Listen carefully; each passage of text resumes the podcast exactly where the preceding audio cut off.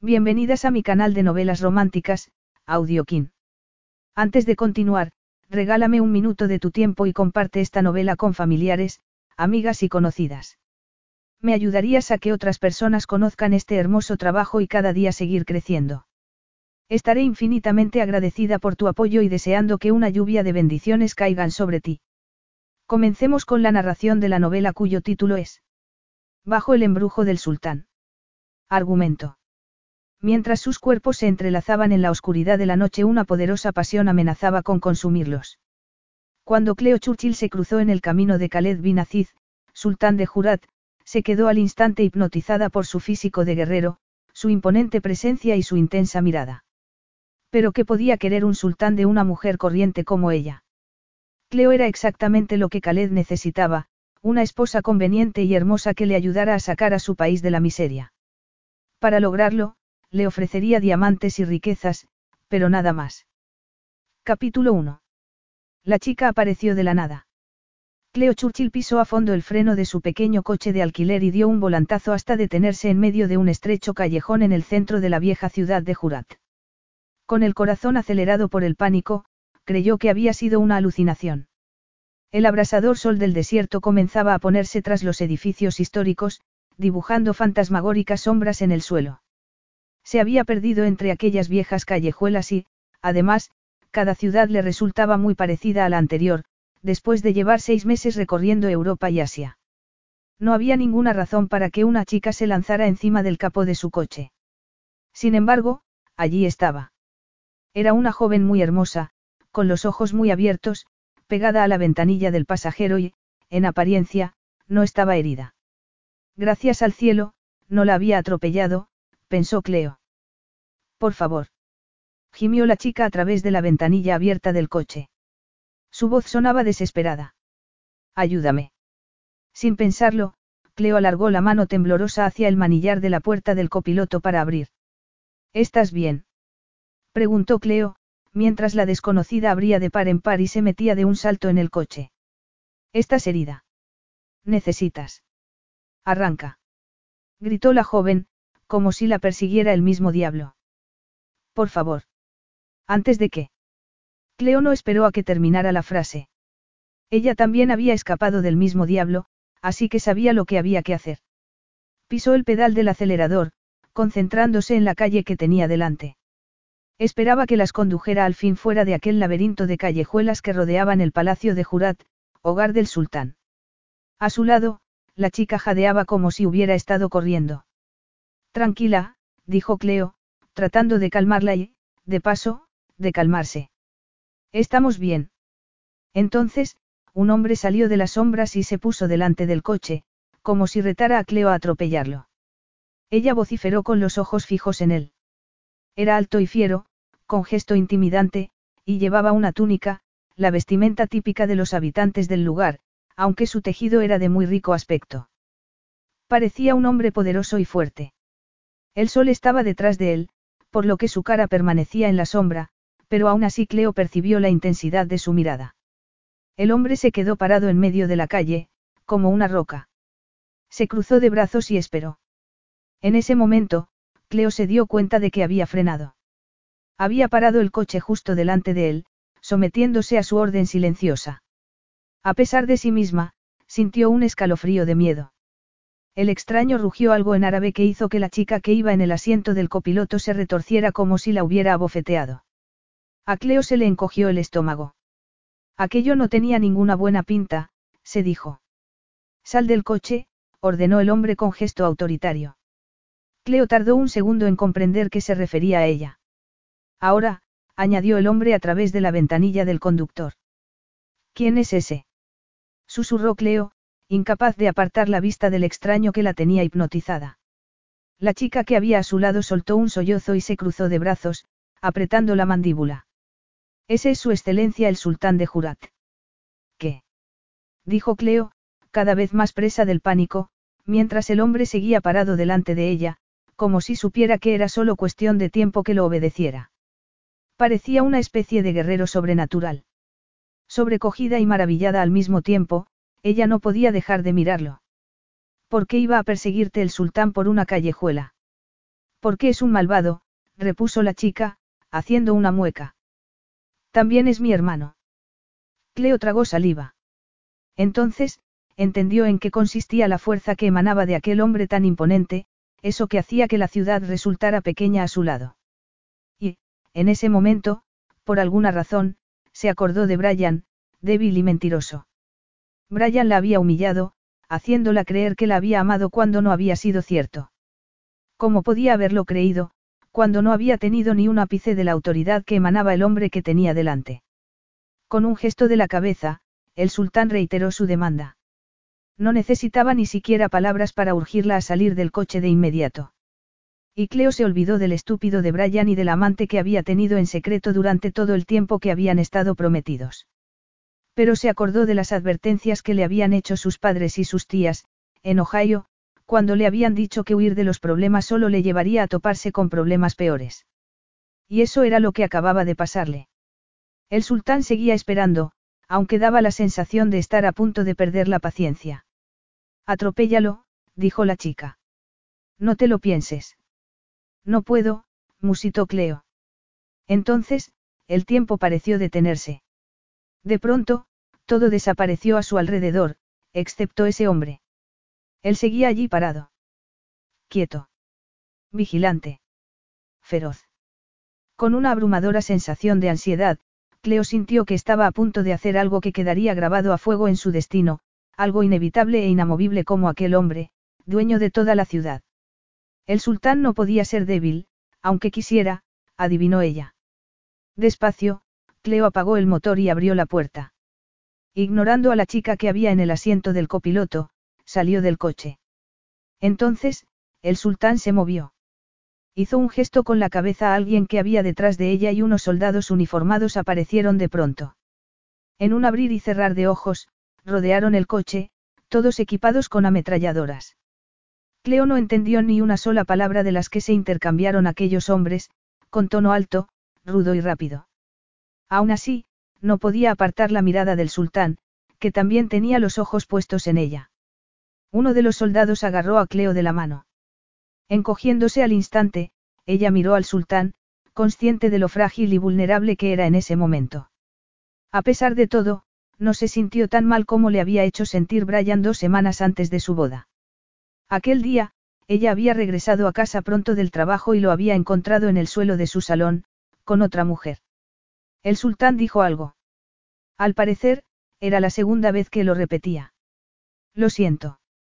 No te he oído, repuso Cleo y deseó poder ver mejor su rostro, sin que el sol le diera directo en los ojos. Sus rayos ponientes iluminaban la figura del sultán por detrás, creando la imagen de una especie de dios ancestral. Su intuición le decía que aquella cara debía de ser tan imponente como el resto de su figura. La voz del sultán volvió a sonar, profunda y calmada, a pesar de la tensión subyacente y, por alguna razón, Cleo se tranquilizó y se excitó al mismo tiempo. ¿Sabes quién soy? Sí. Él asintió. Dale tus llaves. Fue una orden implacable emitida en perfecto inglés, con acento británico. Cleo sabía que debería hacer algunas preguntas, exigir saber qué pasaba. En vez de eso, se limitó a obedecer. Mientras ella seguía mirando cautivada al sultán, el soldado que había a su lado tomó la llave que ella le entregaba. ¿Por qué no podía ni respirar? se dijo Cleo. Porque era como si un terremoto se hubiera desatado en su interior. Todo se ralentizó a su alrededor. Los hombres se llevaron el coche con la chica. Ella se quedó a solas en un callejón en un país desconocido con un hombre tan grande y poderoso que ostentaba un título digno de un cuento de hadas. En ese momento, él se movió hacia ella. Contemplando su figura poética y amenazante, Cleo se quedó paralizada. El sultán la recorrió con la mirada de arriba abajo, dando una vuelta a su alrededor. En la mano, llevaba la cartera que Cleo había dejado en el coche. Uno de sus hombres debía de haberla. Mírame, ordenó él con voz suave como la seda. Cuando Cleo levantó la vista, al fin, pudo verlo. Era un rostro muy hermoso. Y fiero. Tenía el pelo espeso y oscuro, mirada de guerrero de ojos claros, nariz afilada y una mandíbula fuerte. Unas débiles líneas de expresión alrededor de sus ojos sugerían que debía de haber sonreído en algún momento de su vida, aunque ella no pudo imaginárselo sonriendo. Parecía esculpido en piedra. Al compararlo con ese hombre de aspecto tan masculino y feroz, Brian, de rostro redondeado, atractivo y suave, le parecía de otra especie distinta. Quizá esa era la razón por la que el corazón le latía tan deprisa, porque él no era Brian. ¿Y por qué era realmente guapo? ¿Eres americana? Sí, contestó ella, aunque no había sido una pregunta. Cuando el sultán la recorrió de nuevo con la mirada, Cleo se esforzó en no encogerse. Ella llevaba pantalones oscuros y botas altas, con una blusa amplia y una chaqueta oscura, tanto para ocultar su cuerpo en aquel país tan conservador como para protegerse del frío de la noche que se acercaba. Al salir, se había recogido el pelo largo y moreno en un moño, pero habían ido soltándosele mechones a lo largo del día, dándole un aspecto desarreglado y juvenil. Sin poder evitarlo, en ese momento, Cleo deseó que él la contemplara con el mismo fuego que ella sentía en su interior. El sultán abrió la cartera de Cleo y miró dentro, inspeccionando sus documentos de identidad. Estás muy lejos de Ohio. Estoy viajando, dijo ella con voz más ronca de lo habitual. Recorriendo mundo. Sola. Por alguna razón, Cleo no quería admitir que así era. Sin embargo, el calor que inundaba sus venas no la dejaba pensar con claridad. Sí, admitió ella, esforzándose por no delatar sus emociones. Llevo seis meses fuera. Vuelvo a casa dentro de dos semanas. La verdad era que no quería regresar todavía. Quizá, nunca. A menos que te retengan, claro, señaló él, como si le hubiera leído la mente. ¿Por qué iban a retenerme? preguntó ella, frunciendo el ceño. En este país, se condena con la cárcel a los extranjeros que intentan secuestran a un miembro de la familia real, informó él con naturalidad. Sin poder contenerse, Cleo esbozó una mueca burlona. No he secuestrado a nadie. Tu hermana se echó encima del coche. Querías que la atropellara. Le espetó ella, mientras él la miraba con incredulidad. Solo quería ayudar. El sultán la observó en silencio, mientras su incredulidad se tornaba en algo diferente, más peligroso. ¿De qué imaginas que huía mi hermana? Quizá pretendes casarla con alguien a quien no ama. Cleo había leído demasiadas novelas románticas, por eso, se le había ocurrido esa explicación, aunque no sabía nada sobre él ni sobre sus costumbres. El sultán la atravesó con la mirada, haciendo que la temperatura de Cleo subiera todavía más. ¡Qué imaginación, señorita Churchill! Ella quiso salir corriendo. ¿O no? Llevaba seis meses huyendo. Y, por primera vez, quería parar, reconoció para sus adentros con el corazón acelerado. Tu hermana no me dijo de qué huía, explicó ella, fingiendo tranquilidad. Se tiró al coche, eso es todo. Y tú apareciste delante de nosotras como un villano de una película de terror. Solo te faltaba el hacha, por suerte. De nuevo, el sultán parpadeó, como si no estuviera acostumbrado a que le hablaran de ese modo. Tampoco ella podía creerse que hubiera sido capaz de ser tan poco respetuosa. Mi hermana tiene 16 años, informó él con voz baja y controlada. No quiere volver a estudiar a su internado. Te sorprendió en medio de una rabieta. Me pidió ayuda, repuso Cleo, levantando la barbilla con gesto desafiante, como si no tuviera miedo a nada. Y no voy a disculparme por haber intentado ayudarla, por muy fiero que te pongas. El sultán la observó en silencio. Cleo se reprendió a sí misma por sus palabras. Sabía que ese hombre podía hacer lo que quisiera con ella. Ser insolente con alguien así debía de ser la segunda cosa más estúpida que ella había hecho jamás. La primera había sido confiar en Brian. Tienes suerte, pues no necesito tus disculpas, afirmó él.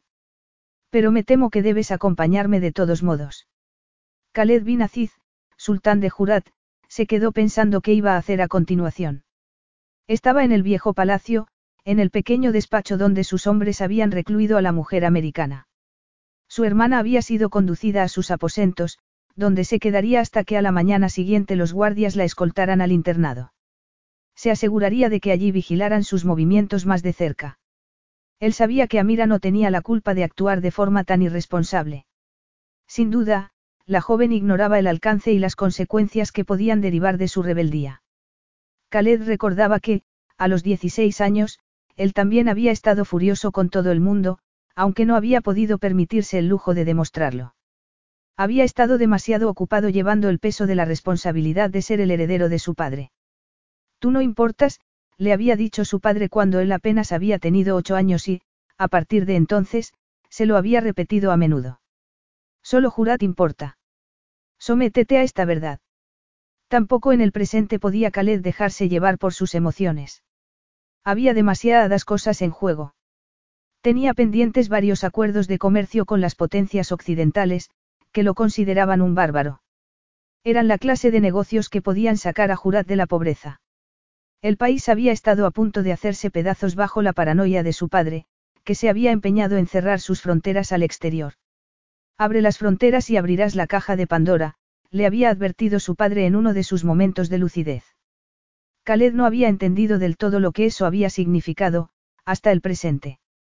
No podía culpar a Amira, aunque le daban ganas de matarla por meterle hasta el cuello en problemas.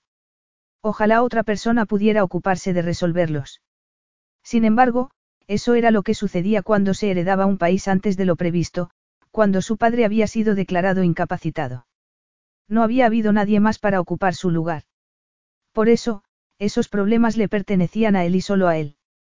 No es nadie importante, le dijo Nasser, su jefe de seguridad, con la mirada puesta en el portátil que sostenía en las manos.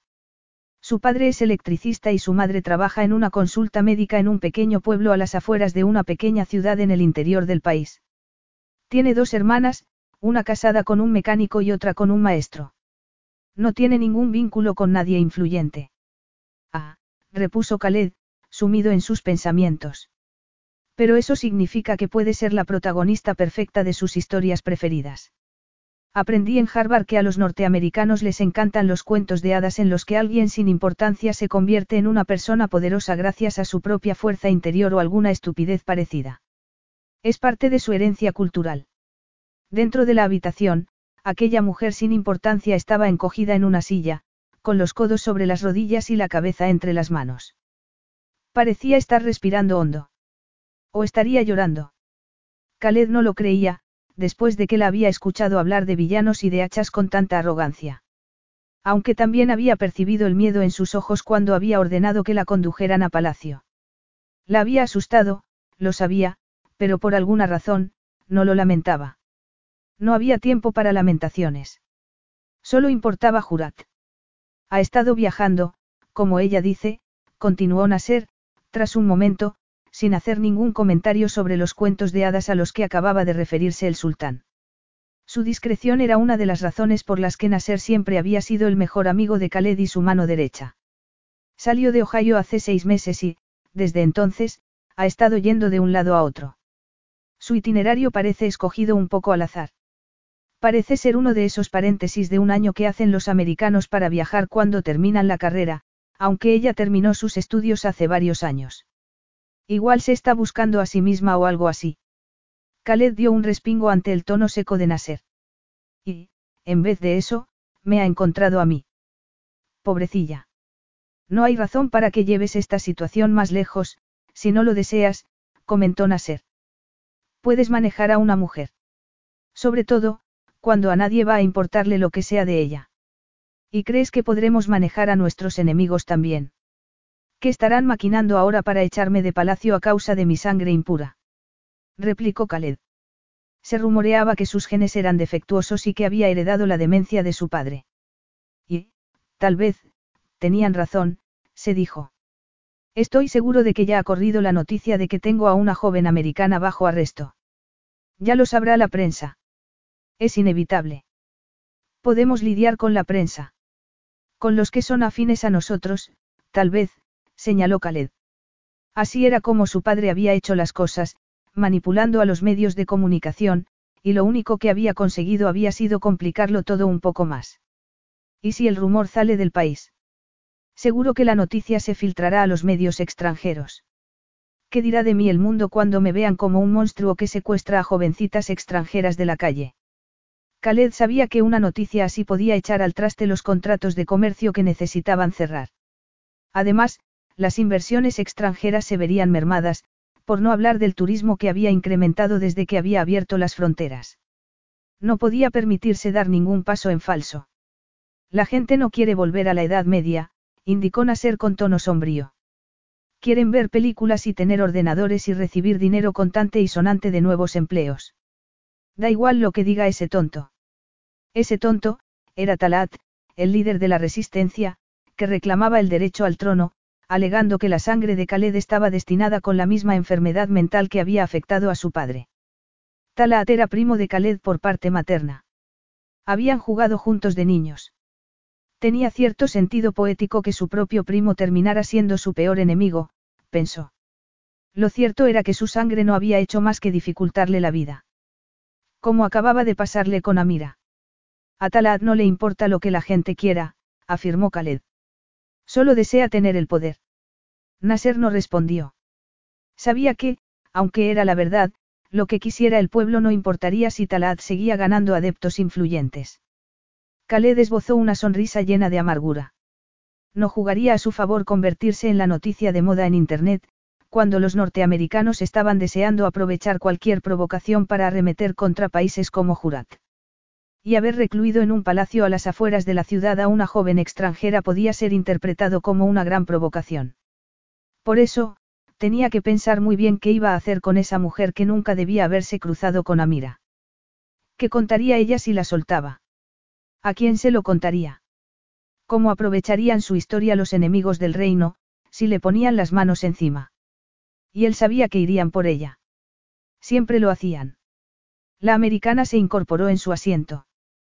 Khaled la observó un momento, sabiendo lo que debía hacer. Lo había sabido desde que la había hecho salir del coche y, si era sincero, estaba deseando hacerlo desde que ella le había demostrado aquella sorprendente fuerza de carácter. Esa mujer era un regalo. Y él pensaba tomar cualquier regalo que la vida le ofreciera. Además, era un regalo excelente. Era delicada, con ojos grandes y bellas facciones. Tenía el pelo negro con reflejos caobas y dorados, recogido en un desarreglado moño. Era muy bonita, se dijo a sí mismo, frunciendo el ceño. Demasiado bonita. Una mujer elegante e inolvidable, observó para sus adentros, aunque fuera vestida como un chico. Esas ropas amplias e informales no la favorecían en absoluto. Khaled era un hombre tradicional. Siempre había preferido a las mujeres que resaltaban su feminidad. Apreciaba las anchas caderas y pechos generosos, en vez de los cuerpos andróginos con demasiados huesos. Le gustaban las féminas tímidas y sumisas que le hacían sentir fuerte y poderoso.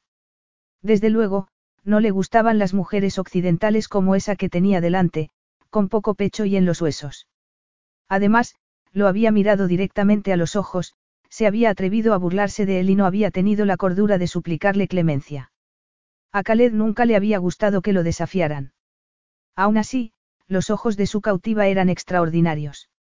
Habían brillado como oro líquido cuando lo habían mirado en el callejón y, desde entonces, no había podido sacárselos de la cabeza. Por alguna extraña razón, se sentía embrujado por ella. Sin embargo, no podía dejarse engatusar. La mujer extranjera no era más que un instrumento para él, lo quisiera o no. La política y el futuro de su país estaban en juego. Lo siento, le dijo Khaled, acercándose a ella con una sonrisa forzada. Con esfuerzo, trató de utilizar todo su encanto, polvoriento y oxidado por falta de uso. Pues si necesitaba una disculpa, repuso ella con tono seco, aunque su gesto desafiante se esfumó al mirarlo a los ojos. La lamentable escena que presenciaste en el callejón debió de asustarte. Cleo lo miró a los ojos de nuevo, provocando algo innombrable en el corazón de él. Ella era su regalo y estaba ansiando utilizarlo. Con una sonrisa, Khaled se sentó delante de ella. Rodeada de cojines, la joven parecía más pequeña, ajena a las poderosas garras que la habían atrapado. Cuando él acercó la silla, percibió cómo los ojos de su cautiva se abrían un poco más y contenía la respiración. Y supo que no era por miedo. Se sentía atraída por él. Bien. Khaled también utilizaría eso a su favor. Cuando ella se humedeció los labios con la lengua, sin dejar de mirarlo, algo se incendió dentro del sultán, que empezaba a disfrutar de aquello más de lo que había imaginado. Espero que me dejes compensarte por haberme portado como un hermano sobreprotector, dijo él con una amplia sonrisa. Capítulo 2. El hombre que tenía delante en aquel despacho del palacio era imponente y daba un poco de miedo, pero no parecía el mismo que se había enfrentado a ella en la calle. Y no solo porque se hubiera cambiado de ropas. Aquella versión del sultán de Jurat sonreía e intentaba mostrarse amable, aunque no por eso parecía menos amenazador, observó Cleo con el corazón acelerado. Por favor, llámame Khaled, dijo él con tono amistoso, acomodándose en la silla con un conjunto de pantalones y camisa negros de algodón. Cleo no había conocido en su vida a nadie que fuera tan masculino. Y tan guapo. Para colmo, le estaba pidiendo que lo llamara por su nombre de pila. Como si fueran amigos. Ella nunca podría ser amiga de un hombre así. Era demasiado imponente, demasiado, increíble. Bueno, de acuerdo, Khaled. El tal Khaled tenía el aspecto de ser capaz de comerse a cien tipos como Brian para desayunar y seguir teniendo hambre, caviló Cleo. Apartando la vista, miró a su alrededor, con la esperanza de calmar el calor que crecía en su interior. Pero no tuvo éxito, por muy bonitos que fueran los cojines de seda, las paredes ricamente decoradas o el techo dorado. ¿Significa eso que ya no vas a retenerme más? Preguntó ella. Echando la cabeza hacia atrás, Khaled rió, dejándola sin respiración. Confieso que me comporté de forma un poco exagerada, admitió él, todavía sonriendo. Comprenderás que un hermano mayor no puede evitar ser protector con su hermana adolescente.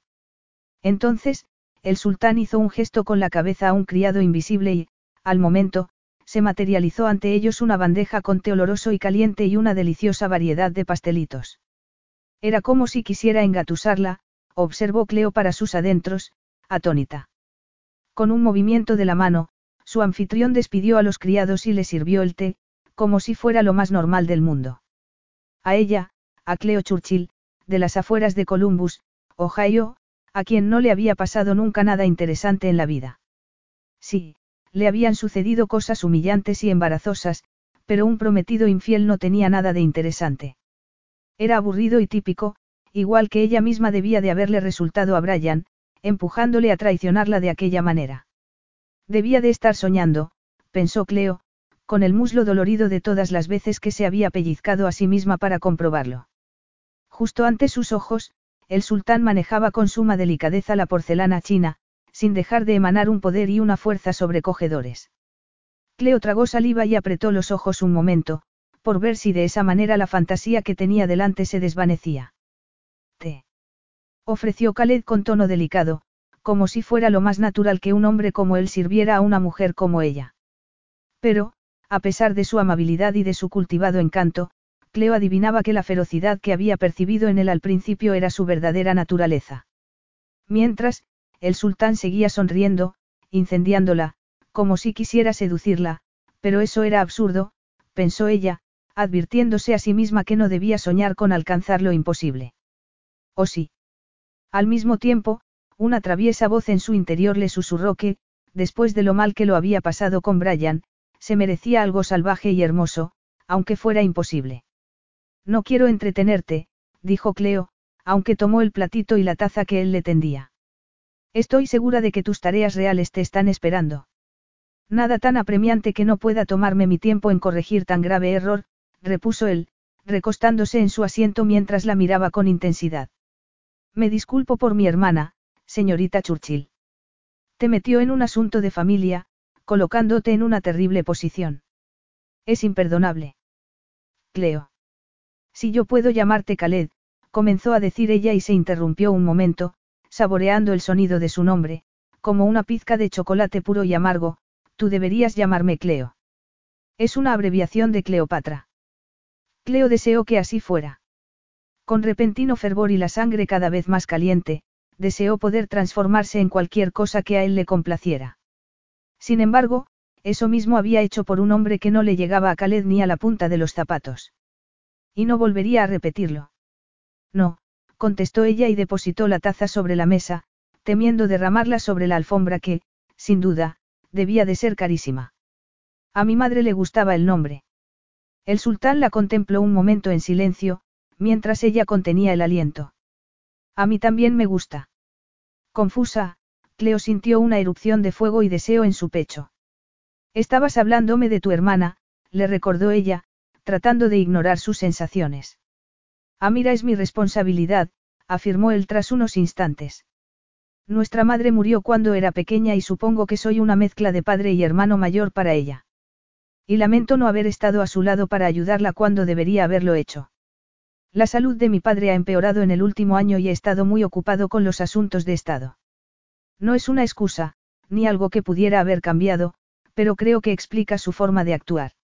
Es difícil ayudar a una adolescente, señaló ella, esforzándose en sonar calmada. Sentirse abandonada y maltratada forma parte de la edad, tanto si es verdad como si no. No puedo dejar de pensar que le habría ido mejor tener una tutora femenina, alguien aparte de su hermano mayor, que toma decisiones por ella que no le gustan. Imagino que le resulto tan insoportable como ella a mí. Cleo tardó un poco en levantar la vista. Tenía los ojos clavados en el dobladillo de los pantalones que había paseado por un montón de países en su viaje, mientras se preguntaba por qué iba vestida como una adolescente. Sentada allí en aquel palacio, comprendió que nunca había sabido arreglarse como una mujer. En una ocasión, Brian le había echado en cara eso mismo, acusándola de no esforzarse en resultar atractiva. Pero ¿por qué estaba pensando en Brian todo el tiempo? Lo odiaba. Y él no se merecía tener ese espacio en su cabeza. De todas maneras, si era sincera, estaba hecha un desastre. Llevaba los pantalones remangados, las uñas rotas, ropas gastadas que había llevado durante seis meses, quitándoselas solos para lavarlas en los lavabos de los hoteles. No era una indumentaria nada adecuada para estar en un palacio, ante un hombre que resultaba la viva imagen de la elegancia. Entonces, cuando alzó los ojos hacia él, le sorprendió descubrir la intensidad con que la observaba. Estremeciéndose, se preguntó qué estaría pensando. Sin duda, Khaled era un hombre acostumbrado a tener siempre lo mejor, a estar rodeado de belleza. Incluso su juego de té era exquisito. Sin poder evitarlo, ella deseó ser tan hermosa como todas las cosas que los rodeaban. Deseó que, al mirarla, el sultán la encontrara bella también. Era una locura, se reprendió a sí misma. Si Brian había considerado que iba desarreglada, ¿qué pensaría el gran sultán de Jurat?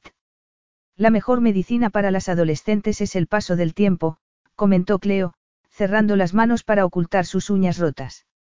También el tiempo era la mejor cura para la vergüenza, pensó, aunque al parecer el destino no dejaba de humillarla. Habló por propia experiencia. La única manera de superar la adolescencia es pasar por ella, créeme. Por eso has viajado tan lejos y tanto tiempo. Inquirió él. Para darte ese tiempo que necesitabas. Hace mucho que dejé de ser adolescente, repuso ella, ansiando dejarle claro que se había convertido en una mujer. Incómoda, cambió de postura en su asiento. Este viaje ha sido una especie de reto para mí, para probarme que era capaz de hacerlo. ¿Por qué necesitabas probarlo? Sin lugar a dudas, el sultán no necesitaba demostrarse nada a sí mismo, adivinó ella. Era imposible que nadie lo hubiera engañado nunca. Nadie se atrevería. Tenía un buen trabajo en el Departamento de Recursos Humanos de una pequeña empresa. Tenía familia y amigos y una rutina agradable. Estaba haciendo todo lo que se suponía que tenía que hacer, confesó ella y se encogió de hombros. Pero, al final, yo quería más. Más. Más de lo que la había esperado tras un compromiso roto, en un pequeño pueblo donde todos la habían mirado con lástima. Más que el tipo débil y rastrero con el que casi se había casado. Parece una tontería, lo sé. Cleo no pensaba, de ninguna manera, contarle la verdadera razón por la que había salido de casa de Brian y, al día siguiente, se había ido derecha a la agencia de viajes. No pensaba admitir lo ciega que había estado para comprometerse con ese imbécil y, menos, delante de aquel hombre. Por nada del mundo quería Cleo despertar lástima en un hombre como él. Khaled sonrió. No sé si lo es o no, si tú no me lo cuentas. Toda la vida me han dado las cosas hechas, explicó ella. Brian no había querido romper su compromiso, después de todo. Encima, había considerado que la reacción de Cleo había sido excesiva. Y su hermana Marnie le había dicho que la vida no era un cuento de hadas y que ya había sido hora de que lo aprendiera. Era una vida agradable. Podía haber estado satisfecha con ella. Además, tengo raíces en el sitio de donde vengo, lo cual también cuenta. Aún así, no eras feliz, adivinó él, mirándola a los ojos. Igual querías alas en vez de raíces. De pronto, Cleo se sintió inundada de alegría al verse comprendida por un hombre como él, tan lejano a su experiencia. Decidí que necesitaba hacer algo grande, afirmó ella, callándose que también había necesitado desaparecer. Y el mundo es muy grande. Eso dicen. Yo quería más, repitió ella con determinación, la misma que la había llevado a tomar un avión 48 horas después de encontrar a Brian con su amante. Por desgracia, cuando dices algo así, la gente que se conforma piensa que les estás diciendo que su vida es aburrida y pequeña. La mayoría de las vidas son pequeñas. Y lo decía el sultán. ¿Y tú qué sabes? Preguntó ella, riendo. Sus ojos se encontraron entonces, a cual más sorprendido por el comentario de ella. Sin embargo, Cleo se negó a disculparse. Puedes reírte de ti mismo alguna vez, continuó ella. No te matará. Los ojos de Khaled brillaron, haciendo que a Cleo se le acelerara el pulso. ¿Estás segura? Cleo se quedó sin palabras. En cualquier caso, no te equivocas. Mi vida no tiene nada pequeño, añadió Eli, con un autocrático gesto de la mano, la animó a continuar. Cuando compré los billetes de avión, las cosas se pusieron un poco tensas, prosiguió ella, aunque se cayó los detalles. No pensaba reconocer las acusaciones que le habían hecho. Brian la había llamado fría, poco realista y frígida. ¿Y si Khaled estuviera de acuerdo con él? Pero no creo que nadie tenga que renunciar a nada por otra persona. Creo que eso es lo que se dice la gente para sentirse mejor respecto a las decisiones que no pueden cambiar. Y yo no quiero renunciar a nada. No lo haré. Khaled sonreía con sus labios de guerrero. No eres una chica común, observó él.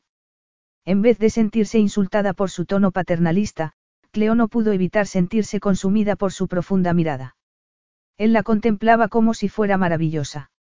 De hecho, creo que eres una mujer bastante fascinante. Era como un sueño, se repitió a sí misma. Justo era como quería que él la viera y, en cierta forma, el sultán parecía saberlo, a juzgar por su maliciosa sonrisa de satisfacción.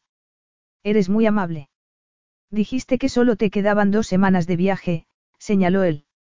Perpleja porque recordara cualquier cosa sobre ella, Cleo siguió mirándolo a los ojos, sin aliento. Tengo una propuesta que hacerte, Cleo, y espero que la consideres. Claro, repuso ella en voz baja. Quédate aquí tus últimas dos semanas. Entonces, Khaled se inclinó hacia adelante y, cuando tomó la mano de Cleo entre las suyas, a ella casi se le salió del corazón del pecho. Todo su calor y poder la envolvió, apoderándose de ella como una sustancia embriagadora. Y, con ese sencillo gesto, la capturó con más seguridad que si la hubiera encerrado en una cárcel. Sus ojos se encontraron y Cleo creyó percibir en ellos lo mismo que ella sentía, toda la fuerza del deseo. Durante un instante, todo desapareció a su alrededor, menos el sultán. Quédate conmigo, rogó él con suavidad. Y Cleo no pudo hacer otra cosa más que aceptar. La vieja mochila de Cleo la esperaba en los aposentos que iban a ser suyos durante el resto de su estancia, como un pequeño fragmento de realidad dentro de la fantasía. Sus habitaciones eran parte de una suite de palacio que parecía sacada de un cuento de hadas. La cama gigante estaba repleta de almohadas que parecían joyas, coronada por un precioso dosel. Suntuosas alfombras cubrían el suelo, pintándolo de complicados diseños y colores. Contraventanas de madera tallada enmarcaban los ventanales que conducían a un largo balcón. Las paredes estaban decoradas con impresionantes obras de arte, junto a hermosos mosaicos en los techos. Además del dormitorio, había un salón, un vestidor y un pequeño despacho que rivalizaban en tamaño con la mayoría de los pisos que Cleo conocía en su ciudad. El baño, por último, tenía una bañera donde podría haber nadado unos largos, si hubiera querido. Incluso había una sonriente y amable criada llamada Karima que revoloteaba a su alrededor como si Cleo fuera una especie de princesa. En ese momento, la urgió a tomar un baño y, después, a ponerse un vestido que nunca había visto antes. No es mío, protestó Cleo, posando los dedos en el fino tejido. No puedo. El sultán insiste, repuso Karima, dando por zanjada la discusión. Durante su largo baño, Cleo había decidido que, si iba a quedarse allí, tendría que dejarle claro al sultán que lo hacía por decisión propia y no porque él lo hubiera ordenado. Sin embargo, no pudo resistirse a ponerse el vestido y, cuando entró en el comedor un poco más tarde, se sintió transformada como en un sueño. El vestido, largo y con los hombros al descubierto, era lo más elegante que ella había llevado en su vida, pensó, mientras la tela le acariciaba las piernas al caminar.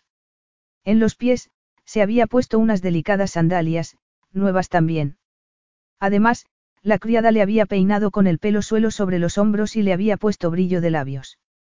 El sultán la esperaba en el pequeño comedor preparado junto a una fuente, con ventanas abiertas hacia un fragante y verde patio, como si no estuvieran en el desierto. Él seguía vestido de negro, con una chaqueta sobre la camisa que había llevado antes y un aspecto impecable y elegante. Cuando Khaled se giró para saludarla, Cleo se quedó petrificada. Se sentía desnuda por completo delante de aquel hombre, más que si hubiera estado sin ropas. La oscura mirada de él la recorrió, deteniéndose en cada detalle del vestido, hasta los pies. Aquello era un tormento, pensó ella, avergonzada e insegura de sí misma. Cuando, al fin, el sultán levantó la vista, Cleo respiró aliviada al percibir aprobación en sus ojos. La miraba como si fuera hermosa, tanto como él, no como si le estuviera haciendo un favor. ¿Qué había en el mundo más irresistible que eso? Gracias por complacerme en el vestido, dijo él, como si adivinara su inseguridad. Me temo que soy más tradicional de lo que se lleva estos días, pero no hay nada que encuentre tan hermoso como una mujer bella con un bonito vestido. Cleo sonrió. ¿Qué otra cosa podía hacer? Y, cuando él le tendió la mano con mirada de satisfacción, ella no pudo hacer nada más que aceptarla, ignorando sus dudas y temores. No puedes seguir regalándome cosas, había protestado ella con gesto serio y el ceño fruncido. Desde que había llegado a palacio, Khaled había desayunado con ella todas las mañanas, a pesar de que no tenía tiempo para darse esos lujos. Le gustaba recostarse entre cómodos cojines y bañado por el sol, mientras observaba cómo ella iba despertando con cada trago de ese café tan fuerte que era su favorito. Cada día, Khaled tenía gestos más íntimos con ella. Le tocaba la mano, el brazo, la pierna. Y le intrigaba cada vez que ella contenía la respiración o temblaba y, al mismo tiempo, se esforzaba en ocultarle sus reacciones. Ese día, le había tirado con suavidad de la cola de caballo, hasta que ella había posado la mirada en él, con sus ojos color miel llenos de deseo, justo como él había querido. Lo cierto era que quería más de ella de lo que había esperado en un principio. Era solo la excitación de la conquista, se decía a sí mismo. Sin embargo, el fuego que crecía en su interior parecía indicar algo más profundo. Te prefiero con el pelo suelto, le dijo él con voz ronca. Cuando, de inmediato, ella se sonrojó, Khaled se inundó de calidez. ¿Qué tenía esa mujer para causar un efecto tan intenso en él? Pero él sabía lo que hacía. Quería tentarla, sin presionarla. Me gusta ver cómo se refleja la luz en él. Khaled, dijo ella, esforzándose por no sonar excitada, y se llevó las manos al pelo. No sigas. No puedes. ¿Acaso esto no es Jurat? Preguntó él, satisfecho. Adivinó que, a pesar de que intentaba resistírsele, Cleo no podía. Ya sabes que sí. Y yo no soy el sultán de Jurat. Eso dicen. Su seca respuesta hizo reír a Khaled. No había esperado que aquella mujer despertara su sentido del humor. Con eso, solo convertía su objetivo en algo mucho más dulce. Entonces, creo que puedo hacer lo que quiera, continuó él, encogiéndose de hombros. Y me complace regalarte cosas, Cleo, añadió. Cuando alargó la mano hacia ella para recorrerle con la punta del dedo la piel desde la sien a la mejilla, ella tembló, excitándolo aún más. No quieres complacerme. Ten cuidado con lo que respondes. Hay leyes aquí al respecto. Cleo rió, como él había pretendido y eso también le gustó a Khaled. La americana era suya, como había planeado. Te das cuenta de que le romperás el corazón, advirtió Nasser una noche, después de haber interrumpido una de las íntimas cenas que el sultán mantenía con Cleo por asuntos de Estado. Khaled le lanzó una fría mirada mientras atravesaban el pasillo hacia la sala de reuniones, para un encuentro de urgencia con su equipo de seguridad. Tala Atavía vuelvo a intentar soliviantar a sus súbditos en las provincias. Tomaré nota de tu preocupación por ella, comentó el sultán con voz más constreñida de lo que debería. Él sabía que no podía permitirse el lujo de preocuparse por los sentimientos de la extranjera. Mientras, para tu tranquilidad, te diré que no pienso llevar las cosas más lejos de lo necesario. Sé dónde debo parar. Solo me pregunto si es necesario seguir con esto, repuso Nasser con su habitual tono calmado. Quizá exista una forma más inocua de lograr tus fines. No hay poder en la tierra más motivador que el amor, afirmó Khaled con amargura. Puede hacer que la persona más práctica haga lo que no debería. Entonces, pronto, el amor desaparece cuando se enfrenta a la realidad. Apretando los dientes, Khaled se recordó a sí mismo que no debía sentir nada, ni tristeza, ni arrepentimiento. Solo si no fuera el sultán podría permitirse el lujo de ansiar perderse entre los brazos de Cleo, sumergiéndose en su deliciosa entrega libre de artificio. Desde el momento en que Cleo había dejado entrar en su coche a Amira, se había metido en medio de una partida de ajedrez que Khaled debía jugar, aunque le pesara. Y debía jugar para ganar. Lo único más poderoso que el amor es el despecho, señaló su amigo. Y creo que tú lo sabes bien. Cleo no es mi madre, replicó Khaled, pasándose las manos por la cara, molesto. Mi pequeña invitada no va a levantarse un día y atacarnos con sus garras antes de lanzarse a la autodestrucción. Ella no es así. Nasser inclinó la cabeza y abrió la puerta de la sala de reuniones. Pero, sobre todo, yo no soy mi padre, añadió Khaled con tono sombrío y furioso, a la defensiva. Sé lo que hago. Como digas, excelencia, murmuró Nasser.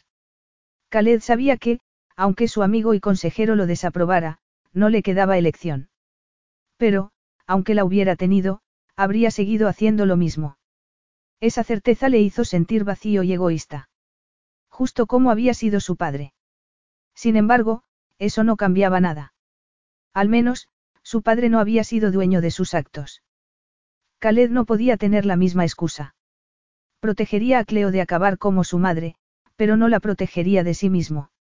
Y sabía que eso lo convertía en un monstruo. Algunas noches después, salió a dar un paseo con ella por los jardines bajo la luz de la luna. Cleo parecía hecha de plata, etérea y hermosa, mientras le sonreía y discutía sobre un libro que él había dicho que no consideraba interesante. Entonces, Khaled se dio cuenta.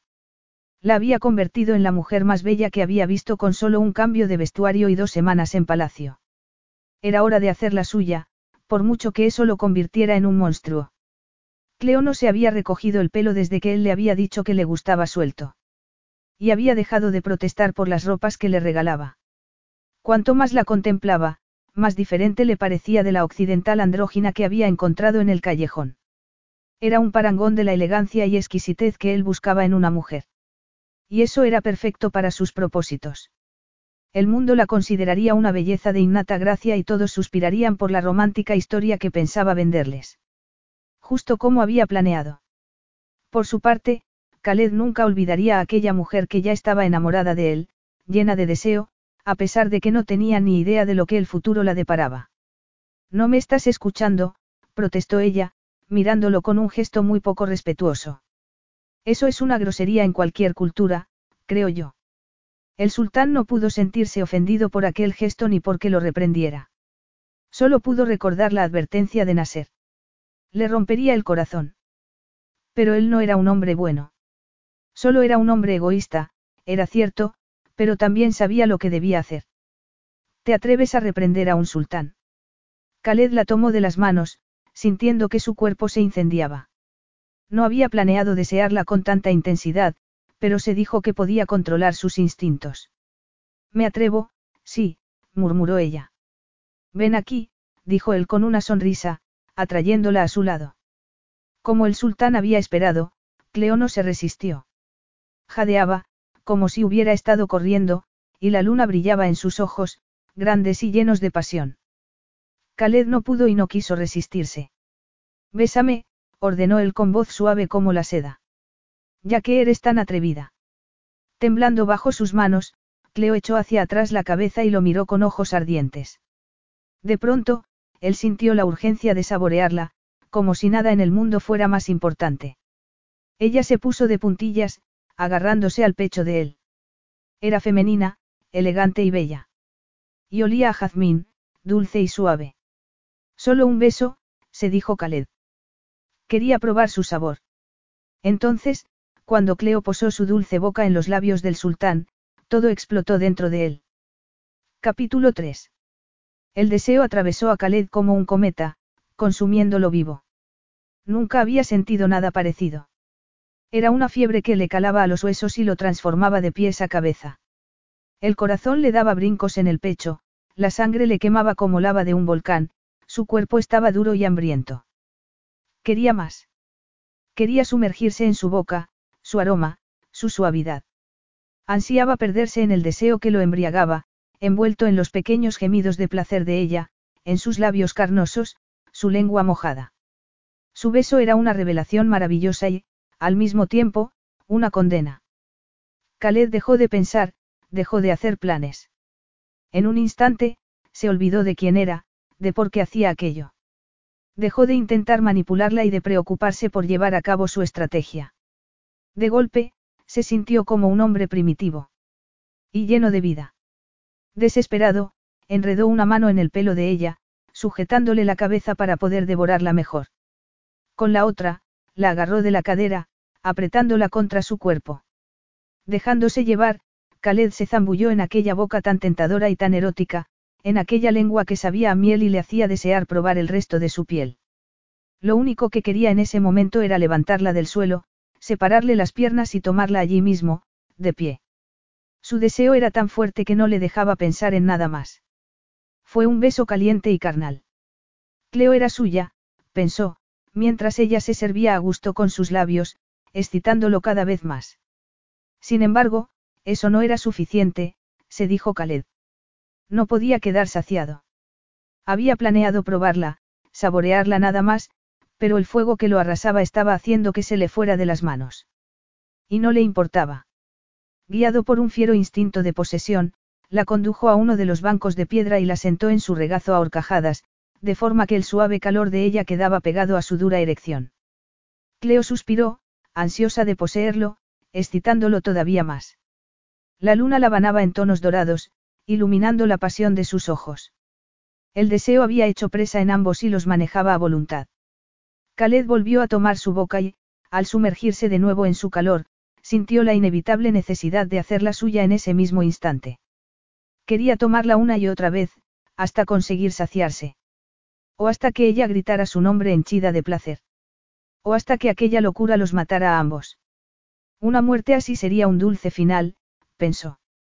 El sultán le trazó un camino de besos por la mandíbula, hasta el cuello, mientras ella echaba hacia atrás la cabeza, dándole libre acceso.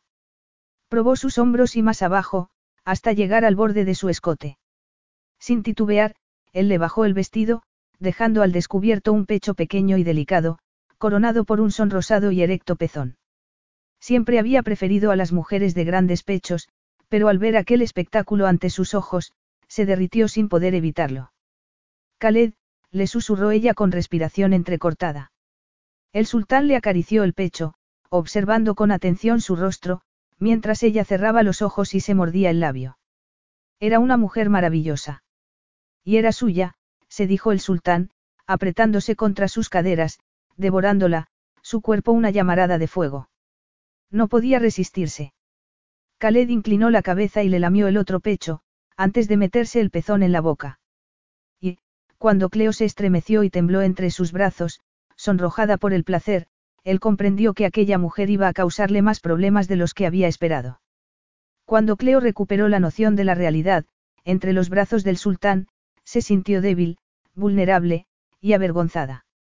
Khaled la había cambiado de postura y se limitaba a abrazarla, sin que ella siguiera ahorcajada sobre él. Y eso marcaba una cierta distancia. ¿Qué pensaría de ella? Sin duda, debía de creer que era una mujer fácil y desesperada, tan obsesionada con el sexo que había llegado al orgasmo solo porque le hubiera lamido un pecho. Estremeciéndose, se sintió cada vez más avergonzada por su falta de contención. Al instante, sin embargo, la rabia ocupó todo el lugar de su humillación. Lo siento, le espetó ella, sin atreverse a mirarlo a la cara. Quizá hay alguna regla que impida tocar al sultán.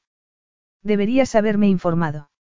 Nunca te disculpes por ser sensible a mis caricias, repuso él. Ni por llegar al clímax entre mis brazos. Ha sido un regalo. Cleo se apartó un poco y se enderezó en el asiento. Todavía podía sentir la magia de su contacto y la embriaguez del placer, pero intentó dejarlos a un lado, mientras se colocaba el vestido. Una vez que estuviera adecuadamente tapada, todo sería más fácil, se dijo. Sin embargo, su cuerpo seguía reaccionando por voluntad propia. Tenía los pezones endurecidos y entre las piernas, un fuego abrasador. No era mi intención que pasara, aseguró ella, tensa. El sultán parecía una estatua de metal bajo la luz de la luna. Era un hombre que exudaba poder y ella misma había podido sentirlo bajo las manos, al recordar sus labios devorándola, se derritió de nuevo sin remedio. ¿Cuántos amantes has tenido? preguntó él. ¿Qué? replicó ella, dando un respingo como si le hubieran tirado un cubo de agua helada. Solo había estado con Brian, pero prefería morir antes que pensar en él como amante.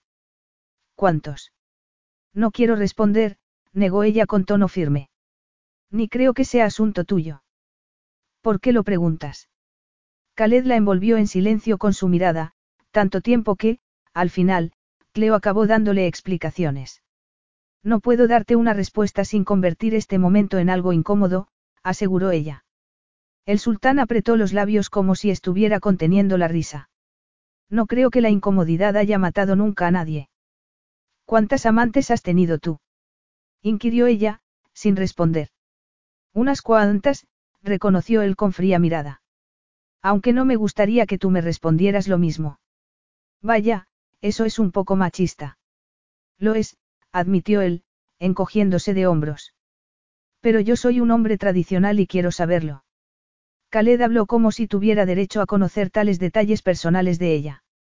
Y había algo en su tono autoritario y su aire de poder que la impelía a satisfacer su demanda, a pesar de que no quería hacerlo. Uno, reconoció ella a regañadientes. Nos conocimos en la universidad. Íbamos a casarnos. Pero no lo hicimos. ¿Cuándo? Cleo percibió cierta tensión en la voz de él mientras la observaba, esperando una respuesta. Hace seis meses. Entonces, la mirada del sultán se oscureció, inescrutable. Alargó la mano y le colocó a Cleo un mechón de pelo detrás de la oreja. Ah, dijo él. ¿Querías algo más? Cleo se puso furiosa de nuevo, aunque no estaba segura de por qué. Sí. Además, me lo encontré con su amante dos semanas antes de la boda. Khaled arqueó las cejas, sorprendido. En caso de que te preguntes por qué, te lo diré, continuó ella. De pronto, se le ocurrió que, quizá, lo mejor fuera poner punto y final a aquel mágico e imposible interludio entre ambos. Me dijo que era frígida. El sultán esbozó una expresión extraña, de tristeza. Despacio, le acarició la mejilla con la punta del dedo. Luego, le agarró la barbilla con suavidad, para hacer que ella levantara la cabeza. Eres muchas cosas. Pero, como acabamos de demostrar, no eres frígida, afirmó él en voz baja. Cleo se quedó inmóvil, incapaz de apartarse de su contacto. Lo deseaba con toda su alma, pero, al mismo tiempo, el ruinoso fantasma de Brian seguía interponiéndose entre los dos. Me dijeron que debía casarme con él de todos modos, recordó ella con amargura. Me dijeron que era una ingenua si esperaba fidelidad, que eso no era realista, sino una fantasía romántica. No te preocupes, repuso él, todavía sujetándola de la barbilla, impregnándola de su calor. Para mí esa fantasía es más preciada que ninguna. Y yo soy quien manda aquí. Si ordeno que una fantasía se haga realidad, así se hace. Un tumulto de pensamientos y posibilidades se atropelló en la mente de Cleo. Pero te refieres a tu fidelidad o a la mía. Susurró ella. No son la misma cosa y he descubierto que algunos hombres aplican una doble moral al respecto. Murmurando algo entre dientes, Khaled la soltó. Al instante, Cleo ansió que volviera a tocarla. Debía de estar loca, se dijo a sí misma, sin poder dejar de sentir el calor de sus dedos en la piel. Vas a acabar conmigo, pequeña, musitó él. No soy pequeña, protestó ella. Y la próxima vez que alguien me engañe, correrá la sangre. Para que lo sepas. Durante un momento, Khaled pareció estar orgulloso, como si aprobara su amenaza sangrienta. Sin embargo, al momento, una sombra le oscureció el rostro y se puso de pie. ¿Qué pasa? Preguntó ella con un nudo en la garganta. Demasiadas emociones se agolpaban en su pecho. Nada en absoluto, mintió él. Ven. Cuando el sultán le ofreció el brazo, ella se levantó para aceptarlo. Aunque en parte sabía que lo más sabio sería salir corriendo y alejarse de él, se dejó conducir a palacio y, luego, hasta su suite. Mientras, un pesado silencio se cernió sobre ellos. Eso es ridículo, comentó ella cuando hubieron llegado. No deberías haberme hecho la pregunta, si no querías conocer la respuesta. La única respuesta que necesitaba en realidad es la forma en que has llegado al orgasmo bajo mi lengua, afirmó él, aunque su voz tenía un tono distante. El resto era mera curiosidad. Por primera vez desde que habían salido del jardín, Cleo lo miró a los ojos, tratando de descifrar su expresión. Entonces, ¿por qué pareces tan triste? Khaled rió con una risa vacía y oscura. La tristeza es para los que pueden elegir, explicó él muy despacio, como si fuera de vital importancia que ella lo entendiera. Para mí, no hay opciones, solo está el deber. Siempre he sido fiel a mi responsabilidad, añadió en voz baja. Recuérdalo siempre, Cleo. Parece importante, comentó ella y, de alguna manera, al verlo tan decaído, consiguió sonreír para animarlo. Solo ha sido un beso, Khaled. Creo que sobreviviremos. No reconoces tu propia suerte cuando la tienes delante, le espetó él con otra amarga carcajada. ¿Cómo puedo protegerte cuando ni tú misma te proteges? Sin poder evitarlo, compungida por la extraña agonía que se había apoderado de su acompañante, Cleo le acarició la mandíbula, ansiando consolarlo. Todo va a salir bien, susurró ella, aunque ignoraba del todo qué era lo que tanto preocupaba a tan poderoso sultán. Lo prometo. Khaled se quedó helado, lanzándole una mirada que la atravesó como un rayo y como una advertencia. Entonces, murmuró algo, inclinó la cabeza y, cuando la besó con la misma pasión que le había prodigado en el jardín, Cleo se sintió perdida. Aquel hombre sabía a la noche y a las estrellas, a un fuego que ella no había sentido nunca antes. Cleo posó las manos en su pecho y, luego, las deslizó bajo su fuerte nuca. Y él se apretó más contra ella, sujetándole la cara con ambas manos, marcándola con sus labios con gesto posesivo. Mientras Khaled murmuraba ardientes palabras en árabe, ella cerró los ojos y se sintió al borde de un inmenso precipicio. El cuerpo de él parecía una gloriosa estatua de piedra incandescente, pensó Cleo, mientras se sujetaba a sus hombros fuertes y sentía su poderosa erección en el vientre. Estremeciéndose, ella se dijo que estaba dispuesta a saltar por el precipicio, sin pensárselo. Y eso la asustaba, aunque no lo bastante como para apartarse de aquel frenético baile de lenguas y de caricias, del modo en que sus cuerpos se frotaban uno contra otro, de sus gemidos y sus jadeos. Envuelta en llamas como una marioneta del deseo, Cleo se sintió al borde del clímax, mientras él le frotaba con el muslo entre las piernas. Es suficiente, rugió Kaledi, como si le costara un enorme esfuerzo, la soltó. Incapaz de digerir las intensas sensaciones que la invadían y, menos aún, que el sultán hubiera parado, Cleo estuvo a punto de caerse al suelo. Él la sujetó del brazo para impedirlo, mientras la quemaba con la mirada. Lo único que ella pudo hacer fue mirarlo a su vez, jadeante, intoxicada de pasión, alterada y expuesta. No te tomaré contra la pared como si fueras una cortesana, dijo él. Soy el sultán de Jurat, no un marinero borracho en su primera noche en tierra. Sus palabras golpearon a Cleo como una bofetada. Primero, sintió vergüenza y, acto seguido, rabia. En el jardín, me pediste que te besara y ahora acabas de besarme tú, le espetó ella, frustrada y nerviosa. No puedes hacer eso y, luego, apartarte y llamarme cortesana, a menos que tú también lo seas. Khaled parpadeó un momento, como si nunca nadie le hubiera gritado en su vida. ¿Cómo dices? Eres tú quien está haciendo esto, no yo, continuó ella, poseída por la furia. Tú y tus joyas y tus vestidos y todo lo demás. Lo que ha pasado en el jardín y lo que acaba de pasar ahora han sido cosa tuya. Eres tú quien ha hablado de fidelidad y de tu compromiso con el deber. Yo ni siquiera sé de qué va todo esto. Khaled le acarició los labios con el pulgar, frunciendo el ceño. Yo sí sé de qué va, admitió él, meneó la cabeza y apartó la mirada. Me voy dentro de tres días, señaló ella, decepcionada porque Khaled no pareciera dispuesto a explicarle nada más. De pronto, se sintió agotada, derrumbada. Y le escocían los ojos como si estuviera a punto de llorar. Pero debía contenerse, se dijo a sí misma. No sé qué quieres, Khaled.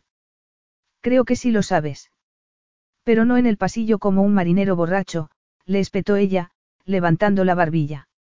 Y solo después de que decida si está bien o no que haya tenido un amante. Aunque el sultán parecía asombrado de su atrevimiento y sus maneras tan poco respetuosas, a ella no le importó. Guarda tus garras, ordenó él. No te he hecho daño. En eso, Khaled se equivocaba, pensó Cleo. Pero no sería ella quien le sacara de su error. Al menos, quería intentar terminar todo aquello manteniendo el resto de su dignidad intacta. Khaled, no hay por qué alargar esto, dijo ella. Me pediste que me quedara. Si quieres que me vaya, dilo. Entonces, él negó con la cabeza, con los labios apretados y la mirada seria y sombría.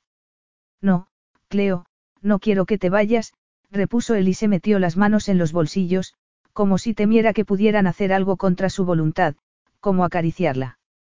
Ella contuvo el aliento, testigo de cómo una tormenta se debatía en los ojos de él. Y, sin dejar de mirarla, el sultán continuó.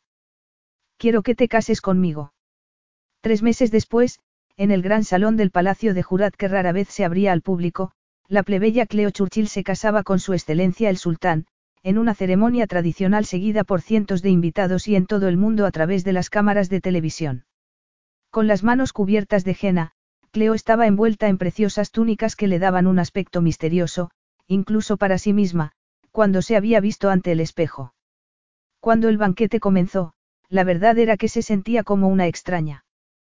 Pero esa desconocida y nueva versión de sí misma le gustaba mucho más que la de la mujer que había presenciado conmocionada como Brian la había traicionado. Se había convertido en esposa del gran sultán. Y eso significaba que nunca volvería a ser aquella Cleo, patética y humillada. Debéis de estar de broma, había dicho su nueva cuñada, Amira, cuando le habían dado la noticia poco después de que Khaled le hubiera hecho su proposición de matrimonio. Muchas felicidades, había añadido, después de que su hermano le hubiera respondido algo en voz baja en árabe. Pero, a pesar de sus palabras, había clavado los ojos en Cleo con cierto aire de desprecio. Espero que todos vuestros deseos se realicen. También la familia de Cleo en Ohio se había quedado atónita cuando los había llamado para contarles la noticia y los había invitado a Jurat a conocer al hombre que la había enamorado, diciéndoles que no pensaba volver a casa. No tienes permiso para venir a casa. Le había preguntado su hermana mediana por teléfono con tono melodramático. He visto muchas películas sobre sultanes árabes. Puedo ir a donde quiera, había contestado Cleo, armándose de paciencia. Pero no quiero ir a ninguna parte. Es todo como muy nuevo, ¿verdad? Había comentado la madre de Cleo cuando había ido a verla, un mes después de su compromiso con Khaled. Es como un cuento de hadas, con palacio y todo. Aunque me parece demasiado pronto, después de lo de Brian. Es una manera excelente de demostrar a Brian lo que se pierde, había opinado su hermana Marnie, que no había dejado de arquear las cejas con sorpresa desde que había aterrizado en Jurat. Si quieres pagar un precio tan alto, claro. Si no puedes alegrarte por mí, podrías, al menos, intentar ser educada. Le había reprendido Cleo, sintiéndose sola e incomprendida por su familia. Si tú eres feliz, nosotros nos alegramos, le había asegurado su padre, dando por zanjada la conversación como siempre solía hacer. Yo creo que el amor a primera vista es genial, le había dicho vía Esquipe desde Nueva Orleans su mejor amiga, Jessie, a quien Cleo conocía desde niñas. Pero no hay por qué casarse tan pronto. ¿Por qué no esperas un poco? ¿Qué prisa tienes? No hay prisa. Apenas lo conoces. Te lo digo con todo mi cariño. Quiero hacer esto, se había defendido Cleo. Y era cierto. Quiero hacerlo más que nada en el mundo. De acuerdo, había respondido Jessie, mirándola con preocupación. Pero también habías querido casarte con Brian. Jessie, necesito que me apoyes, había replicado Cleo con fiereza. Puedes apoyarme, por favor. Su mejor amiga había asentido, había sonreído y no había vuelto a mencionar a Brian. Sin embargo, Todos aquellos comentarios de sus familiares y conocidos no habían sido nada comparados con lo que había dicho la prensa sobre el repentino romance de una americana con un apuesto sultán oriental. Los periodistas habían investigado a fondo sobre su vida. Habían publicado fotos embarazosas de su pasado, acompañadas de artículos en los que había habido más fantasía que realidad. Habían hablado con personas que aseguraban ser viejos amigos de Cleo y la habían pintado como una especie de virgen sacrificada ante un rey bárbaro. Habían especulado sobre su vida y la habían llamado la nueva Grace Kelly. Incluso habían aireado una foto suya vestida de vampiresa en Halloween, en su último año de instituto, que estaba segura que había sido filtrada por Brian. Esto es horrible, se había quejado Cleo a Khaled una noche, durante la cena. ¿Cómo lo pueden sobrellevar los famosos? ¿Y tú? Yo nunca me he vestido de vampiresa, había respondido él en tono seco. Era una foto privada, se había defendido ella, avergonzada porque Khaled la hubiera visto. Pero eso no importa. No, había dicho él, tomándole la mano. La mayoría de los famosos prefieren ignorar las historias que la prensa inventa sobre ellos. Te aconsejo que hagas lo mismo. Entonces, el sultán la había mirado con sus ojos profundos, distantes y, al mismo tiempo, tan cercanos. Pero me siento asediada. Me hace sentir como una presa de caza. Es injusto, claro, había afirmado él con un tono brusco que ella no había entendido. Pero la obsesión del mundo con mi prometida, contigo beneficia a Jurat. Eres nuestra Grace Kelly.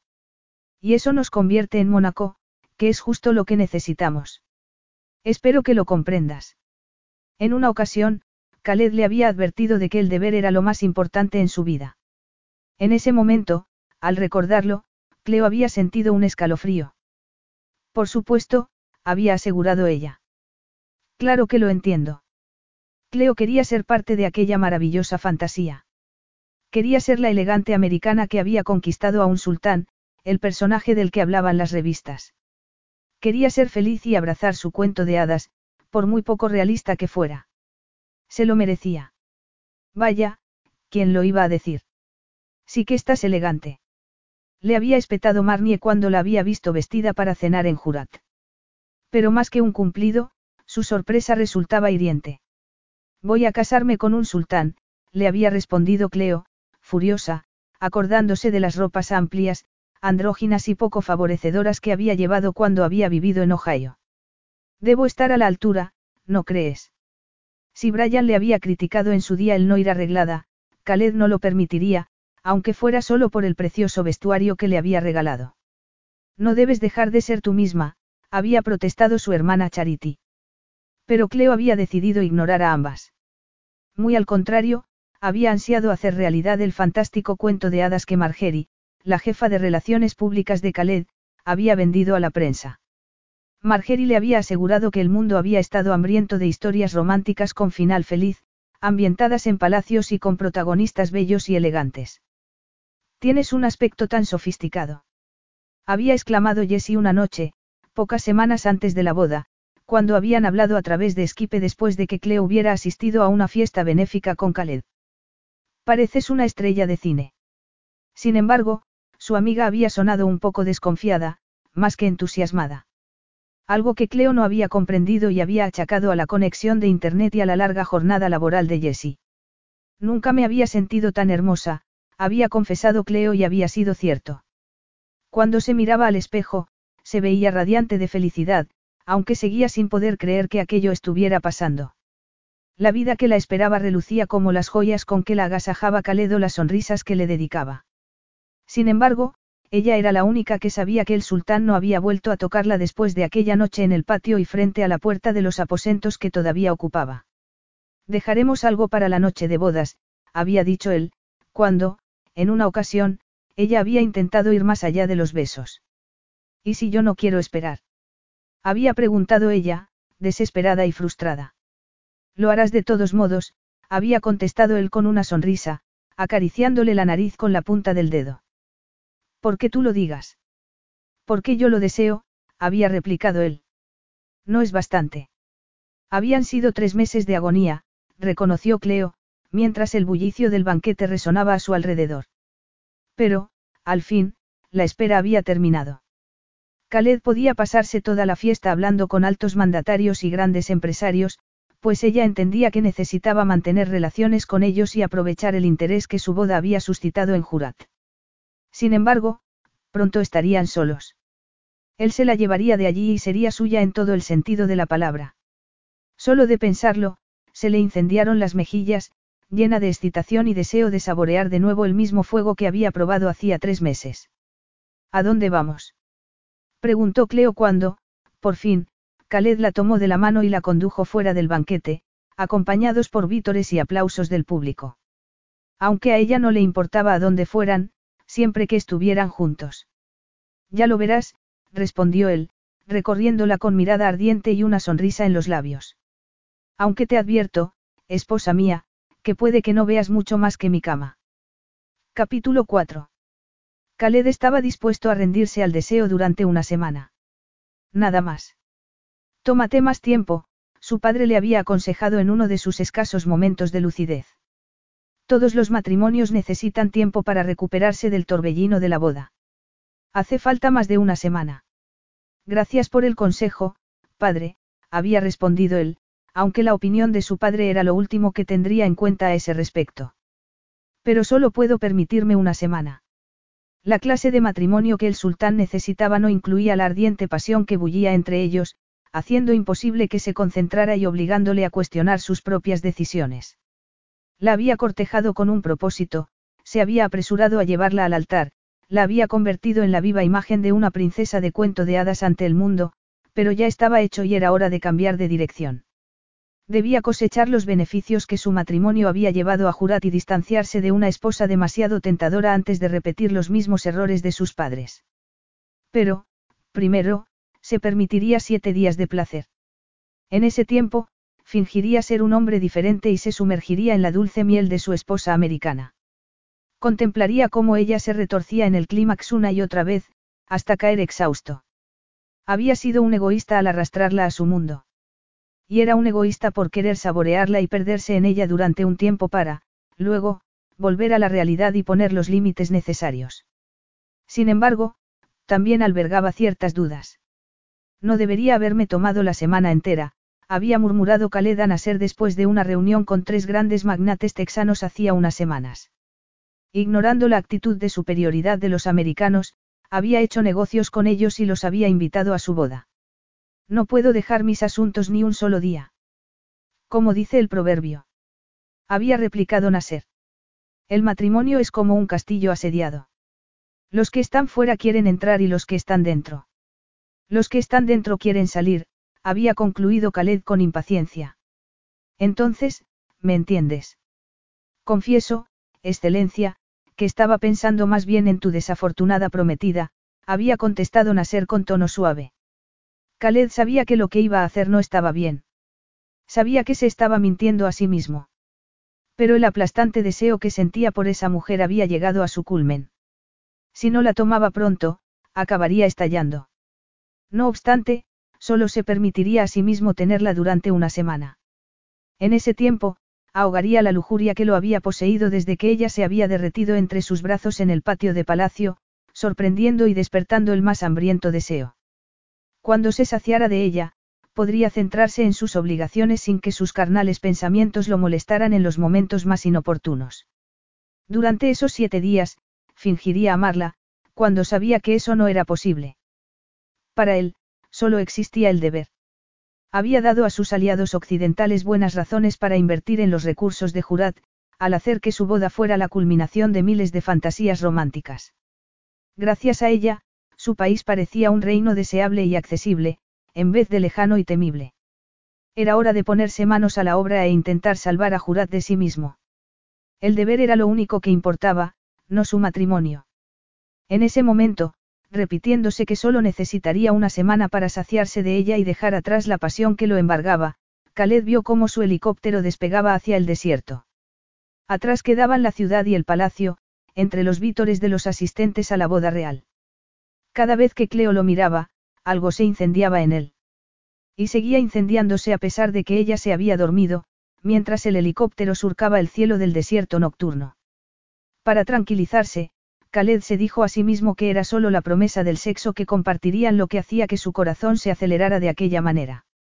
No era su piel cremosa, cubierta con delicadas telas de seda, ni su cuerpo esbelto, ni su mirada inteligente, su suave boca, su risa sensual y fresca. No era por su gracia innata, que quedaría reflejada en miles de fotos en revistas del corazón de todo el mundo. En ese momento, solo una cosa le importaba. Pronto la haría suya. Cuando aterrizaron en el pequeño oasis privado de la familia, Khaled la tomó en sus brazos y la condujo a la tienda que habían preparado para ellos. Se sentía como un conquistador, como un rey, como si ella fuera el botín tras una larga batalla. Cleo abrió los ojos, se desperezó y su deliciosa boca esbozó una sonrisa. Ella sonreía como si se creyera a salvo. Pero Khaled sabía que no era cierto. Él sabía que lo mejor para ambos sería separarse pasada esa semana. Era el único camino. Había aprendido la lección de sus padres, que habían intentado mezclar deseo y deber y, con ello, solo habían sembrado destrucción. No dejaría que la historia se repitiera. ¿Dónde estamos? Susurró ella con voz dulce como la miel. En un oasis. Aquí nadie nos molestará. Estaremos solos durante una semana. Solo de pensarlo, el cuerpo de Khaled se endureció con el más fiero deseo. No había estado nunca en un oasis, pero me imaginaba que serían justo como este, había dicho ella tras un momento, ignorante de las batallas que el sultán libraba en su interior. A su alrededor, palmeras, melocotoneros y olivos bordeaban las aguas cristalinas. El camino estaba iluminado con cientos de antorchas, dispuestas para recibir al sultán y a su esposa. Y, más allá, nada más que el silencio del desierto y cúmulos de estrellas sobre sus cabezas. Era como si estuvieran solos en el universo. Khaled levantó la puerta de tela de la tienda y, tras entrar, depositó a Cleo sobre sus pies con delicadeza. La observó con intensidad mientras ella miraba a su alrededor maravillada. Bellos tapices colgaban desde el techo al suelo, ricas alfombras, una zona para sentarse, dos vestidores y una cama gigante en el centro. Cleo se quedó mirándola en silencio. Es muy bonito, dijo ella al fin. Como un sueño. Es una tienda básica, repuso él, encogiéndose de hombros. Cleo le dedicó una sonrisa cargada de humor y, sin esperárselo, él sonrió también.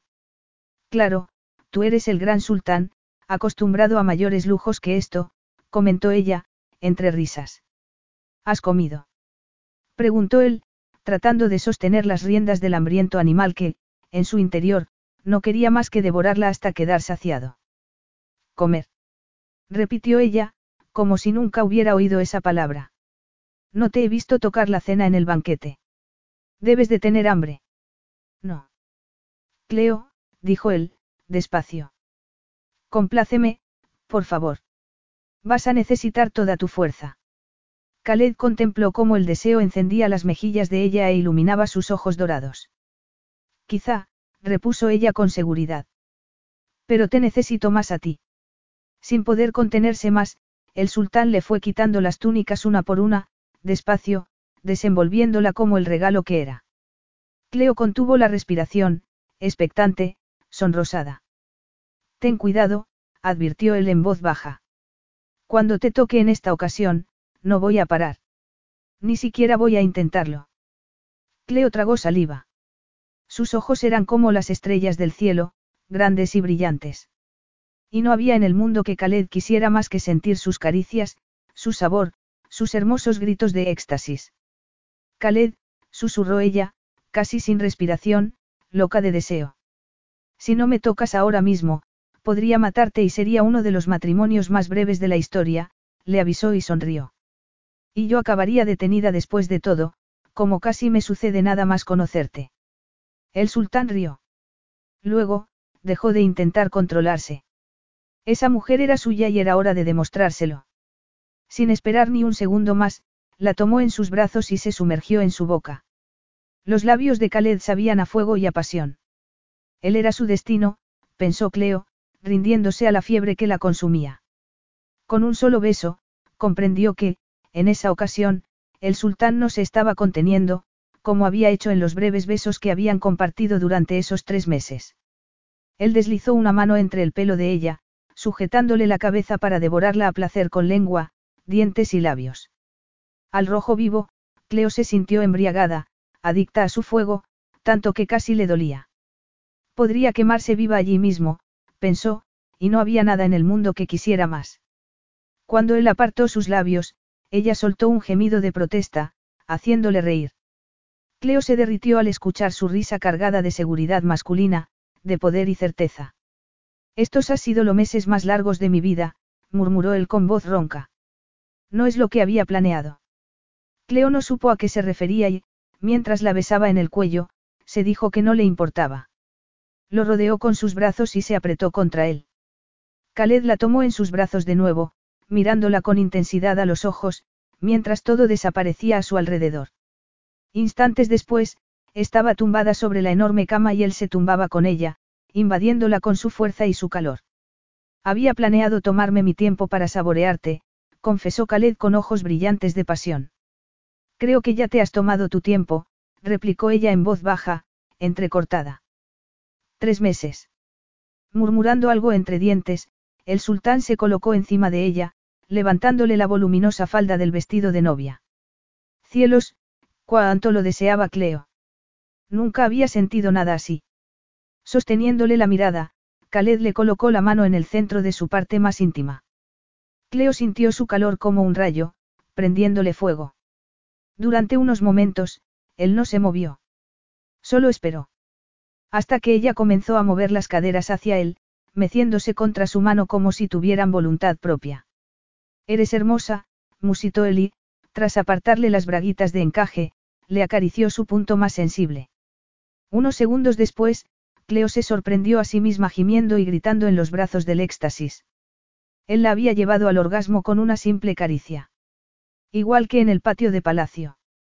Khaled, murmuró ella, aunque no tenía ni idea de qué iba a decirle. Quizá era más una plegaria, pensó Cleo. Khaled rió y, apoyándose en una mano junto a la cabeza de ella, deslizó dos dedos en su interior. Entonces, Cleo se volvió loca. Se arqueó con desesperación, entregada a la pasión, sin pensar en nada. Solo en él. Ahora, Cleo, ordenó el sultán. Ella se derritió ante su tono autoritario, entregándose como si fuera el dueño de su cuerpo. No puedo esperar mucho más, añadió él. Y Cleo obedeció. Una y otra vez, obedeció, estremeciéndose y temblando presa del éxtasis. Cuando volvió en sí y recuperó la respiración, Khaled estaba encima de ella, apretándola con su parte más dura. A ella se le aceleró el corazón, bajo la hambrienta mirada de él. Por favor, rogó ella.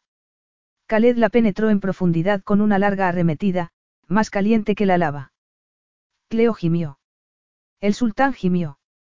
Ella se agarró a él, rodeándolo con las piernas por las caderas, contemplando su hermoso rostro mientras la poseía con lentos y largos movimientos. Enseguida, ella comenzó a temblar en un ritmo frenético, como si no hubiera llegado al orgasmo hacía unos minutos. Otra vez, ordenó él. No puedo, le espetó ella en un susurro, mientras un volcán explotaba en su interior. Nunca me mientas, pequeña, repuso él y la besó, al mismo tiempo que la penetraba con profundidad, haciéndola llegar al éxtasis de nuevo. En esa ocasión, cuando Cleo estalló de placer en los brazos del clímax, él gritó su nombre y la siguió. Cleo había perdido la noción del tiempo cuando Khaled se incorporó y la despojó del vestido. Luego, se desnudó delante de ella. Admirada, se quedó observando, tratando de ignorar la voz en su interior que le susurraba lo mucho que habían crecido sus sentimientos por ese hombre. Su amante. Su marido. Con la boca seca, contempló su hermoso cuerpo masculino, todavía más imponente que con ropas. Sus músculos perfectamente perfilados le hacían parecer de metal. ¿Cómo era posible que se derritiera de deseo de nuevo si acababan de hacer el amor? se dijo ella. ¿Sabes nadar? Sí, contestó Cleo, frunciendo el ceño ante la inesperada pregunta. Después de cumplir 16, fui socorrista en la piscina durante cinco veranos, al menos. Gracias al cielo. Ya me siento a salvo. Cleo quiso sonreír, pero había algo que la hacía sentir incómoda, algo que no comprendía. Nunca pensé que mi marido sería un extraño para mí, afirmó ella sin pensarlo y, al instante, al escuchar sus propias palabras, se quedó paralizada.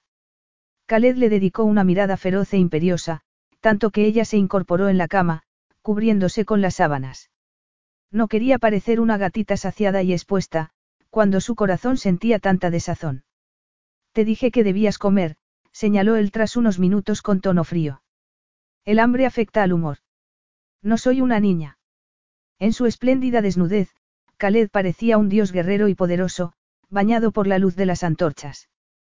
Entonces, Cleo se reprendió a sí misma por intentar buscar lo negativo de la situación. Aquello era un final feliz, se repitió. Y, cuando él la tocó, no pudo pensar en nada más que eso. Ven, pidió él. Tenemos mejores cosas que hacer esta noche que buscar fantasmas donde no los hay, Cleo. Deja que te lo muestre. Sin saber por qué, Cleo tuvo deseos de acurrucarse sobre sí misma y llorar. El sultán se inclinó y volvió a tomarla en sus brazos, hasta que sus rostros quedaron casi pegados. Maravillada por estar junto a aquel hombre perfecto, ella deseó cosas que ni siquiera era capaz de nombrar. Puedo caminar. No quiero que camines, por eso estás en mis brazos. Y todo debe ser como tú quieres. Claro, repuso él con suavidad. Soy el sultán. En vez de molestarse por su arrogancia, por alguna razón, Cleo se sintió reconfortada. Lo rodeó con un brazo por los hombros, mientras él la sacaba fuera de la tienda. ¿No nos verán? Preguntó ella cuando estuvieron bajo las estrellas, desnudos. ¿Por qué lo dices? Estás desnudo. Yo solo llevo la ropa interior. Han aprendido a no mirar cuando no deben, replicó él con gesto divertido. A diferencia de ti, Cleo, prefieren no arriesgarse a despertar mi ira. Poco después, Khaled la depositó en el suelo de una tienda más pequeña, al borde de un estanque en el centro del oasis. Había toallas, almohadas y varias bandejas con comida en mesitas bajas. Come, ordenó él. Luego, nadaremos bajo la luna. Y te haré gritar mi nombre bajo el cielo estrellado hasta que te quedes sin voz. El sultán sonrió entonces, mirándola mientras se acomodaba junto a una mesa y se estiraba. Su cuerpo desnudo era la viva imagen de la perfección masculina. Y era suyo, se recordó Cleo. Aunque, en la práctica, no sintiera lo mismo que había previsto durante aquellos tres largos meses de soñar despierta. ¿Y si yo quiero hacerte gritar a ti? Preguntó ella, sentándose a su lado, delante de las bandejas llenas de deliciosas viandas. Al verlas y olerlas, se dio cuenta del hambre que tenía. Puedes intentarlo, le retó él, mientras se servía un plato. Pero, si lo que quieres es competir conmigo, debes saber que no me preocupa perder. Cleo dio un mordisco a un pedazo de pan de pita y suspiró ante su exquisito sabor. Lo untó con un mousse y se metió en la boca unas cuantas aceitunas. Estaba todo riquísimo, como era de esperar, se dijo. ¿Significa eso que nunca pierdes? ¿O que eres un buen perdedor?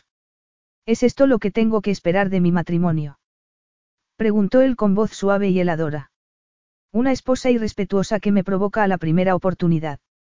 Solo cuando tenga hambre, contestó ella y sonrió, intentando suavizar la tensión.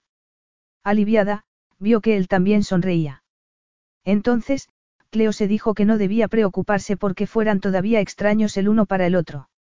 No eran las primeras personas del mundo que se casaban sin conocerse del todo y no serían las últimas. Además, que tenía de bueno conocer a alguien. Podía ser todo mentira. Ella lo había aprendido en su experiencia con Brian, después de haber salido con él durante años. Pensar en Brian allí le pareció una obscenidad, así que se lo sacó de la cabeza de inmediato. Lo que importaba era lo que la unía a Khaled. Podía sentirlo en el aire. Por su parte, era una mezcla de deseo, admiración, descubrimiento y, sí, una clase de amor que no había sentido nunca.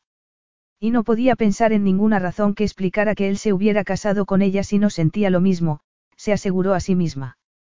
Durante la cena, el sultán permaneció en silencio. Era un hombre muy poderoso, con tremendas responsabilidades. Era normal que no fuera demasiado abierto ni expresivo con sus sentimientos, caviló Cleo. Pero, cuando la tocaba, todo se transformaba en magia. ¿Qué más quería ella? Después, se zambulleron en las aguas oscuras con la luna brillando sobre ellos. Khaled la alcanzó en una de las orillas y la besó con la misma ferocidad de hacía unos momentos. Entonces, la levantó en sus brazos y se deslizó dentro de ella, haciéndole gritar de placer. En esa ocasión, no fueron lentas arremetidas. La poseyó en profundidad y con fuerza, marcándola con su fuego. Khaled rió cuando ella gimió. La arqueó hacia atrás, haciéndola sentir tan grácil como una bailarina en las aguas plateadas por la luna. Enseguida, cuando comenzó a devorarle un pezón con sus labios ardientes, los gemidos de Cleo se convirtieron en una demanda desesperada. No puedo, balbuceó ella. Di mi nombre, ordenó él y le mordió con suavidad el pezón. Dilo, Cleo. Grítalo. Estremeciéndose de placer, Cleo no pudo evitar obedecerlo. Lo único que ansiaba era complacerlo. Gritó su nombre como una plegaria a la luna, al agua y al desierto que los rodeaba. Entonces, comprendió que lo amaba mucho más de lo que sería recomendable, más allá de cualquier límite. Entendió que lo había querido desde el primer instante en que lo había visto, parado ante ella como un dios feroz en medio del callejón. Cuando Cleo volvió en sí después de su orgasmo, Khaled la estaba esperando, todavía duro y caliente dentro de ella, contemplándola con los ojos inundados de pasión. Otra vez, pidió él. No has gritado lo bastante fuerte. Los árboles siguen en pie, ¿lo ves? No me gusta gritar, susurró ella. Lo harás, le aseguró él, devorándola con sus brillantes ojos negros. No sé cómo. El sultán sonrió y comenzó a moverse de nuevo, con más lentitud. Estableció un ritmo suave, letal y embriagador, mientras ella cerraba los ojos. La práctica hace la perfección, afirmó él. Y, a continuación, le demostró a qué se refería. Capítulo 5. De regreso a Palacio, a Cleo le esperaba mucho que hacer como esposa del sultán. Todos los días, daba clases de árabe, de historia de Jurat, protocolo y etiqueta. El resto del tiempo lo dedicaba a las muchas organizaciones benéficas que requerían la atención de la nueva mujer del gobernante. Tenía que asistir a interminables pruebas de vestuario, a reuniones con las esposas de los altos mandatarios que se encontraban con su marido y visitar todos los lugares que el sultán creía dignos de su conocimiento y patronazgo. Era una buena vida, se dijo a sí misma. El cuento de hadas seguía su curso y ella estaba decidida a cumplir con sus deberes lo mejor posible. Eres muy popular entre la gente, Khaled le había dicho días después de volver del idílico oasis, cuando ella se había quejado de que estaba cansada de no ser más que un apéndice distante del sultán. Luego, la había rodeado con sus brazos y la había besado, como si no hubiera podido resistirse a ella. No cuesta nada sonreír y saludar, ¿verdad? El sultán creía que Cleo podía hacerlo y, por lo tanto, ella también lo creía. Esa tarde, había visitado un refugio para niños abandonados y había practicado sus nociones de árabe al participar en la ceremonia de inauguración de una nueva escuela. De regreso a Palacio, estaba revisando la lista de obligaciones que la esperaban en el mes próximo, mientras fruncía el ceño. Margery, las relaciones públicas del sultán, se la acababa de enseñar en el asiento trasero del coche blindado. No puedo hacerlo todo, protestó Cleo, mirando cómo todas las casillas del calendario estaban repletas con anotaciones a mano de Margery. ¿Por qué no se sentía feliz? se reprendió a sí misma. Estaba viviendo su cuento de hadas, no tenía por qué quejarse. Aún así. Todas las noches están ocupadas.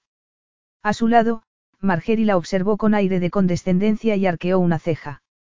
Ya hemos enviado la confirmación de su asistencia a todos los eventos anotados, señora. Sería un poco extraño echarnos atrás ahora. Por la forma en que Margery pronunció la palabra, Cleo comprendió que, extraño, quería decir, por completo inaceptable. Cada día que pasaba, notaba la enemistad de las relaciones públicas, que parecía dispuesta a contrariarla y no tomar en cuenta sus necesidades en ningún momento, sin importarle con quién estuviera casada. Puedo renunciar a cenar con mi esposo de vez en cuando, dijo Cleo, sintiendo un nudo en el estómago. En realidad, sus cenas con Khaled habían sido muy escasas en las últimas semanas. Las pocas veces que se habían reunido para cenar habían terminado desnudos, haciendo el amor, y no habían comido de todos modos. Pero no todas las noches. A él no le gustaría. Cleo odiaba tener que usar a Khaled para defender su punto de vista. Margery no levantó la vista de los papeles que siempre tenía en la mano, en los que siempre tomaba notas que no compartía con Cleo. Su excelencia ha aprobado su calendario en persona, afirmó Margery con tono frío. Cleo parpadeó ante aquella inesperada respuesta que le sentó como si hubiera recibido una bofetada, pero se cuidó mucho de demostrar sus sentimientos. Había aprendido que, en su nueva vida, había espacios muy privados donde podía hacer y decir lo que quería, pero en cualquier otra parte debía contenerse. De pronto, además, comprendió que Margery trabajaba para Khaled, no para ella. Como no se había dado cuenta antes. Cuando eres el sultán y cuando eres un hombre. Le había preguntado Cleo a Khaled un día en el oasis, cuando habían estado tumbados junto al estanque, envueltos por el sonido del viento en las palmeras. Él todavía estaba dentro de ella, poco después de haber hecho el amor. Soy las dos cosas, había respondido él con intensidad, como si hubiera querido advertirle de algo. El hombre nunca toma una decisión que no beneficie al sultán. Y le importan al sultán las necesidades del hombre. Había inquirido ella, mientras le había acariciado el vello del pecho con la punta del dedo. De pronto, ante su pregunta, Khaled se había puesto rígido. Se había sentado y la había puesto a un lado, antes de levantarse y envolverse con una toalla. El sol lo había bañado de oro, haciéndolo parecer mucho más hermoso. Y, al mismo tiempo, Cleo había percibido una expresión torturada en sus ojos. Solo existe el sultán, Cleo, había afirmado él en tono oscuro. Solo existe Jurat. Ha sido Jurat lo que acaba de hacerme gritar por tercera vez hoy. Había preguntado ella, intentando hacerle reír. Yo creo que has sido tú. Apretando los labios, Khaled se había limitado a menear la cabeza. Recuerda lo que te he advertido. Recuerda que nunca quise hacerte creer lo contrario, Cleo. Pero Cleo lo había olvidado en el momento en que la había tomado en sus brazos de nuevo. Cada vez que la tocaba, ella olvidaba que apenas lo conocía y que se había casado con una fantasía. Sin embargo, en ese momento, sentada junto a Margery en el coche, recordó sus palabras. El cuerpo se le quedó helado de golpe, aunque se guardó mucho de demostrar nada bajo la escrutadora mirada de la otra mujer. De acuerdo. Entonces, me parece bien, murmuró Cleo, volviendo la cara hacia la ventanilla y fingiendo indiferencia. Gracias. Al parecer, Cleo sabía cómo simular estar tranquila y segura de sí misma. Al menos, eso decía la prensa de ella. La definían como una elegante y sofisticada mujer, educada y distante, que parecía nacida para su papel de reina.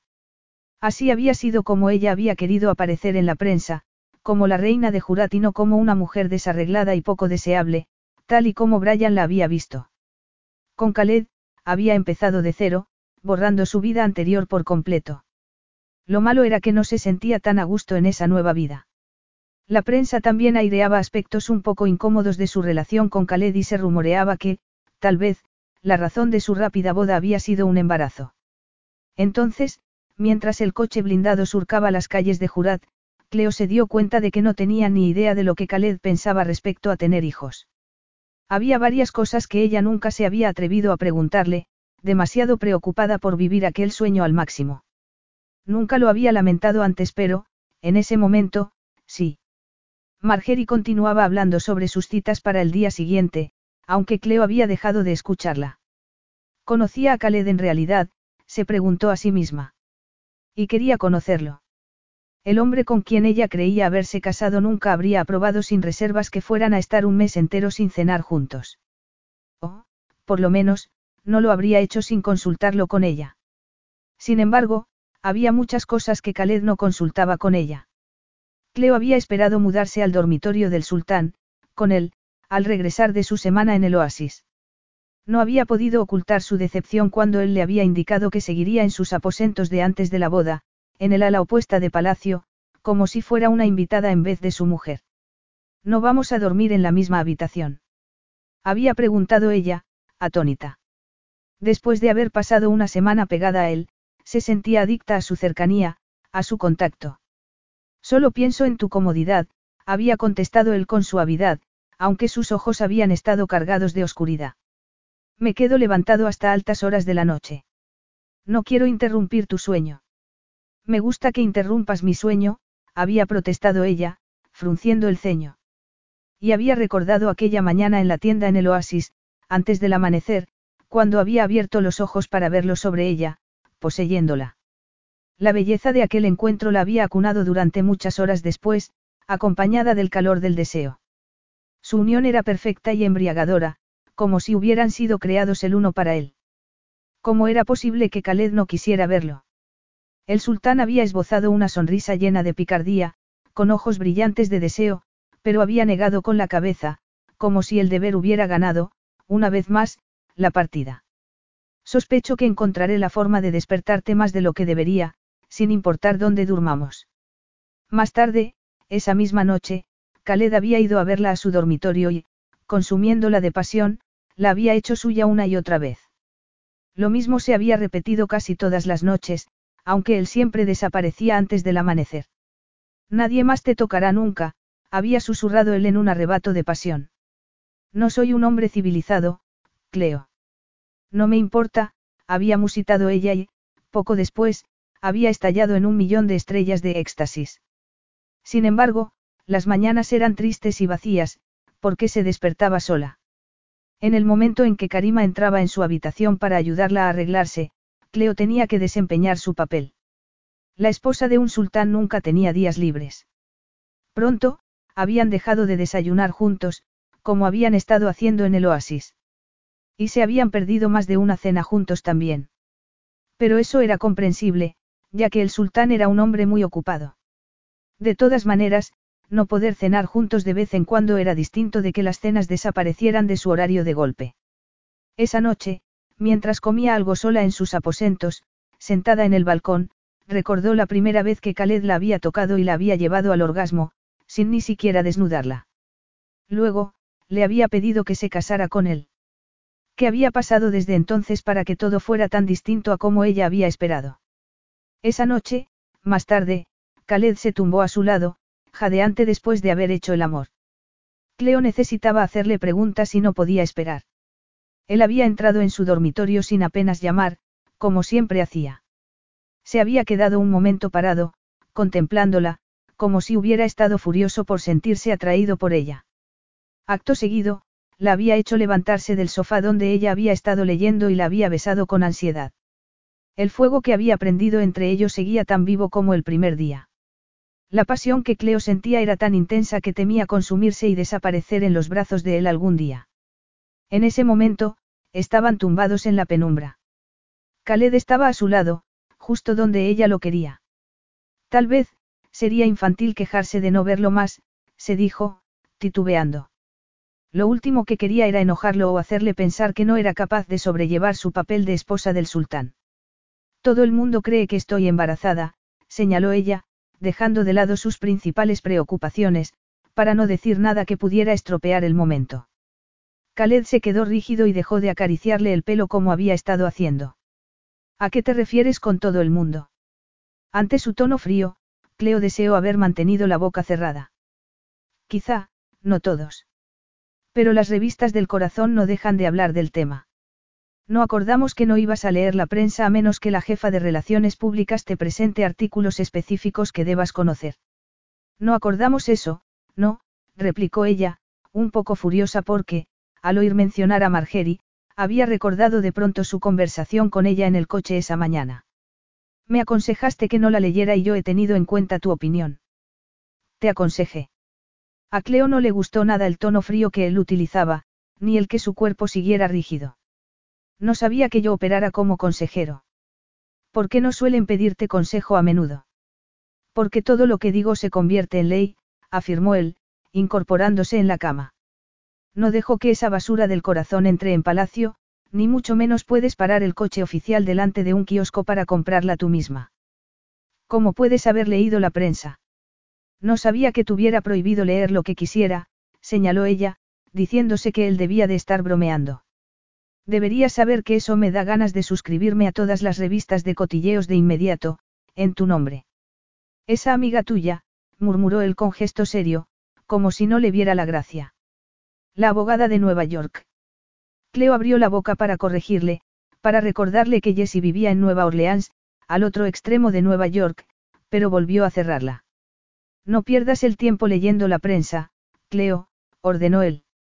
No merece la pena. Tuve en cuenta tu consejo en el pasado, igual que hago ahora, contestó ella tras un momento, cada vez más furiosa. Creo que tendré que rechazarlo, pero gracias de todas maneras.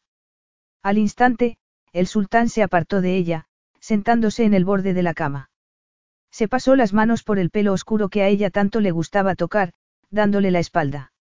No importa, dijo él. Estarás embarazada muy pronto y el mundo podrá entretenerse en contar los nueve meses como mejor le parezca.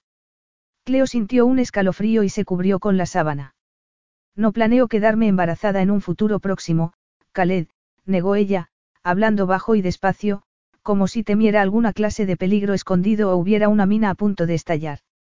No. Claro que no. Solo tengo 25 años. Entonces, Khaled se giró hacia ella y la penetró con sus ojos oscuros y cargados de autoridad. Eres una mujer adulta, le espetó él con rostro inescrutable. Y yo necesito herederos, afirmó y, tras un instante de silencio, como si él mismo se hubiera dado cuenta de lo frío que sonaba, añadió, quiero tener hijos, Cleo. Contigo. Pero, balbuceó ella. No entendía por qué tenía el estómago encogido.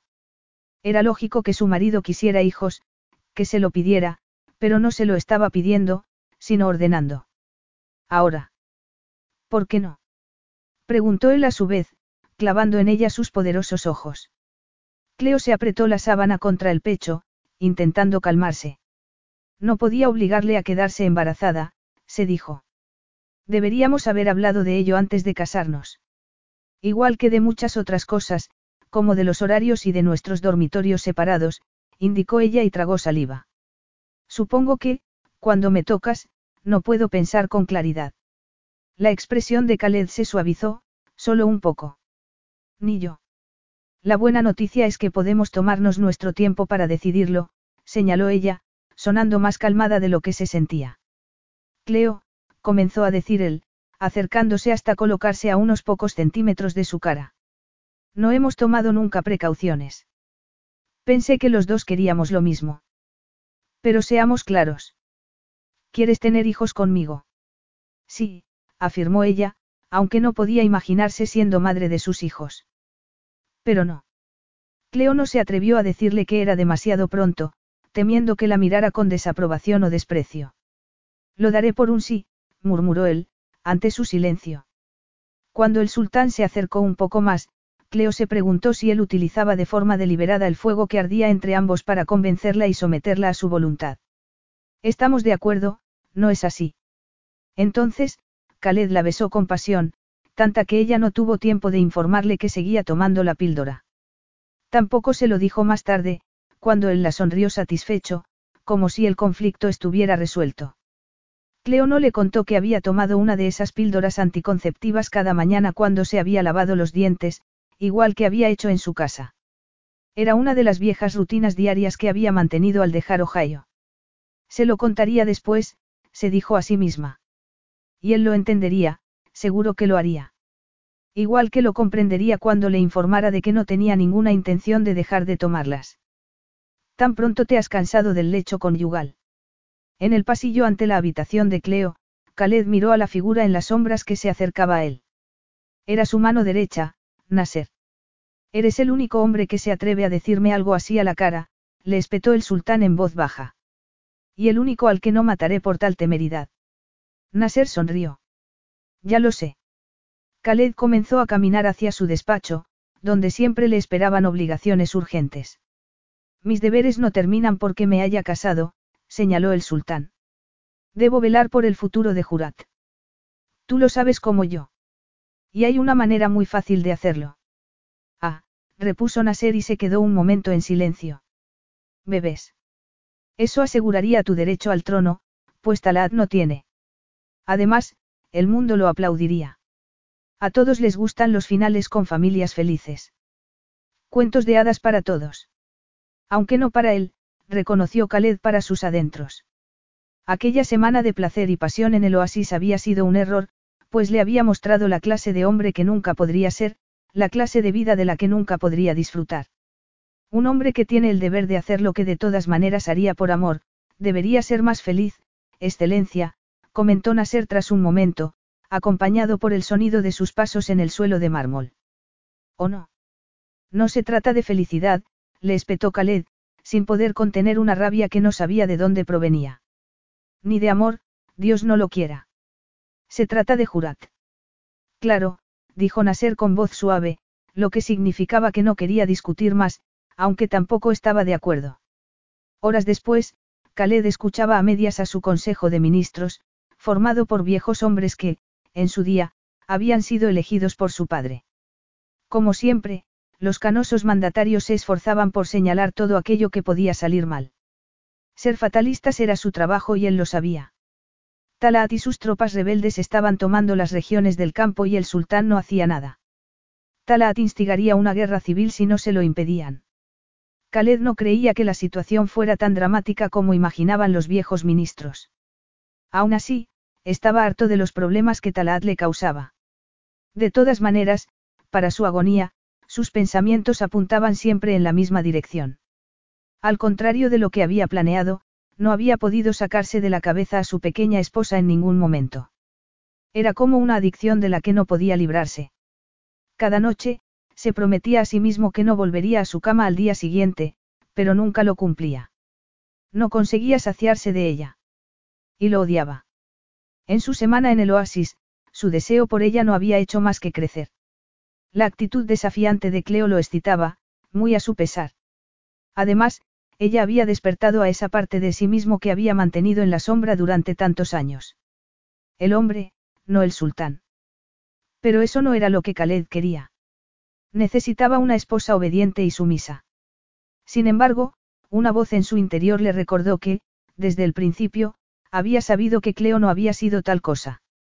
Cuando la había encontrado en el callejón y se la había llevado a palacio, había sido porque ella lo había desafiado. Khaled lo tenía todo planeado. Cleo daría a luz a sus herederos. Luego, los criaría en el palacio de verano, junto al mar, como su propia madre había hecho con él y con Amira, donde el clima era más suave. Allí, crecerían sanos y salvos, lejos de él. De esa manera, el sultán sería libre para perderse en sus interminables responsabilidades como siempre había hecho. Como su padre y su abuelo habían hecho antes que él. Entonces, recostándose en su silla, se preguntó qué pasaría si dejara de intentar controlar a Cleo, si dejara de luchar consigo mismo y sus deseos. Y si se permitiera ser un hombre común y dejara de intentar alejarla de él. Pero Jurat era su vida. Y acabaría destruyéndolo, como había hecho con sus padres. Él se había pasado toda su infancia viendo a su madre luchar por las escasas migajas de atención que su padre le había prodigado. Había sido la enfermedad lo que se la había llevado o había sido el dolor del desamor. Al mismo tiempo, su padre había intentado complacer tanto a su mujer como a su pueblo y había fracasado. Jurat había sido como una condena para su familia desde hacía cinco generaciones. Pero, a pesar de todo, Khaled amaba ese lugar y amaba a su pueblo. Amaba cada grano de arena del desierto, cada piedra de sus viejas ciudades amuralladas. Jurat formaba parte de él. Por eso, no había cabida en su corazón para una mujer de ojos dulces como la miel y sonrisa como el sol. Nada podía equipararse a Jurat. No había espacio para ese peligroso deseo que lo abrasaba, incluso después de haberse pasado toda la noche saboreando su cuerpo. Porque cada noche volvía a los brazos de su mujer, era un misterio que Khaled no podía descifrar. Sabía que, sin duda, ese día también lo repetiría, como un tonto obsesionado.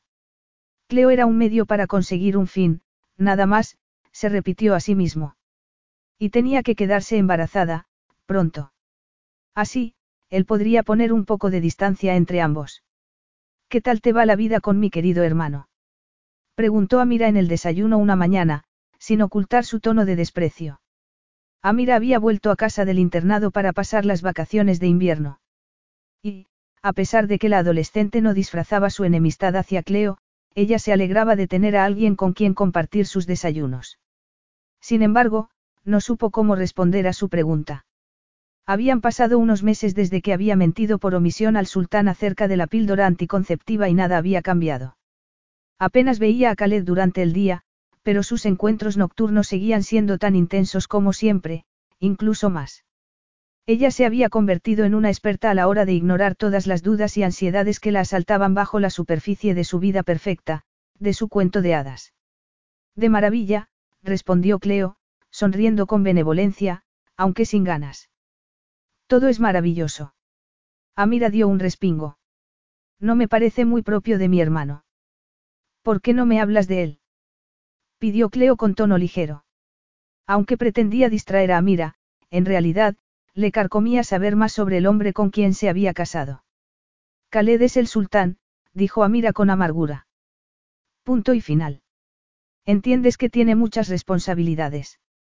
Amira lanzó un forzado suspiro, interrumpiéndola. Entiendo que haría cualquier cosa por Jurat. ¿Crees que se habría casado contigo si no hubiera sido para conseguir algo con ello? Así es él. Si dejas de serle de utilidad, dejas de existir para el sultán. Créeme, Cleo. Yo lo conozco. Hay más cosas en la vida que la responsabilidad, señaló Cleo con suavidad. Incluso para un sultán. Su cuñada esbozó una mueca burlona que, al instante, se tornó en algo mucho peor, lástima. Para Khaled, no. Él es Jurat y eso lo matará, igual que mató a nuestra madre. Jurat volvió loco a nuestro padre, volvió a nuestro primo contra el trono y ha causado infinito sufrimiento a nuestra familia. Khaled está condenado. Tú deberías saberlo mejor que nadie, Cleo. Quizá no conoces a tu hermano tanto como crees, replicó Cleo, mientras, sin darse cuenta, apretaba tensa el tenedor entre los dedos. Y quizá tú no lo conoces en absoluto, murmuró Amira y, en esa ocasión, su tono no fue cortante ni provocador, sino sincero. Capítulo 6. Varias noches después, Cleo al fin pudo quedarse a solas. Dejó a la dictatorial Margery en su despacho y subió a sus aposentos, donde se encerró en las espaciosas y lujosas habitaciones que eran solo suyas. Allí, nadie podía observar si sonría, ni juzgar sus comentarios, ni tratar de adivinar si el color de su piel significaba que estaba embarazada de gemelos. Cuando, al fin, estuvo a solas, no tuvo ganas de sonreír. Sin embargo, tampoco quiso rendirse a los negros nubarrones que se cernían sobre ella, ni a la vocecilla que, en su interior, le susurraba que Amira había tenido razón en el desayuno. Por mucho que quisiera negarlo, había cometido un terrible error, se dijo a sí misma. Pero no se permitiría llorar. Cleo se quitó el elegante vestido que Margery le había elegido y que Karima le había ayudado a ponerse, sin contar en ningún momento con su opinión. Luego, se puso la bata de seda que solía llevar en lugar de sus antiguas ropas cómodas de andar por casa. Con ayuda de una banqueta que llevó desde el dormitorio, alcanzó la balda más alta del vestidor y bajó su vieja y gastada mochila de su escondite.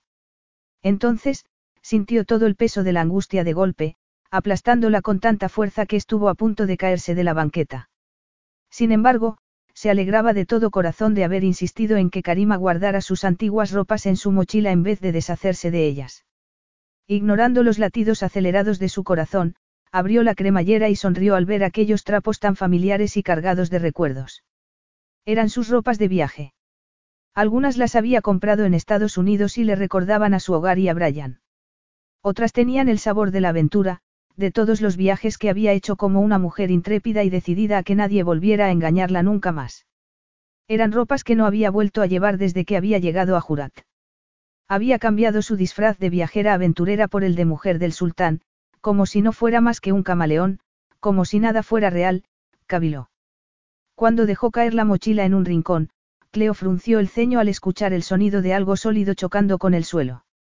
Curiosa por saber qué podía haber hecho ese ruido, se agachó a su lado para rebuscar en los bolsillos. Eran un teléfono móvil y un cargador, nuevos para ella. Después de quedarse largo rato mirándolos, volvió al dormitorio y encendió su portátil. Mientras pinchaba en el icono de Esquipe, se dio cuenta de todo el tiempo que había pasado desde la última vez que había hablado con Jessie. Titubeando, pinchó en el nombre de su amiga para ponerse en contacto con ella. Jessie contestó a la primera, a pesar de que era media mañana en Nueva Orleans y estaba en el trabajo. A Cleo se le encogió el estómago todavía más. Le resultaba difícil mirar a su mejor amiga, que la contemplaba al otro lado de la pantalla con gesto de preocupación. Encontré el teléfono, dijo Cleo por todo saludo, tratando de evitar temas espinosos, como la razón por la que llevaba meses sin ponerse en contacto con su amiga, a pesar de todos los correos electrónicos que Jessie le había enviado. Un regalo de boda. ¿Estás enfadada? Preguntó Jessie, acercándose más a la pantalla. Era una manera de recrear nuestros años de juventud.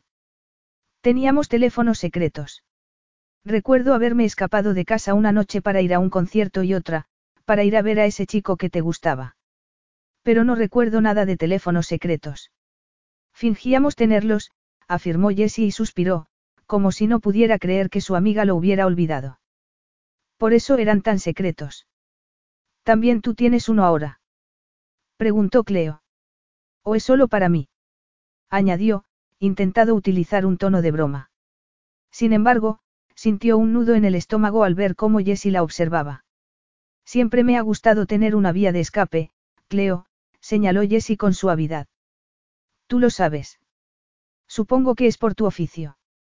No, es porque crecí con cuatro hermanos mayores que creían que era divertido encerrarme en mi cuarto cada vez que les resultaba molesta, explicó Jessie con una sonrisa. ¿Cómo está mi recién casada favorita? Cleo pensó en contárselo. Jessie era la única persona a la que estaría dispuesta a hablarle de la sombría pesadumbre que atenazaba su pecho, pero no se sintió capaz de hacerlo. Sus sentimientos por Khaled eran demasiado intensos. Por eso, no se atrevía a quejarse. Nunca había querido tanto a nadie. Había creído amar a Brian, pero eso había sido una ridiculez comparado con lo que sentía en ese momento. No podía imaginarse la vida sin Khaled.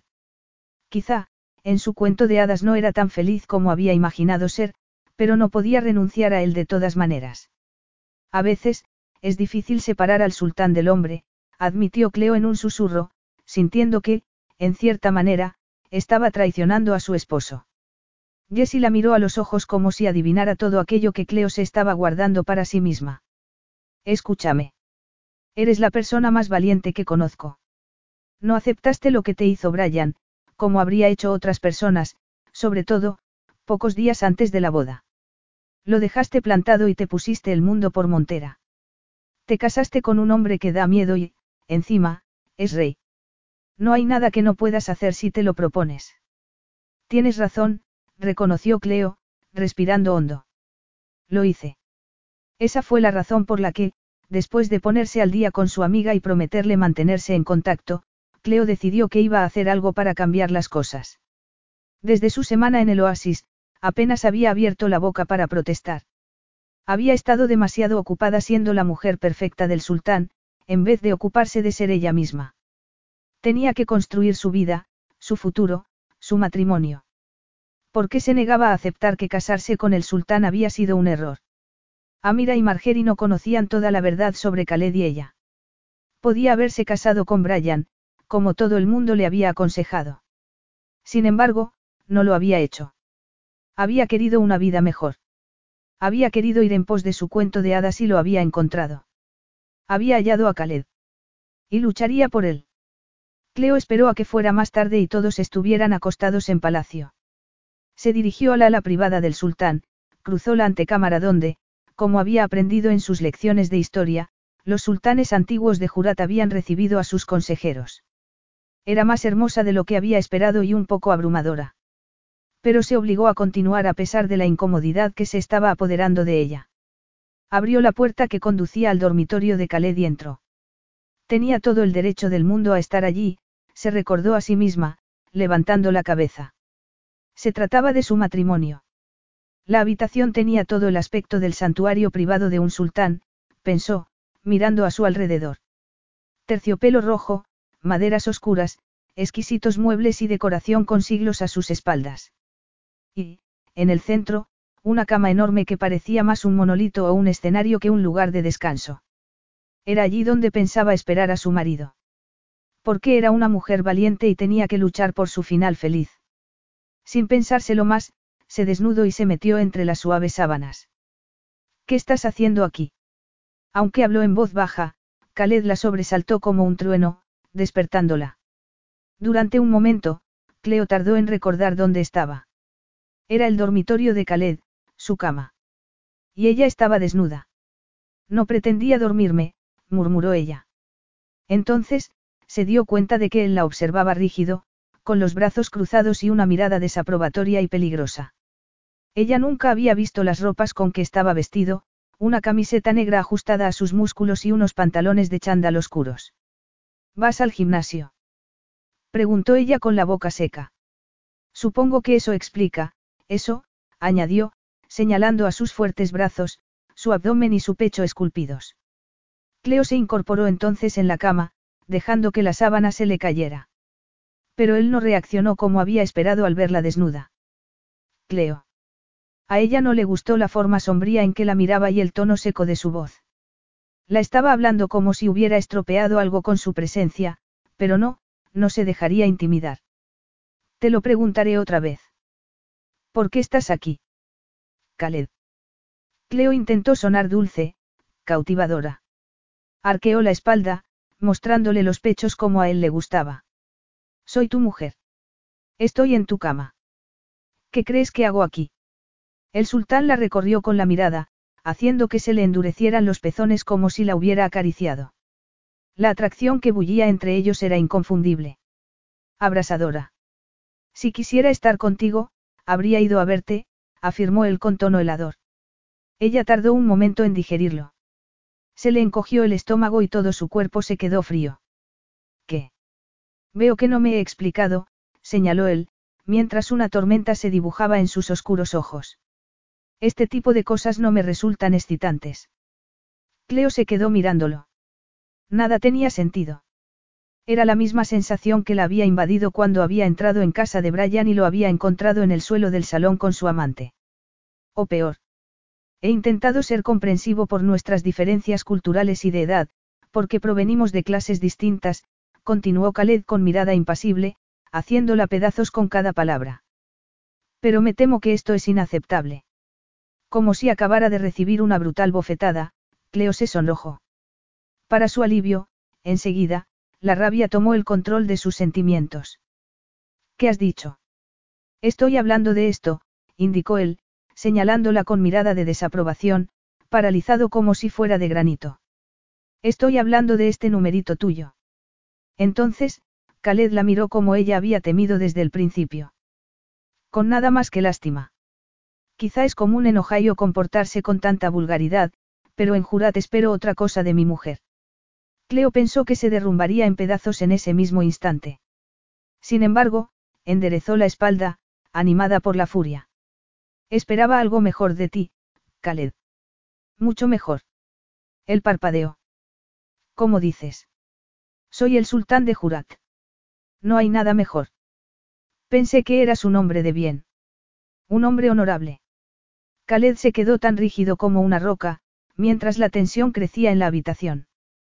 Cleo se arrodilló ante él como creyó que se esperaba de ella, sintiendo náuseas por no haberse dado cuenta antes de que su cuento de hadas había sido una mera ilusión. Sin embargo, lo que más le llamaba la atención, lo que más le preocupaba era que Khaled estuviera tan disgustado. Era como si él se sintiera herido de alguna manera. Haciendo un esfuerzo por no llorar, Cleo tuvo deseos de salir corriendo, dejar atrás a su marido como si fuera un malvado de pesadilla y labrarse una nueva vida lejos de allí. Pero eso ya lo había hecho en el pasado. Y no parecía que poner distancia física con los problemas sirviera para mucho, se dijo. Dime qué es esto, ordenó él tras un instante eterno. Creí que te había dejado claro que no tolero las faltas de respeto. Entonces, respétame, le espetó Cleo, pero se arrepintió al instante, temiendo su respuesta. Y había tenido razones para temerla. ¿Respetar qué? replicó él con gesto implacable y cruel. A la criatura que chocó con mi hermana en una calleja, en quien no me habría fijado nunca sino o a la elegante esposa que he creado de cero para satisfacer mis propósitos. ¿Cuál de las dos eres tú, Cleo? ¿A cuál de las dos crees que debería respetar? Calla, dijo ella, aplastada por el dolor. Soy tu mujer. Albergas algunos conceptos equivocados respecto a ese papel, prosiguió él, calmado y frío.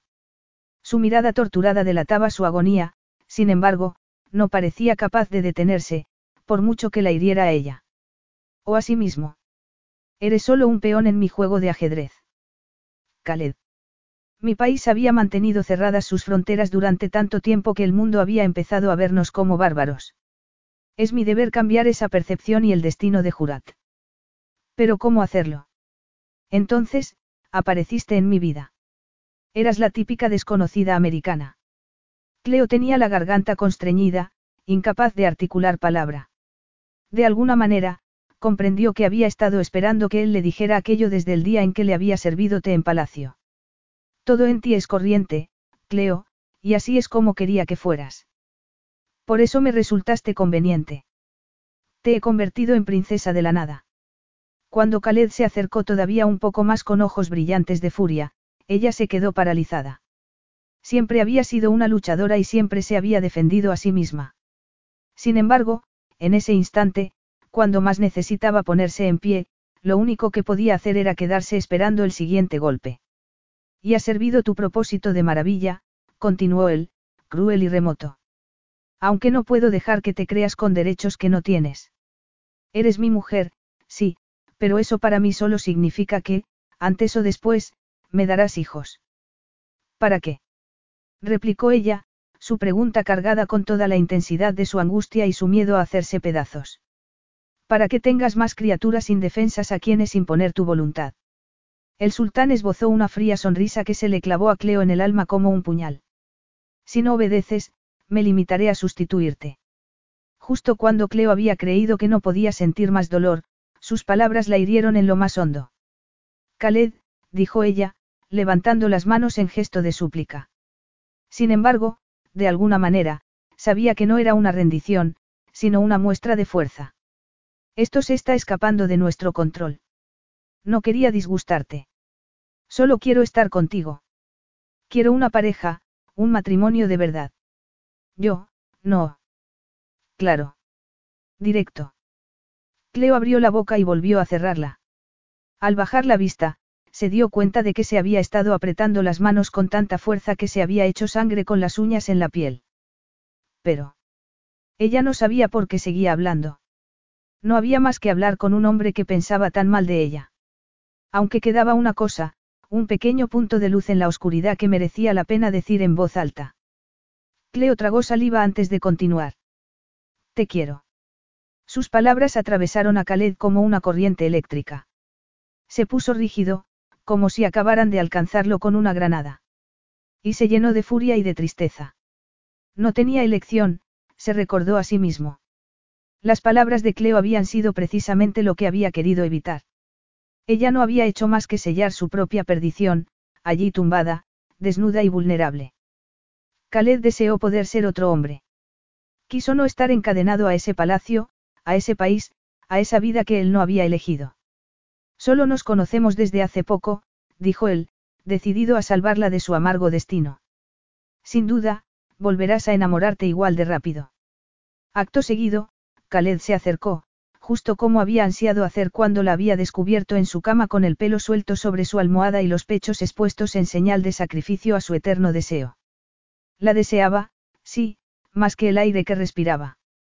Y, si no podía tenerla, haría lo que fuera para que ella lo odiara.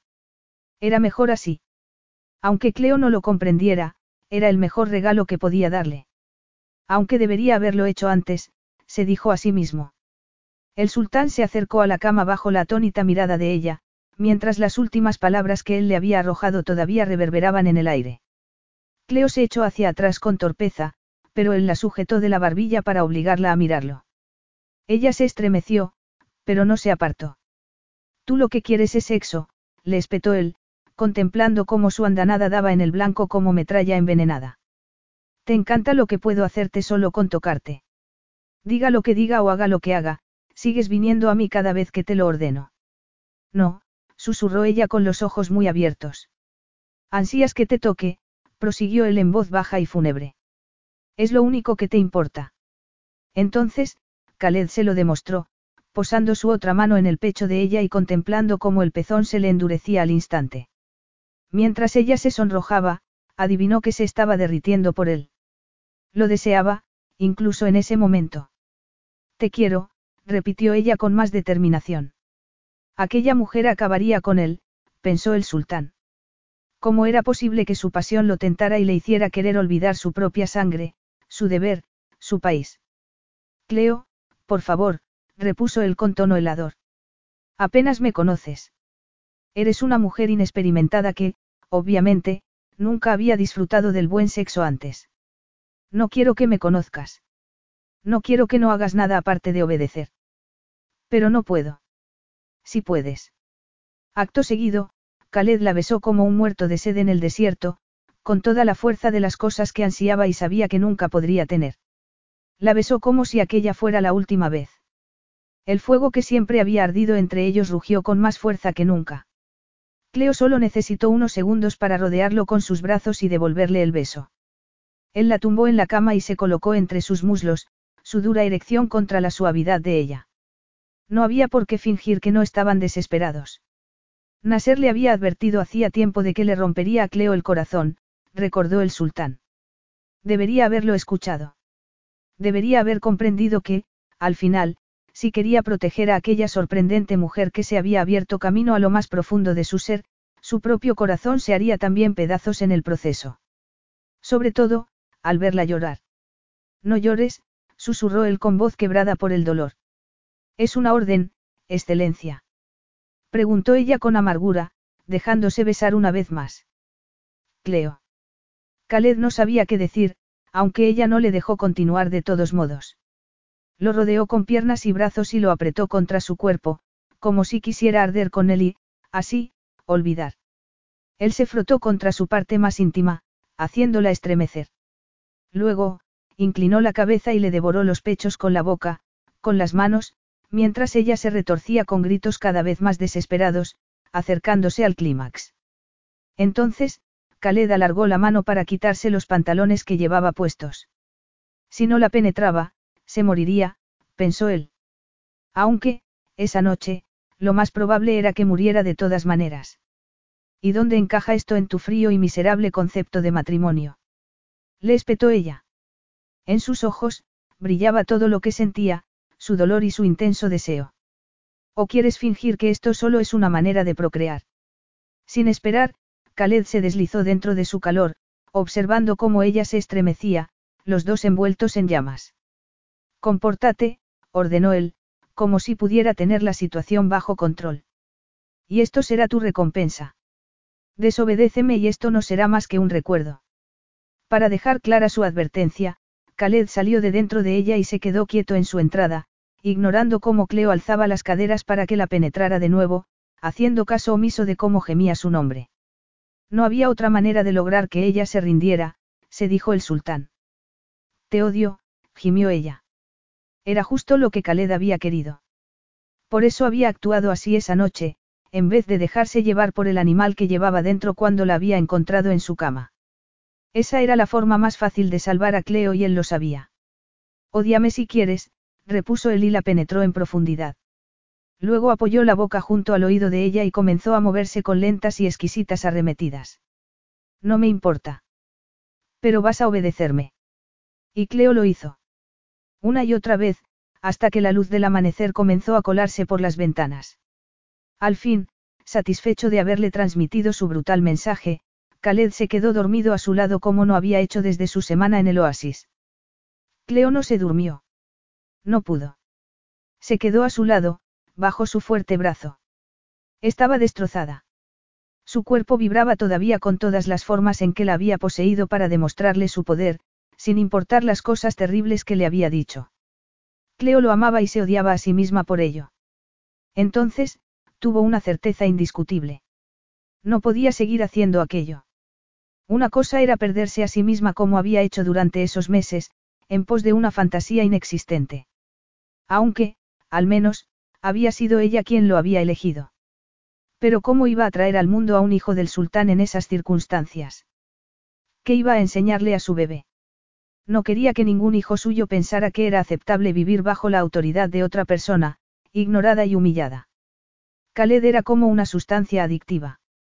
Lo deseaba a pesar de todo, aunque le hubiera roto el corazón. Sin embargo, Cleo comprendió al fin lo que debería haber visto desde el principio, no podía quedarse allí. Había sido un terrible error. Tenía que irse. Debía marcharse antes de que él descubriera por qué no se quedaba embarazada, antes de que todo empeorara. Si no lo hacía, acabaría cayendo en su tela de araña, sometiéndose ciegamente a su voluntad. Se olvidaría de quién era y no habría marcha atrás. Para Khaled, ella solo era un peón, una posesión, un objeto que utilizaba a su antojo. Tenía que dejarlo mientras todavía pudiera. Capítulo 7. Tu esposa es encantadora. exclamó el magnate italiano con entusiasmo, mientras sujetaba a Cleo de ambas manos.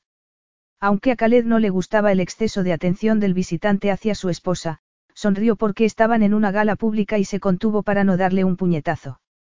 Ella era suya, pensó él. ¿Por qué, aunque estuviera vestido con ropas elegantes y sonriendo ante las cámaras, seguía siendo un hombre de las cavernas en lo relativo a su mujer? Estaban en Viena, en pleno invierno, después de haber estado recorriendo Europa durante semanas. El objetivo del sultán había sido captar inversores para su país, como el que en ese momento estaba babeando por su esposa. Sin embargo, estaba cansado de vender la imagen de Jurat y de explicar todas las razones por las que sería buena idea invertir allí. Estaba harto de bailar y sonreír y actuar como uno más de los idiotas que se daban cita en los grandes salones europeos. Ninguno de ellos tenía idea de lo que significaba luchar por algo. Y estaba cansado de la helada perfección de su esposa. Cleo había aprendido rápido la lección y estaba cumpliendo su papel mejor de lo esperado, reconoció Khaled. Mientras, el magnate italiano comenzaba a resaltar sus cualidades con versos poéticos y ella sonreía, sin dejar de prestar atención también al banquero suizo que tenía al otro lado. Cleo exudaba elegancia y aristocracia, a pesar de no tener ni una gota de sangre azul. Parecía haberse estado preparando toda la vida para el papel. Además, desde aquella terrible noche en el dormitorio del sultán, no había vuelto a desobedecerlo ni a contrariarlo. No había ni rastro de aquella mujer desafiante y provocadora que había conocido en el callejón. Ni de la ingenua joven que había hecho todo lo posible para hacerle reír. Ella parecía en su salsa con sus zapatos de tacón de aguja, rodeada de grandes tiburones internacionales, famosos por sus gruesas chequeras. Esa noche, cuando él había entrado en el vestidor para buscarla para la fiesta, la había encontrado con el pelo recogido hacia atrás y adornado con pasadores de perlas y diamantes. Ella se había limitado a sonreírle, como si hubiera sido otro potencial inversor al que hubiera tenido que caerle bien. Como si hubiera sido cualquier persona anónima. Había estado tan hermosa, aunque remota, que Khaled no había podido evitar caer de rodillas ante ella. Le había levantado la falda plateada del vestido y había hundido la cabeza entre sus muslos. La había hecho gemir su nombre y llegar al orgasmo. Pero, cuando sus espasmos de placer habían pasado, ella se había limitado a sonreír de nuevo con educación y darle las gracias. Como si hubiera sido un perfecto desconocido. Cleo era un sueño hecho realidad. Se había convertido en la mujer que él con tanta crueldad le había ordenado que fuera. Era perfecta. Sin embargo, Khaled odiaba esa perfección, más cada día. Ven, pidió el sultán cuando el magnate italiano se hubo ido en pos de más mujeres hermosas. Baila conmigo. Ella sonrió con obediencia y lo siguió a la pista de baile. Allí, entre sus brazos, lo miró con gesto sereno y encantador. Khaled tuvo deseos de hacerla reaccionar. Quería recuperar a la antigua Cleo, a esa intrépida viajera que se había enfrentado a él en medio de un callejón, sabiendo que era el sultán de Jurat. Pero no podía ser, se recordó a sí mismo, sintiéndose más vacío que nunca. Era mejor así. Estás frunciendo el ceño, le indicó ella con tono neutral y vacío de sentimientos. Khaled le había enseñado a actuar así. Debía de alegrarse de su éxito, pero, en vez de eso, solo sentía amargura, como si se hubiera cubierto su único sol. Cada vez tengo menos paciencia con este tipo de eventos, confesó el sultán, por alguna razón impulsado a confiar en su esposa. Cuanto más la apartaba de sí mismo, más desaparecía ella bajo su fría máscara de elegancia y compostura y más quería él tenerla cerca. No recordaba cuándo había sido la última vez que no habían dormido juntos, incluso había pensado hacer que ella se mudara a su suite en palacio.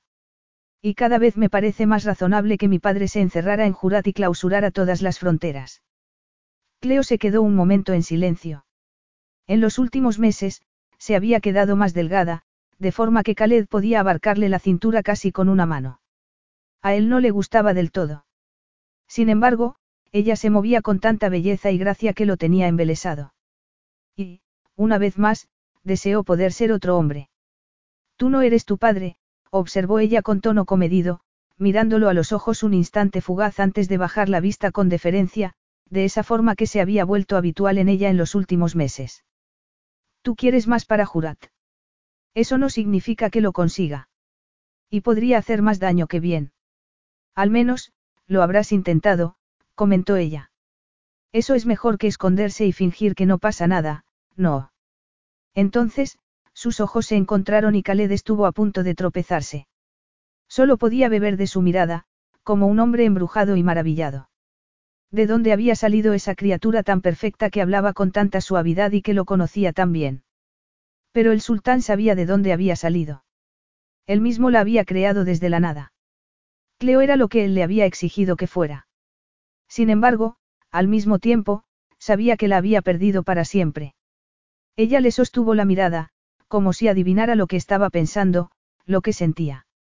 Aunque su esposa se limitó a sonreírle de nuevo con gesto remoto, algo que él odiaba. En la cama, seguía siendo la misma Cleo de siempre. Cuanto más fría y distante se mostraba en público, más caliente y apasionada era bajo las sábanas. Sin embargo, nunca más había vuelto a decirle que lo amaba. Cuando volvamos a Jurat, quiero que vayas al médico de palacio, ordenó él de forma abrupta. Durante un segundo, Cleo se puso rígida entre sus brazos. Estoy enferma. No lo creo. Aunque eso lo explicaría. ¿Te sientes mal?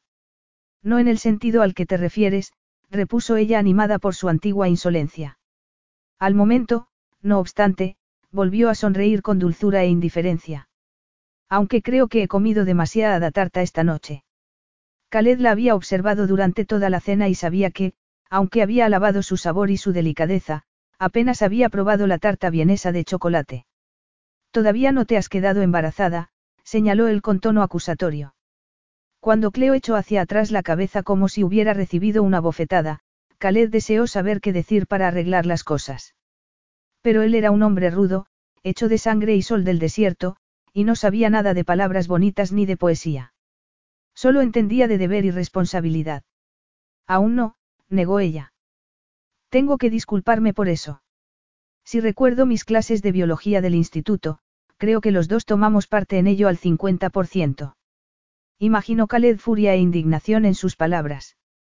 Estaba desesperado por ver cualquier fisura en el frío muro que ella había levantado a su alrededor. Cleo, dijo él, sujetándole de la cintura con más fuerza. No es mi intención interrumpirte, señaló ella con mucha calma, como si no le afectara en absoluto nada de aquella conversación. Pero esos empresarios con los que querías hablar acaban de llegar. Durante un segundo, Khaled no consiguió recordar por qué tenía que hablar con ellos. Sin embargo, enseguida se dio cuenta de que necesitaba a esa gente rica y malcriada para que invirtiera en su país. Jurat requería dinero extranjero y su papel era convencer a todos de que lo único medieval que había en su país era la arquitectura.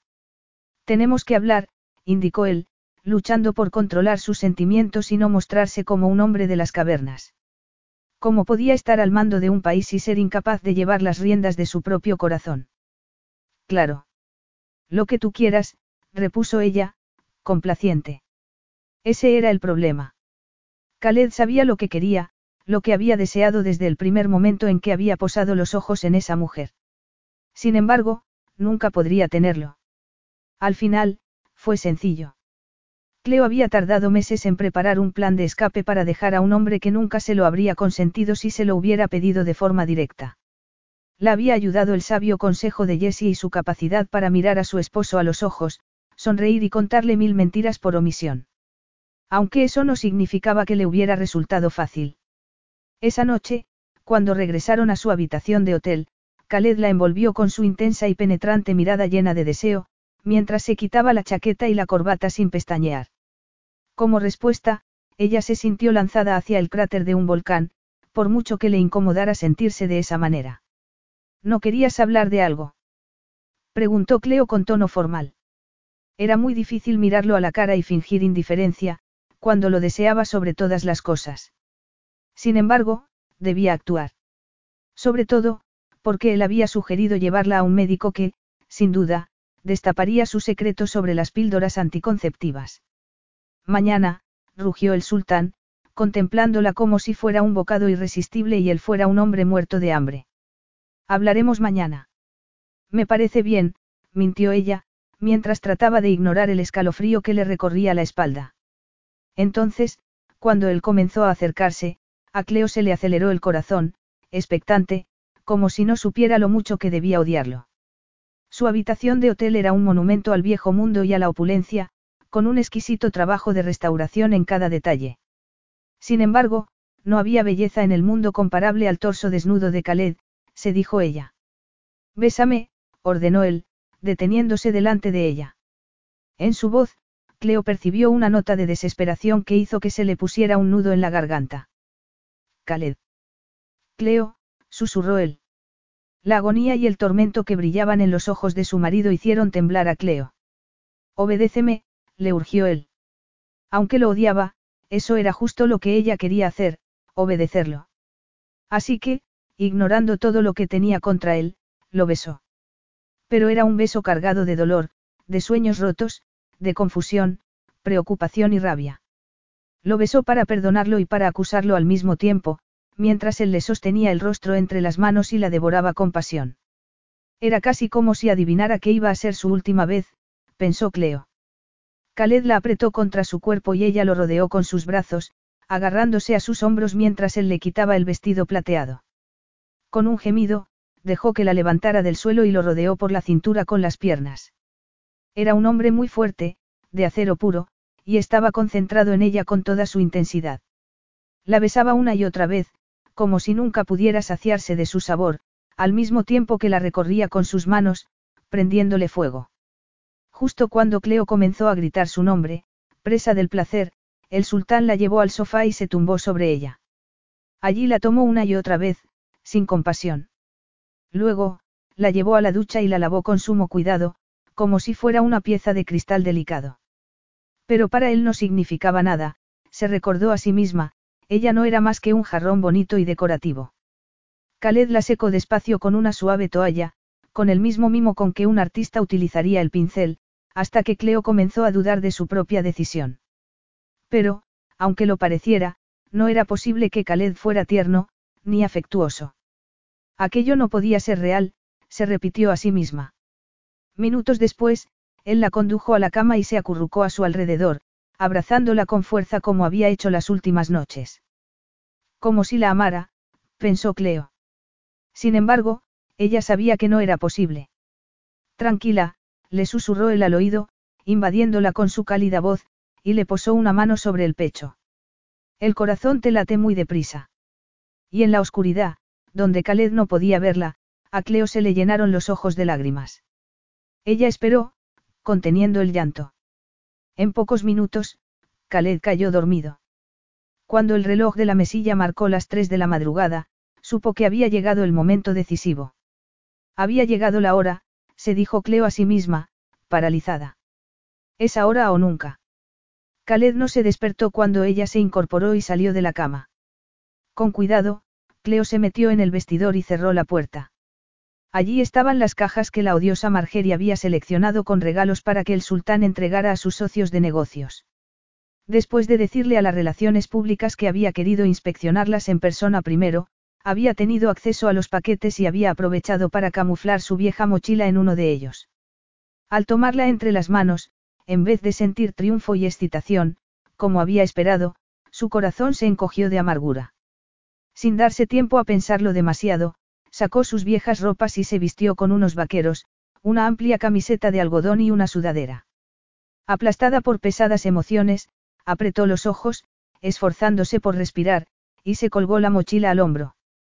Despacio, volvió a dormitorio, solo iluminado por la luz de una farola de la calle que se colaba por las cortinas. Khaled estaba tumbado con el cuerpo estirado sobre la cama, tan impresionante dormido como despierto. Solo cuando él dormía se atrevía Cleo a mirarlo sin máscara ninguna. Y solo entonces podía limitarse a admirarlo y a soñar con que era un poco suyo. Allí parada, en la penumbra, disfrazada de mochilera, deseó que no le resultara tan difícil. ¿Cómo podía haberse enamorado de ese hombre? Khaled le había dejado muy claro lo poco que significaba para él y lo patéticos que le resultaban sus sueños románticos. Cuando el sultán se movió en la cama, Cleo se quedó petrificada, temiendo que su titubeo lo hubiera echado todo a perder. Pero no se despertó y, con el corazón a galope tendido, conteniendo el aliento, se dirigió a la puerta. Al posar la mano en el manillar, supo que, si se giraba y volvía a mirarlo, no podría irse. Volvería a creer que merecía la pena intentarlo, que acabaría amándola. Seguiría mintiéndose a sí misma sobre ese matrimonio y se perdería en el papel que él la había enseñado a representar. Su marido era el sultán de Jurat y podía sustituirla sin pestañear, se recordó a sí misma. No tenía ninguna duda de que lo haría. Ignorando las lágrimas que le bañaban la cara, Cleo salió de allí, sin permitirse mirar atrás. Khaled no temió nada cuando se despertó y vio que Cleo no estaba en la cama. A veces, ella se levantaba antes que él, se dijo a sí mismo, un poco irritado. Cuando salió de la ducha, decidió no buscarla en la enorme suite porque sabía lo que pasaría si la encontraba. La ardiente pasión que los arrasaba tomaría el control una vez más. Más tarde, pensó él. Después. Cuando, al fin, acabó con la última de sus aburridas reuniones matutinas con grandes financieros, Nasser lo llamó aparte con expresión sombría y le informó de algo que él no creía posible. Cleo se había ido. Nadie la había visto en todo el día. ¿Han pedido algún rescate? Preguntó Khaled de inmediato, culpándose a sí mismo por no haber tomado más en serio las amenazas de Talat. No. ¿Alguna señal de que se la hayan llevado por la fuerza? Inquirió de nuevo el sultán, aterrorizado solo de pensarlo. Nasser negó con la cabeza. Nada de eso. Solo faltan su teléfono móvil y su portátil. Khaled tardó unos minutos en procesar las palabras de su ayudante. Cleo siempre llevaba consigo su viejo portátil, cubierto de pegatinas de grupos musicales de los que él nunca había oído hablar. Y era muy poco probable que los secuestradores hubieran dejado sin tocar todos los objetos valiosos de la habitación y solo hubieran tomado el portátil. Pensativo, intentó ver la situación desde distintos ángulos, sin querer admitir que ella podía haberle hecho una jugarreta. Era imposible. Igual mi esposa se ha tomado un día libre. ¿De qué, excelencia? Replicó Nasser en voz baja. Su vida son unas eternas vacaciones. Ante la mirada de Khaled, su ayudante se apresuró a disculparse por su comentario. Adentrándose en una zona privada del vestíbulo del hotel, el sultán se sacó el móvil del bolsillo y la llamó. La dulce y sumisa criatura que había estado a su lado todos esos meses no podía haberle abandonado. Aunque esa criatura no había sido la verdadera Cleo y él lo sabía. El tono del teléfono sonó dos veces. Hola, Khaled, saludó ella con el mismo tono de fría calma que, en los últimos meses, solía utilizar con él. Ya que respondes tú misma al teléfono, supongo que no te han raptado, ni te han asesinado, señaló él, comprendiendo al fin. Se la imaginó tomando su vieja mochila, llamando a un taxi. ¿Dónde estás, Cleo? ¿Qué importa eso? A mí me parece de suma importancia. Entonces, cuanto antes, búscame una sustituta. La voz de Cleo había dejado de sonar calmada. Khaled se frotó la cara con la mano, sintiendo una mezcla de dolor y furia. Pero, en su mente, solo podía ver la verdadera sonrisa de Cleo, la que se había estado perdiendo todos esos meses, generosa y llena de vida. ¿Es eso lo que quieres? Preguntó él, luchando por no gritar. Vengarte. Creí que no eras esa clase de persona. No es una venganza, Khaled, aseguró ella, soltando una risa que a él se le clavó en el corazón. Para que eso funcionara yo tendría que importarte y los dos sabemos que no es así. El sultán apretó con fuerza en teléfono entre las manos, inmóvil de tanta tensión. Sin embargo, no fue capaz de decir las palabras que le quemaban en la garganta. Cleo se merecía algo mejor. Si quería abandonarlo, por mucho que el alma de él se revolviera, debía dejarla marchar. Entonces, Khaled apretó los ojos. Se odió a sí mismo, odió Jurat y odió el desastre que había creado con sus propias manos. Pero no dijo ni una palabra. Cleo se quedó callada un momento. Él adivinó que esperaba que la contradijera. Luego, ella soltó un suspiro cargado de tristeza. Soy una mujer corriente. No tengo nada de especial, Khaled, tú mismo me lo dijiste, le recordó ella. No te costará nada encontrar a otra. Nadie notará la diferencia y, menos, tú. La rabia, una emoción más familiar y mucho más fácil de manejar, tomó el control de los sentimientos del sultán. Si quieres pelear conmigo, Cleo, al menos, ten la cortesía de hacerlo en persona. Lo intenté. Una vez. Me dejó una honda huella. Apretando los puños, Khaled sintió un desgarrador vacío. Ella había logrado engañarlo, le había vendido una falsa sensación de seguridad. Y, en ese momento, le estaba diciendo que lo dejaba. No lo acepto, le advirtió él. No te queda más remedio, Khaled. No es una sensación agradable, ¿verdad? No creo que lo hayas pensado bien, señaló él, incapaz de dominar la profunda amargura que le atenazaba el pecho. Los paparazzi te perseguirán. No tendrás un momento de paz. Mejor los paparazzi que tú, dijo ella con una lúgubre carcajada. Aunque los dos sabemos que tú no vas a perseguirme. También crees conocerme. Algo dentro de Khaled rugía con fuerza, fuera de control. No quería dejarla marchar así. Ni nunca. Estoy segura de que no te importo lo suficiente como para molestarte en buscarme, indicó ella, sin poder camuflar su tristeza. Es tu orgullo lo que te hace hablar. ¿Y si estuvieras embarazada? No estoy embarazada, aseguró ella. Puede que haya sido una temeraria contigo, desde el principio, pero no soy una idiota. Cleo. Adiós, Khaled, se despidió ella en un susurro. Khaled quiso creer que había percibido un tono de arrepentimiento en la voz de ella. De todas maneras, Cleo había colgado. Días más tarde, cuando Nasser, la única persona que conocía lo sucedido, localizó gracias a la señal GPS el móvil desde el que Cleo había llamado, Khaled supo que se trataba de un hotel en Johannesburgo, en el sur de África. Nada menos. ¿Hay señales de ella? Preguntó Khaled. Se había resignado a su nueva situación, aunque de todas maneras necesitaba saber dónde estaba. Era su mujer, sin importar dónde viviera, y podía necesitar su protección. El palacio le parecía más grande y más vacío que nunca sin ella. Mirando por la ventana, intentó convencerse de que era un alivio. Era mejor así. Podía continuar con su vida sin interferencias y concentrarse en su país como siempre había planeado. Creo que le ha dejado un mensaje, Excelencia, contestó Nasser, carraspeando. Le enviaré una foto. Cuando Khaled recibió la imagen en su móvil, se quedó contemplándola con el pulso acelerado a toda velocidad, como si estuviera corriendo bajo una tormenta en el desierto. Era la imagen de una anodina cama de hotel con el teléfono de Cleo en el centro del colchón. A su lado, había una caja abierta de lo que enseguida comprendió que eran píldoras anticonceptivas. Aquel era su mensaje, se dijo él, una especie de provocación. Y fue entonces cuando Khaled comprendió que aquello no había terminado. Y decidió que no tenía intención de dejarla marchar. Capítulo 8. Hola, Cleo. La voz de Khaled la sobresaltó. Él salió de las sombras, tan imponente y poderoso como lo recordaba. Cleo no había podido dejar de pensar en el día y noche desde que se había ido de su lado hacía seis semanas. Con el corazón acelerado, ella se detuvo de golpe en medio de la calle. Hace muy buena noche para pasear, ¿no? Preguntó el sultán con voz suave. Sin poder evitarlo, Cleo se estremeció de excitación. El aire estaba cargado de música de los cafés y los artistas callejeros, en aquella calle de Nueva Orleans llena de turistas.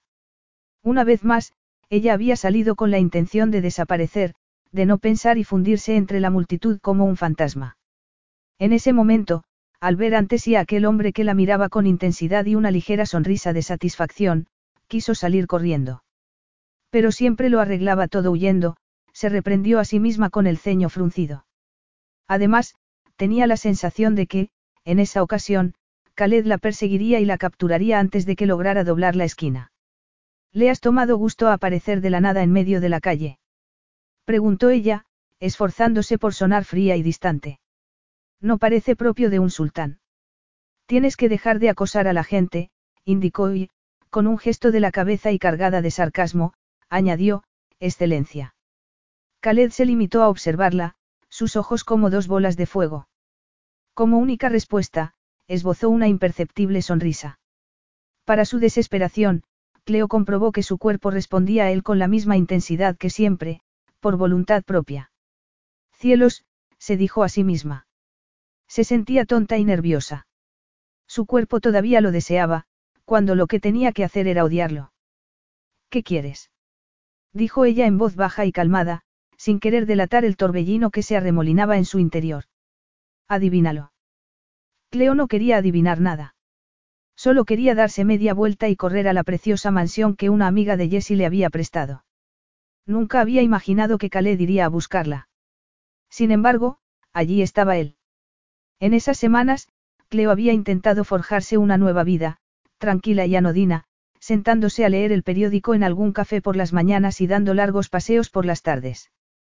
Pero tenía que reconocer que, en su interior, había estado esperándolo. Vestido con pantalones oscuros y una de esas finas camisas suyas que resaltaban su musculoso torso, le pareció todavía más atractivo y masculino de lo que recordaba. A pesar de su ropa informal, era imposible no fijarse en él. Destacaba entre la multitud desde lejos. Un aire de indiscutible autoridad lo envolvía, dándole el aspecto de un hombre acostumbrado a ser obedecido y respetado. Khaled arqueó las cejas mientras la observaba, como si esperara que ella siguiera obedeciéndolo. Pues iba a llevarse una buena sorpresa, se dijo Cleo. Han sido seis semanas muy largas, señaló ella con tono cortante. Sí. He tenido mucho tiempo para darme cuenta de lo furiosa que estoy. Furiosa. Es que alguien te ha abandonado en medio de la noche. Cleo percibió los relámpagos de sus ojos, a pesar de su voz suave y comedida. No parece sorprendida de verme, continuó él. Ella se encogió de hombros. Eres la clase de hombre que no se toma bien quedarse sin sus juguetes, aunque esté harto de jugar con ellos, le espetó Cleo, observando cómo la mirada de él se afilaba y se le ponía la mandíbula tensa. Aunque no tenga intención de hacer otra cosa con ese juguete que encerrarla lejos de él. Descalza y embarazada, si es posible. Dejemos la metáfora de los juguetes, por favor, pidió él con mirada letal. No creí que fuera una metáfora, replicó ella, fingiendo indiferencia. Pero no me sorprende que estés aquí. Era de esperar. A Cleo no le gustó la sonrisa que se dibujó en los labios de él. Sobre todo, porque su piel reaccionó al instante subiendo de temperatura. Eres la esposa del sultán de Jurat, indicó él. Por muy de esperar que sea. Técnica y temporalmente nada más. Khaled la paralizó con su mirada. El mundo entero te conoce, como bien sabes. Todas las revistas especulan con tu embarazo. No me lo dijiste tú misma. Ahora no hay marcha atrás. Sin esperar respuesta, el sultán se acercó y dio una vuelta a su alrededor. Furiosa, ella tuvo ganas de detenerlo, pero se quedó muy quieta y esperó. Cleo dudaba que fuera una mera coincidencia que el sultán estuviera haciendo con ella lo mismo que había hecho la primera vez que la había visto. Y te atreves a vagar sola en una ciudad peligrosa, de noche. Vas exhibiendo tu soledad, tanto a las cámaras como a un posible secuestrador. Podrían hacerte daño. Es como si quisieras provocar al destino. Tomando aliento, Cleo se armó de valor. Por dentro, sin embargo, temblaba y solo quería tocarlo y asegurarse de que era real, no un sueño doloroso, como los que la visitaban todas las noches. Había creído que, si lo dejaba, si se alejaba de su lado, sería libre. Sin embargo, había descubierto que había dejado su corazón atrás con él. Eso la enojaba, y estar furiosa era bueno. La hacía sentir menos vulnerable. Vamos, Khaled, dijo ella con un desconocido tono burlón, como si fuera otra persona quien estuviera hablando por su boca. Di eso que sueles decir sobre lo mucho que te decepciono. No llego a tu nivel, ni provengo de tu impecable linaje, ¿verdad? Algo parecido a la tristeza brilló en los ojos oscuros de él. Es tu seguridad lo que me preocupa. Estaba a salvo, le aseguró ella. Hasta ahora. Soy un peligro para ti, eso es verdad, reconoció él en voz baja, pero cargada de fuerza, de fuego y de rabia. Pero eres un personaje público y el pueblo te ama, te guste o no. ¿Sabes lo que significaría para mi país perderte? Tu país, repitió Cleo con amargura. Por supuesto, aquello no tenía nada que ver con ella, ni con él. Yo no pedí ser la esposa del sultán, Khaled. No. Prosiguió él. Pero tenemos una responsabilidad que cumplir, Cleo. No se trata de nuestras pequeñas fantasías, ni de lo que podría haber sido si hubiéramos sido otras personas, aseguró, penetrándola con la mirada. Querías algo más de la vida, ¿no es así? Pues, para que lo sepas, cuanto más grande es tu forma de vida, más responsabilidades tienes. Durante un momento, Cleo no pudo respirar. Recordó cuando él le había pedido que se casaran. Aquellas imágenes de su memoria le parecían como una vieja película. Había sido una tonta al pensar que el león hambriento que había tenido ante sí entonces no la devoraría entera. Últimamente, he aprendido a apreciar las vidas sencillas, le espetó ella. Quiero una para mí. Aún así, no has vuelto a ser la misma que había sido en Ohio. ¿Por qué no, Cleo? Podrías volver allí y tener esa vida sencilla que dices querer. Pero no lo has hecho. No sabes nada de mi vida en Ohio. Dudo que ni siquiera conozcas Ohio, se apresuró a responder ella, a la defensiva. Y no voy a volver a jurar contigo. Pareces muy segura de eso, comentó él con fiera mirada. Yo no estoy tan seguro. Cleo tuvo que hacer un esfuerzo para controlar sus propias manos, que le ardían en deseos de tocarlo. Quiero el divorcio. No puede ser. No te he pedido permiso, repuso ella. Estaba comunicándote mi plan. Aún así, te recuerdo que necesitas mi permiso para disolver nuestro matrimonio, Cleo, informó él, como si no le importara gran cosa. Nos casamos bajo las leyes de Jurat. ¿Y sabes quién hace esas leyes? Jessie le había advertido de que aquello podía pasar. Khaled era la clase de hombre al que no le gustaba perder. Entonces, espero que estés preparado para una separación muy larga, muy pública y muy embarazosa, amenazó ella. Lo que incluye que yo haga lo que me parezca, y sin la asistencia de tu arpía de relaciones públicas, Margery. Khaled apartó la mirada, metiéndose las manos en los bolsillos, como si tuviera que controlarse para no dar un puñetazo a la pared. Luego, se volvió hacia ella, devorándola con los ojos con una explosiva combinación de ferocidad y pasión. ¿Tus hombres están rodeándome? Preguntó ella con gesto desafiante, como si estuviera preparada para pelear con ellos con sus propias manos. Van a meterme por la fuerza en un coche de cristales tintados. Pretende sacarme del país contra mi voluntad. Creo que ves demasiadas malas películas, replicó él con tono seco. No tengo intención de raptarte. Además, creo que los dos sabemos que tan dramáticos extremos no son necesarios, cuando lo único que tengo que hacer es tocarte para que me sigas donde yo quiera. Cleo se quedó de piedra porque lo peor de todo era que él tenía razón. Con la esperanza de que le pasara desapercibida su excitación, hizo una mueca burlona. Sí, claro, porque soy una estúpida inexperta, no. Dijo ella fingiendo aburrimiento. Lo único que Cleo quería era que él se fuera cuanto antes. No era así. He sido yo quien te ha dejado marchar, admitió él con suavidad, aunque su mirada de acero la atravesaba como un cuchillo. Era lo que tú querías y sé que no he sido el marido de tus fantasías. No tiene nada que ver con la fantasía. Se defendió ella, dolida. Si lo tiene, repuso él con voz quebrada. Hacer que te enamoraras de mí fue la cosa más fácil del mundo, ya estabas a punto de caramelo cuando te llevé a palacio conmigo el primer día. Eres un hombre muy cruel, le acusó ella en voz baja. Solo he dicho la verdad. ¿Preferirías que te mintiera? Sí, mintió ella a su vez. Se te da muy bien. Pues lo siento, continuó él, sin dejar de clavar sus ojos en los de ella.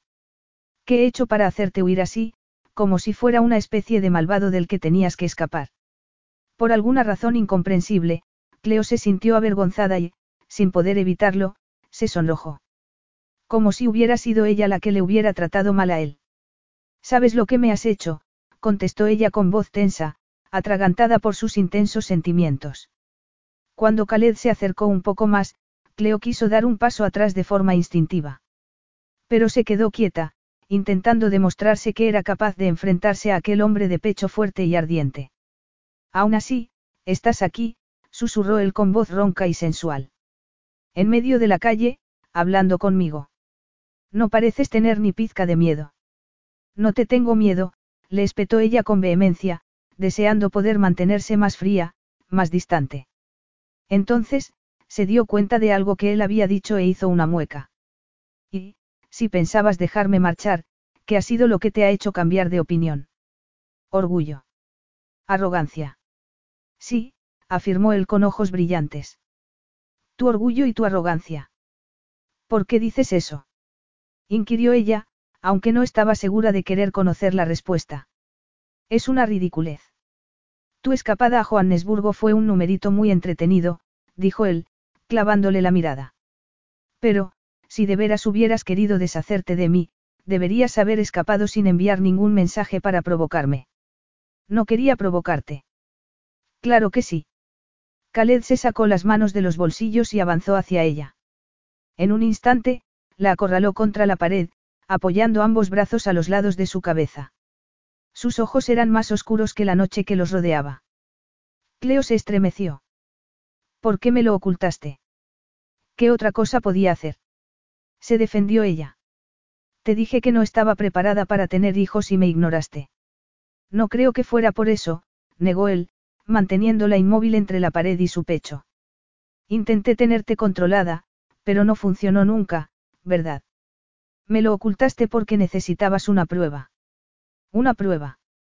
Preguntó ella, temblando. Quería correr. Pero él la tenía inmovilizada con su mirada. ¿Para qué?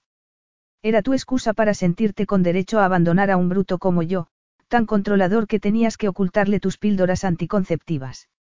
Perpleja, Cleo sintió como si la tierra se quebrara bajo sus pies y fuera a hundirse en un abismo sin remedio. Pero fue lo que pasó. Se defendió ella, golpeándole en el pecho con las palmas de las manos. Escondiste esas píldoras, Cleo, igual que escondiste tu verdadero yo en el momento en que te di una excusa. Tu fingida obediencia no era más que un arma arrojadiza. Porque yo era tu fantasía y necesitabas una estrategia de salida y una razón. Es así y tú lo sabes. No, protestó ella, desesperada y furiosa. Te amaba. Cambié por ti. Habría hecho cualquier cosa por ti, pero fuiste muy cruel esa noche. Sí, admitió él con irritación, incapaz de seguir manteniendo a raya sus emociones. Esa noche me sorprendiste y fui cruel.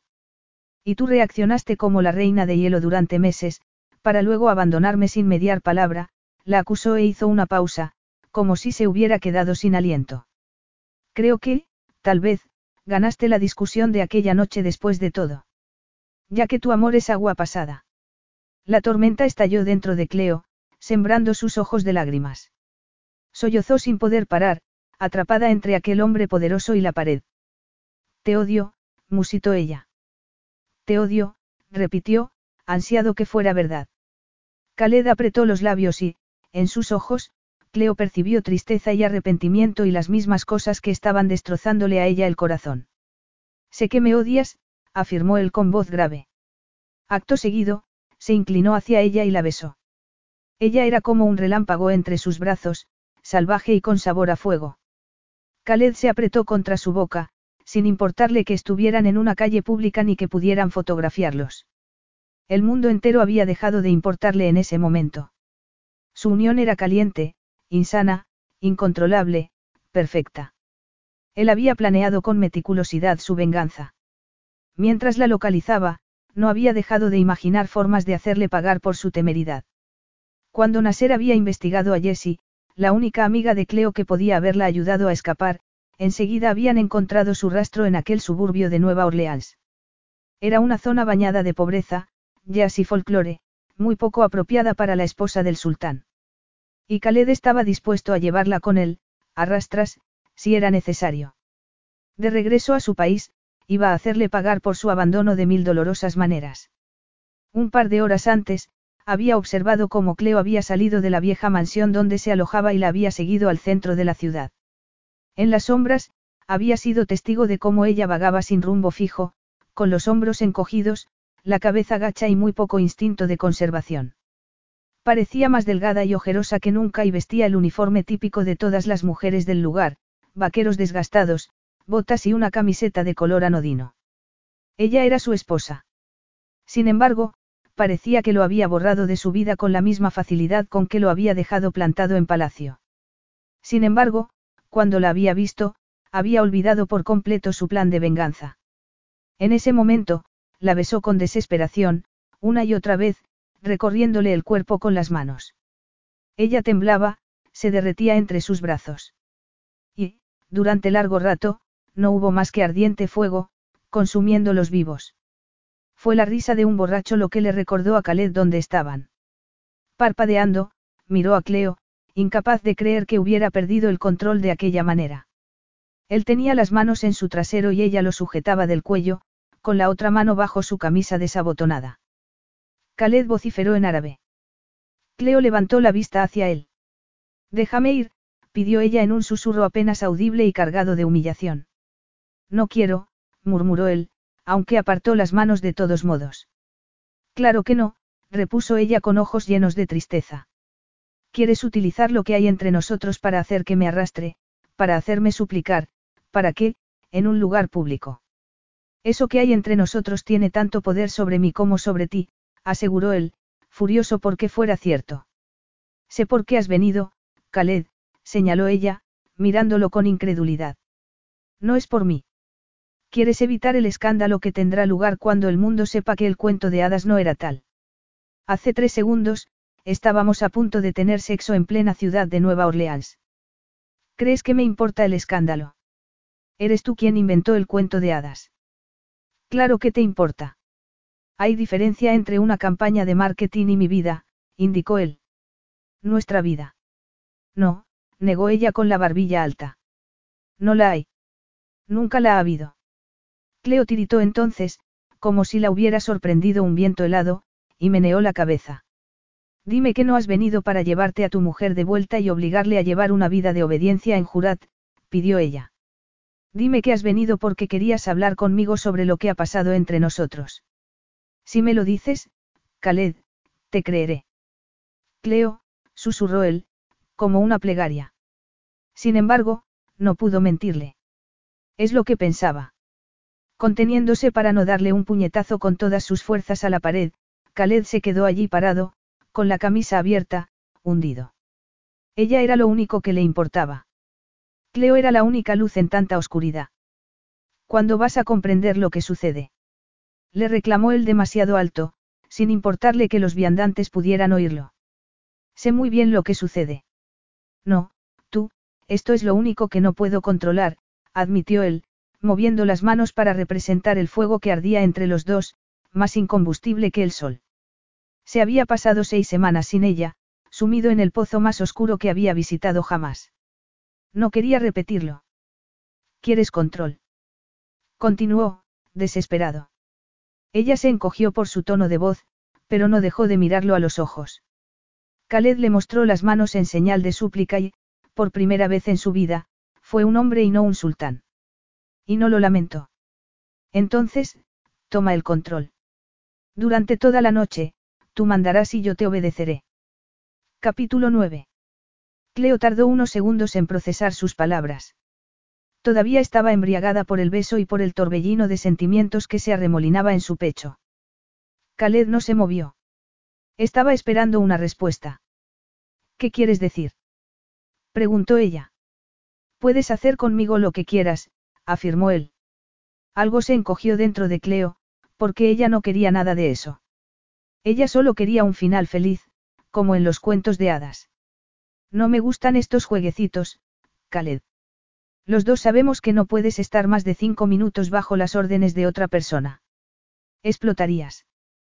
Ponme a prueba. ¿Qué sugieres? Quiso saber ella, cruzándose de brazos. Intentó disimular el deseo que la embargaba y las imágenes ardientes que le saltaron a la mente. Tomarías whisky conmigo en la calle Bourbon. Jugarías a las cartas con otros turistas. Tú estás muy por encima de eso, ¿no es así? O podrías hacer conmigo lo que quisieras, en privado, propuso él con voz seductora. ¿Cómo te he ofrecido? No especificaste que fuera en privado. Solo dijiste que sería toda la noche, clarificó ella y ladeó la cabeza. La noche entera. Con ojos relucientes, el sultán inclinó la cabeza en un gesto afirmativo y aristocrático. Y yo mando, puntualizó ella, sin darse cuenta de que estaba conteniendo la respiración. Él volvió a sentir. No puedes hacerlo, opinó ella, aunque su mente ya estaba haciendo planes, imaginándose lo que podría hacer con él. Khaled sonrió, como si lo adivinara. Yo puedo hacerlo, Cleo. ¿Y tú? Al llegar a la entrada de la mansión en la que vivía, Cleo titubeó un momento. ¿Y qué pasa si te utilizo y, por la mañana, te echo? Preguntó ella, rompiendo el silencio que los había perseguido durante todo el camino. ¿Y si te trató como si no fueras más que la aventura de una noche? Parado ante el jardín de la casa, Khaled parecía capaz de hacer que la puerta se abriera de golpe con solo un movimiento de sus fuertes hombros. Era un hombre colosal y poderoso, hecho para reinar en el inmenso desierto que le pertenecía, como si aquel paisaje inabarcable de cielo y arena fuera el único capaz de contenerlo. No podía decirse lo mismo de aquella pequeña entrada de la mansión, decorada con flores en macetas y jarrones de cristal que Khaled parecía capaz de romper solo con el pensamiento. Ah, sí, murmuró él. Tienes mucha experiencia con aventuras de una noche. Se me había olvidado. Igual he tenido una cada noche desde que te dejé, le espetó ella. Al ver que no parecía molesto con la posibilidad, no pudo evitar sentirse insultada. Tengo que darte las gracias por despertar mi insaciable deseo. De nada. Al menos, podías fingir estar ofendido por la idea. O celoso. Podías soltar alguna imprecación rabiosa y primitiva. Estaría ofendido si pensara que fuera posible, reconoció él sin inmutarse. Despedazaría a cada uno de tus amantes con mis propias manos y te haría sufrir mi furia sin remedio. Pero sé que no has tocado a nadie. Cleo no supo si sentirse halagada o ultrajada. No puedes saberlo. Te conozco, aseguró él, penetrándola con sus negros ojos. Y, para bien o para mal, no ves más allá de mí. Ella dio un respingo, como si la hubiera abofeteado, y se sonrojó. Con atenta mirada, Khaled parecía adivinar cada uno de sus sentimientos. Me gustaba la fantasía, el cuento de hadas, mintió ella. Que tú fueras el protagonista fue mero accidente. Sin embargo, él era el sultán de Jurat. Y rió. Me has acusado de muchas cosas esta noche, pero no sabía que también hubiera sido un accidente, comentó él y dio un paso hacia el vestíbulo de la casa, mirando a su alrededor, mientras ella seguía clavada al suelo de la entrada. Esta será tu oportunidad de usar todas tus armas contra mí. No es una guerra, puntualizó ella y se recordó a sí misma que, si había tenido el valor de dejarlo, también podía hacer aquello. No es nada más que sexo. Khaled se cruzó de brazos sobre el pecho desnudo, pues no se había molestado en abotonarse de nuevo la camisa. Quizá el sexo es el síntoma. Pero creo que sabes bien que no es la enfermedad, señaló él. Tú lo has llamado enfermedad y no, yo. Recuérdalo. Lo recuerdo todo, pequeña. No me llames así, ordenó ella. Pero no era porque le hiciera sentir menospreciada. Al contrario, era porque le gustaba demasiado que la llamara de esa manera, igual que había hecho en el desierto. Le resultaba una muestra de cariño. Pero sabía que Khaled no la amaba, era solo una mentira. Como desees, repuso él sin ocultar cierto tono burlón. Bien. Adelante, indicó ella, entró, cerró la puerta y se cruzó de brazos. Desnúdate. Khaled arqueó las cejas. ¿Cómo dices? ¿Me has oído? No sabía que pudiera ser tan deliciosamente traviesa, Cleo, susurró él, provocador. No me hagas repetírtelo. Entonces, Khaled obedeció, sin dejar de mirarla a los ojos. A Cleo se le hizo la boca agua al ver su musculoso torso y contemplar cómo empezaba a desabrocharse el cinturón. En un solo movimiento, se quedó desnudo también de cintura para abajo. Excelente, dijo ella, impresionada, aunque intentó actuar como si fuera lo más normal del mundo tener a un sultán desnudo a su disposición. Pasando delante de él, se dirigió a las escaleras que conducían al dormitorio principal. Sígueme. Cleo no había contado con que, dentro de aquel cuarto decorado en tonos pastel, Khaled iba a resultar todavía más imponente. Exudaba tanto poder que no parecía posible que otra persona estuviera al mando, y no él. Ella tuvo tentaciones de abandonar el juego, lanzarse a sus brazos y dejarse llevar. Pero no podía hacerlo, pues sabía que, si lo hacía, su relación no tendría ningún futuro. Allí estaba, ante esa extraordinaria criatura que era su marido, al que nunca había querido abandonar en realidad. Khaled la contempló un momento y, luego, miró a su alrededor, a la chimenea que había en la pared opuesta y a las puertas del balcón que daba a un exuberante jardín. Pero no miró la cama, observó Cleo, decepcionada. Como si él no tuviera un único y ardiente pensamiento en la cabeza, igual que ella. Sé que crees que vamos a tener sexo, pero igual te llevas una sorpresa. Y si quiero que me traigas lo que pido como si fueras un perro bien entrenado. Cuando él se volvió para mirarla, sus ojos estaban llenos de risa. Haz lo que quieras para divertirte, dijo él con buen humor. Humíllame como mejor te parezca, Cleo. Pero ya sabes que siempre hay consecuencias. Pensé que era un regalo, repuso ella, frunciendo el ceño. No puedes vengarte de alguien por algo que tú hiciste que sucediera. No. Replicó él con sarcasmo. Solo con la mirada, Khaled consiguió que ella se pusiera al rojo vivo, excitada y ansiosa de poseerlo. No, si te estás refiriendo a que te abandonara, esto no tiene nada que ver. Si tú lo dices, tú eres quien manda, Cleo. Las cosas siempre han sido como tú has querido, aseguró él, sin dejar de mirarla como si lo supiera todo de ella. Horrorizada, Cleo se dio cuenta de que estaba temblando. Las lágrimas le asomaron a los ojos. Sabes que eso no es verdad. Hiciste todo lo que estaba en tu mano para que no fuera verdad. Sé que me porté mal. Solo quiero dejar claro que nunca fuiste tan vulnerable como pretendes. Siempre tuviste control sobre mí, Cleo. Lo que pasa es que no lo pusiste en práctica. ¿Por qué tú no me dejaste? Cleo se interrumpió cuando él arqueó las cejas. A la cama, le ordenó ella. Ahora. Khaled rió con sinceras carcajadas. Aunque sabía que se reía de ella, a Cleo le sonó a música celestial. Lo único que quería era escuchar su risa otra vez. Siempre. Pero no estaban allí para eso. Después de haber tenido seis semanas para pensarlo, Cleo había tenido tiempo de encontrarse a sí misma, de saber quién era, llevara las ropas que llevara. Y esa era su oportunidad de probarlo. Khaled se tomó su tiempo para tumbarse en la cama, mientras ella contemplaba su precioso cuerpo sin perder detalle. A continuación, Cleo rebuscó en los cajones de la cómoda y sacó un par de medias y un pañuelo de cuello. Los llevó a la cama y sonrió, fingiendo no estar tentada de olvidar su maquiavélico plan y fundirse con él en ese mismo momento. Agárrate a eso, ordenó ella, señalando al cabecero de hierro forjado. Aunque parecía a punto de protestar, Khaled no dijo nada e hizo lo que le pedía. Ella le ató con el pañuelo, tensándolo con fuerza. Entonces, él subió la otra mano y la posó a la altura del pecho de ella. Cleo se estremeció, prendiéndose fuego al instante. No tenía duda de que él era muy consciente del poder de su contacto.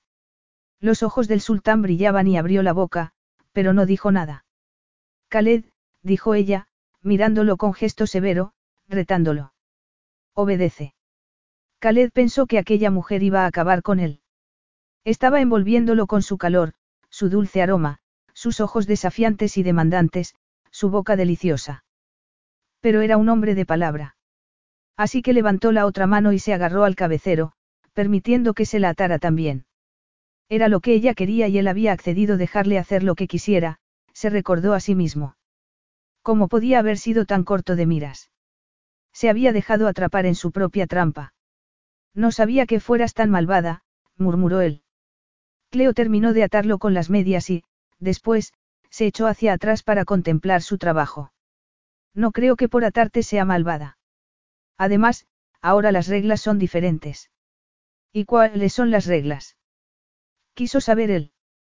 Yo estoy al mando, como tú dijiste.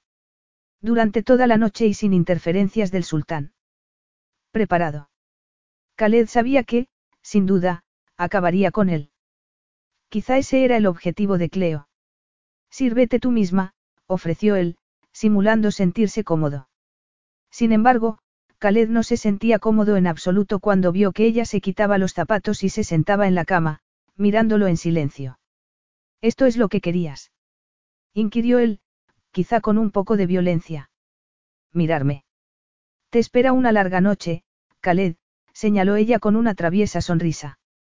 Llevas solo tres minutos bajo mi mando y ya te estás revelando, indicó y, Cuando él suspiró con gesto de rendición, se acercó un poco más. Quiero saber por qué. Un escalofrío de temor recorrió a Khaled. Sin poder evitarlo, comprobó si podía romper sus ataduras.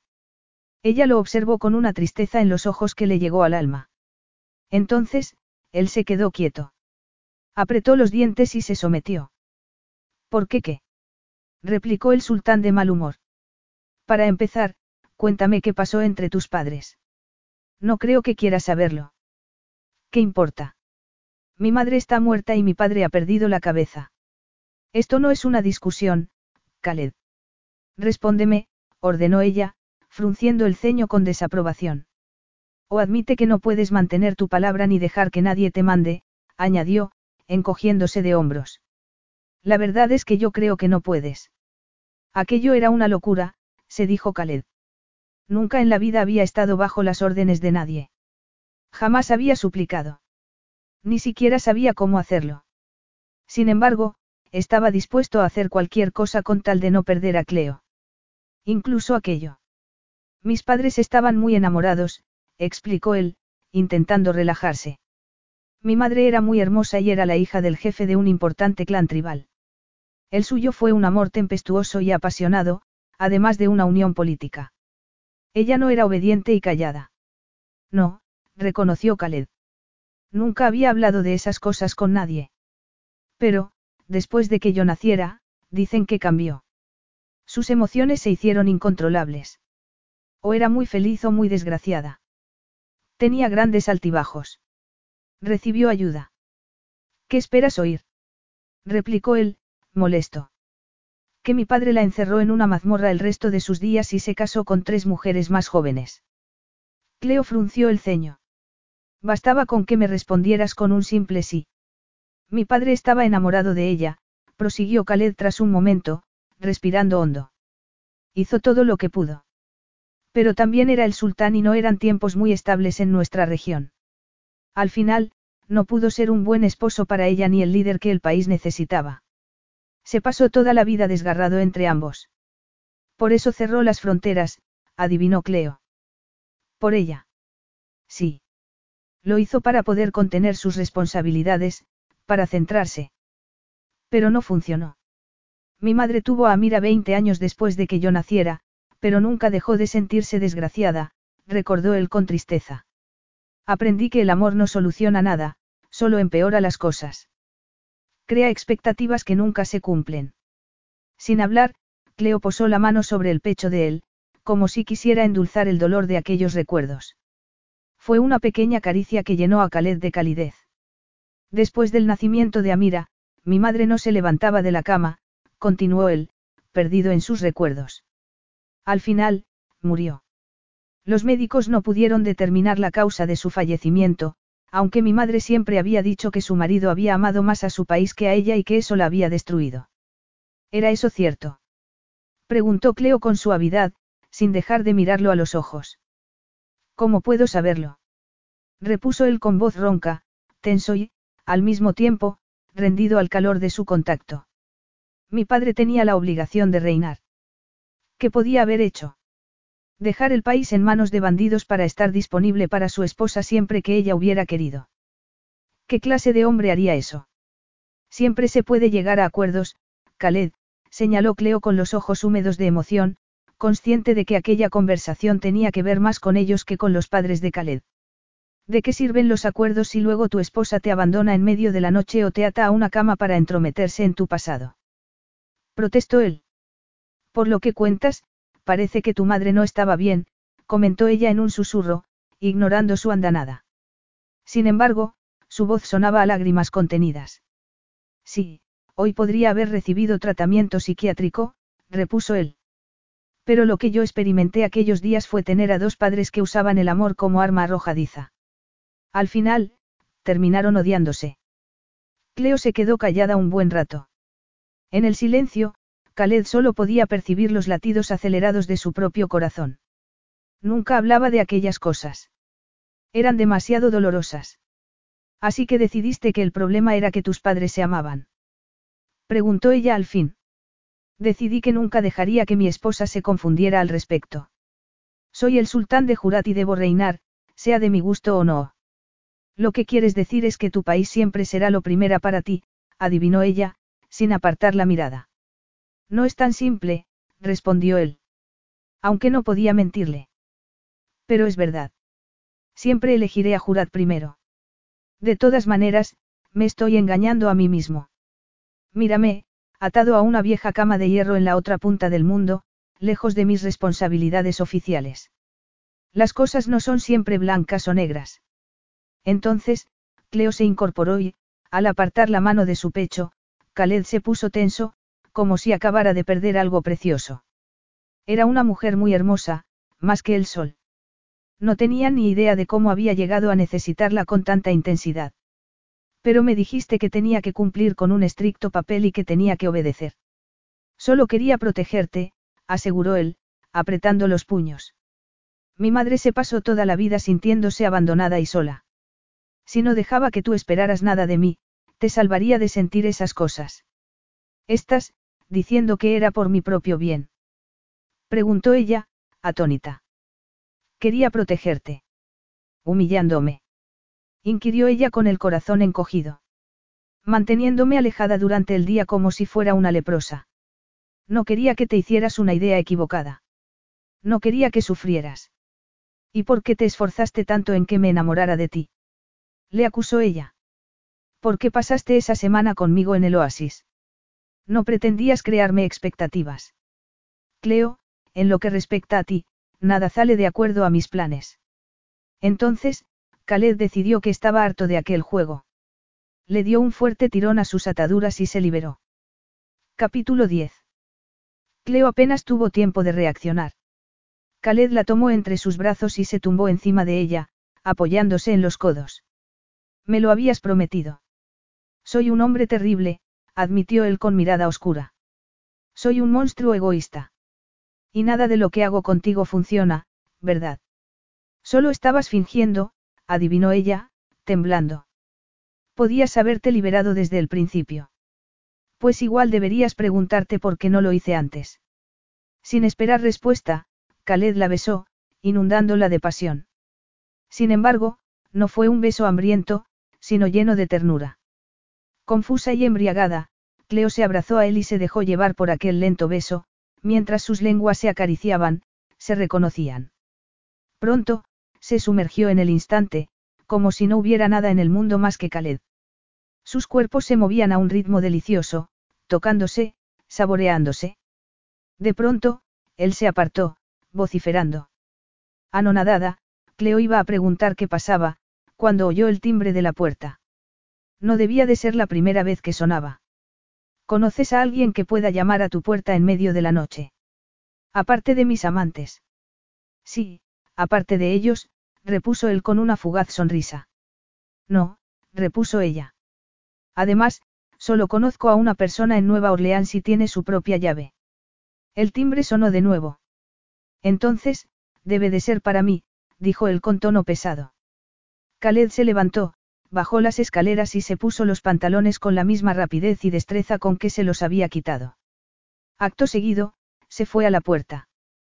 Cleo lo siguió, llena de reticencia. ¿Quién es? preguntó él. Por lo que ella pudo comprender de la respuesta en árabe que hubo al otro lado, debía de ser alguien del equipo de seguridad del sultán. Khaled le dejó entrar y siguieron hablando en voz baja y rápida, como si hubiera pasado algo grave. Cuando el otro hombre salió, Khaled dejó caer la cabeza hacia adelante con aspecto derrotado. Debo volver a Jurat. ¿Pasa algo? Preguntó ella, tensa, inquieta.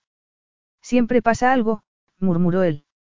Dicen que han rodeado a la banda de rebeldes de Talat en una aldea cerca de la ciudad. Pero que la victoria no será la misma si yo no estoy allí para dirigir a mis hombres.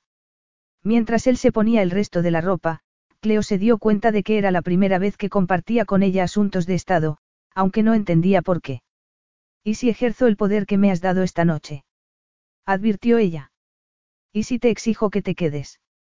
Despacio, Khaled terminó de abotonarse la camisa, como si estuviera esperando. No hagas esto, pidió él con mirada sombría tras unos instantes. Es lo que acordamos. Cleo, no me pidas que elija entre mi país y mi esposa. Ni tú ni yo podemos ganar. ¿Y si no me importa ganar? ¿Y si solo quiero que te quedes? Susurró ella con voz rasgada. Khaled parecía destrozado, como si acabara de romperlo en dos con sus propias manos. De todas maneras, se puso los zapatos. Pensé que lo que había pasado arriba. Tú querías tenerme allí atado y yo no quería liberarme, la interrumpió él. Pero tampoco quiero ser la clase de hombre que le falla a su país. ¿Quieres decir que nunca me elegirías a mí primero? Soy el sultán de Jurat, Cleo. No puedo hacer nada para borrar eso. Khaled, murmuró ella, sin saber qué más podía decir, mientras las lágrimas le corrían por el rostro. Te amo, confesó él, como si le hubiera costado la misma vida reconocerlo. Pero debo elegir a mi país. Yo soy mi país, añadió y, después de acercarse, le acarició los labios con el pulgar. Sé que eso acabaría destruyéndote y, por mucho que quiera estar contigo, no podría soportarlo. Entonces, el sultán dio un paso atrás y soltó una amarga carcajada. Ni siquiera mi amor es puro, Cleo. Solo soy un egoísta. Si de veras te amara, no te habría seguido hasta aquí. Para empezar, no te habría seducido, ni me habría casado contigo. Ella lo miró, incapaz de hablar, temblando. Por eso tengo que irme. Cuando Cleo se bajó del avión en el aeropuerto privado de la familia real, a unos 30 kilómetros de la ciudad, la recibió el aire abrasador del desierto. Tuvo que detenerse y tomar aliento para acostumbrarse a la temperatura. Mientras daba sus primeros pasos sobre tierra firme, le sorprendió, de pronto, sentirse como en casa. Aunque todavía tenía que arreglar muchas cosas y lo sabía. Señora, es un placer recibirla, saludó Nasser, el jefe de seguridad de Khaled. Con deferencia, inclinó la cabeza hacia ella a pocos metros, la esperaba un coche blindado para llevarla a palacio. De veras lo estaba haciendo, se dijo Cleo, un poco como en una nube. Estaba allí. ¿Estás segura? Le había preguntado Jessie, sin molestarse en ocultar su preocupación, mientras había acompañado a su amiga a hacer la maleta. Habían pasado tres días desde que Khaled se había ido. En ese tiempo, Cleo había tenido que aceptar la verdad. Aquella mansión de la decadente Nueva Orleans no era su hogar. Jessie era la única persona que sabía que había abandonado a Khaled hacía seis semanas. Cleo no se lo había contado a nadie más, ni siquiera a su familia. Sin saberlo, había estado esperando que Khaled fuera a buscarla. También, había comprendido que había sido tan manipuladora como la madre de Khaled en el pasado. Había obligado a su marido a elegir, sin tomar responsabilidad de sus propias acciones. Nunca fingió ser nadie que no es. Nunca pretendió engañarme, le había contestado Cleo a su amiga. Era yo quien me había forjado una versión fantástica del sultán. Khaled la amaba, ella sabía que era cierto. Aún así, estaba dispuesto a renunciar a ella porque pensaba que así la protegería. Y, a cambio, ¿qué le había dado ella? Lo había abandonado sin explicación, le había enviado una foto de su píldora anticonceptiva para que él fuera a buscarla y, cuando él había caído en su trampa, le había dado un ultimátum. Tal y como él le había espetado esa noche en la calle, no era la mujer vulnerable e indefensa que pretendía ser. Sabes que te apoyo hagas lo que hagas, le había contestado Jessie, aunque no había podido ocultar su preocupación por ella. Pero tengo que recordarte que, cuando lo dejaste, estabas aterrorizada. Temías desaparecer por completo dentro de su vida. No soy inocente de eso, había reconocido Cleo. Creo que me cuesta tanto comprometerme como a él. Quizá, era eso lo que temía, el compromiso. Poco convencida, Jessie había asentido. ¿Y no crees que, si vuelves, se lo tomará como una rendición? No lo sé, había musitado Cleo. Pero yo lo amo. Tengo que ir a verlo y averiguarlo. La noche en que Khaled le había dejado que lo atara a la cama, le había enseñado que rendirse no siempre era perder. A veces, podía ser simplemente una demostración de amor. Cuando el coche oficial entró en el laberinto de callejones que rodeaba el palacio, Cleo se dio cuenta de que estaba conteniendo la respiración. De alguna manera, esperaba que Khaled apareciera de la nada, igual que había hecho cuando lo había conocido. Deseó poder dar marcha atrás al primer día y arreglar las cosas, haciéndose responsable de sus decisiones desde el principio. Él la había acusado de arrogante y orgullosa. Y, en ese momento, mientras el coche atravesaba las puertas de palacio, llevándola de vuelta a la vida de la que había huido, Cleo comprendió que era cierto. Pero, en esa ocasión, no buscaba a un hombre que encajara con sus fantasías de cuento de hadas. Quería a su marido. Parado ante la ventana, Khaled no se giró cuando oyó abrirse la puerta de su despacho, pensando que sería uno de sus secretarios. Estaba hablando por teléfono con uno de sus ministros, que no paraba de ver amenazas al país en todas partes. Creo que es hora de alegrarnos de nuestra victoria, señaló Khaled, cansado de tantas quejas. Mi primo Talat está bajo custodia en palacio y no lo soltaré hasta que no sea políticamente conveniente. La rebelión ha sido sofocada. Yo lo considero un éxito. Sin esperar respuesta, el sultán colgó y se quedó mirando el bello desierto en la distancia. Hermoso y vacío. Más quebraderos de cabeza. Rígido, Khaled se preguntó si estaría empezando a tener alucinaciones auditivas. Pero, al volverse, muy despacio, su mujer estaba allí. Conteniéndose para no correr a abrazarla, contempló su belleza y se preguntó por qué estaría allí. No ha cambiado nada, dijo él, rompiendo el silencio. Es casi peor. Ahora el pueblo me considera un héroe y tengo menos tiempo que nunca. Yo no soy tu madre. Verla allí, escucharla, era un soplo de aire fresco, pensó Khaled, sintiéndose como si, por fin, pudiera respirar. Sin embargo, sabía que tenía que dejarla marchar, antes de que su amor acabara destruyéndolos. ¿Por qué has venido, Cleo? Lo de Nueva Orleans fue suficiente. Has venido a ponerme lo más difícil. No soy tu madre, repitió ella. Sin quitarle los ojos de encima, Cleo se acercó, muy despacio, y posó las manos en el pecho de él. Entonces, en un instante, las dulces llamas que siempre lo envolvían cuando estaba con ella, y solo con ella, volvieron a arder más que nunca. Lo siento, susurró Cleo. Si quieres no me creas, pero no voy a hacer lo que hizo ella. No voy a hacerte elegir. Me casé contigo. Sé quién eres, a pesar de que haya intentado ignorarlo en los últimos meses. Y ahora creo que me conozco a mí misma un poco mejor. Khaled tomó las manos de ella y se las besó. Quiero creerte, consiguió articular él, con voz profunda y triste. Pero no puedo. No tienes que creerme ahora mismo, repuso ella, temblando un poco, mirándolo a los ojos. Quiero intentarlo otra vez, Khaled. Con todo el dolor de su corazón, el sultán negó con la cabeza. Lo nuestro no puede durar, Cleo, señaló Eli, cuando ella iba a interrumpirlo, la cortó. Ya sé cómo funciona. No puedo hacerlo otra vez. Sobre todo, no contigo. Khaled. Soy un hombre muy egoísta, reconoció él, apretando la mandíbula. Todavía no lo has comprendido. No quiero resistirme a ti. No hagas las cosas más difíciles de lo que ya son, rogó y, al mirarla a los ojos, le resultó casi imposible continuar.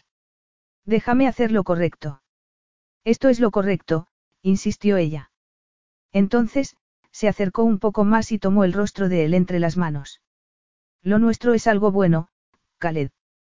Por eso nos hace tanto daño. Creo que eso, más bien, demostraría lo contrario. Lo único que nos hemos mostrado el uno al otro hasta ahora es lo inflexibles que podemos ser, indicó ella. Escuchándola, el sultán sintió que toda la oscuridad que anidaba en su pecho se disipaba poco a poco. Cleo lo inundaba con su luz, con su calidez y su paz. Su cercanía era la más dulce de las mieles. Y él era solo un hombre. No podía resistirse a ella. Ya conocemos nuestros lados más oscuros, prosiguió ella. Pero ¿y si no somos como nuestros padres? ¿Y si aprendemos a inclinarnos sin rompernos? Inclinarse, pensó él. Eso era lo que le estaba sucediendo en ese mismo momento. Era lo que le había pasado desde el día en que la había conocido. Toda la oscuridad que llevaba dentro había ido tornándose en una gama de grises y azules. La luz de Cleo no había dejado de disipar sus sombras. Quizá, si se atrevieran, su final feliz podía empezar en ese momento, caviló él. Soy el sultán de Jurat. Yo nunca me doblo, dijo Khaled, aunque habló con una sonrisa. Sí, sí, claro, repuso ella, sonriendo también, y miró al cielo con gesto de fingida impaciencia. Eres el gran y temible sultán. El mundo se inclina ante ti y no al revés. No me importa nada el mundo, rezongó él y la tomó entre sus brazos, jurándose a sí mismo que jamás la dejaría marchar de nuevo. Nunca. Sin importar lo que pasara. Sin importar lo que costara. Aunque tuviera que atarla a una cama, aunque tuviera que inclinarse un millón de veces. Es a ti lo que quiero. Siempre ha sido así. Haré todo lo que pueda para que eso nunca cambie, aseguró ella con pasión. Quiero que estés segura de lo que haces, advirtió él, adoptando de nuevo su acostumbrado tono autoritario. En esta ocasión, no te dejaré marchar.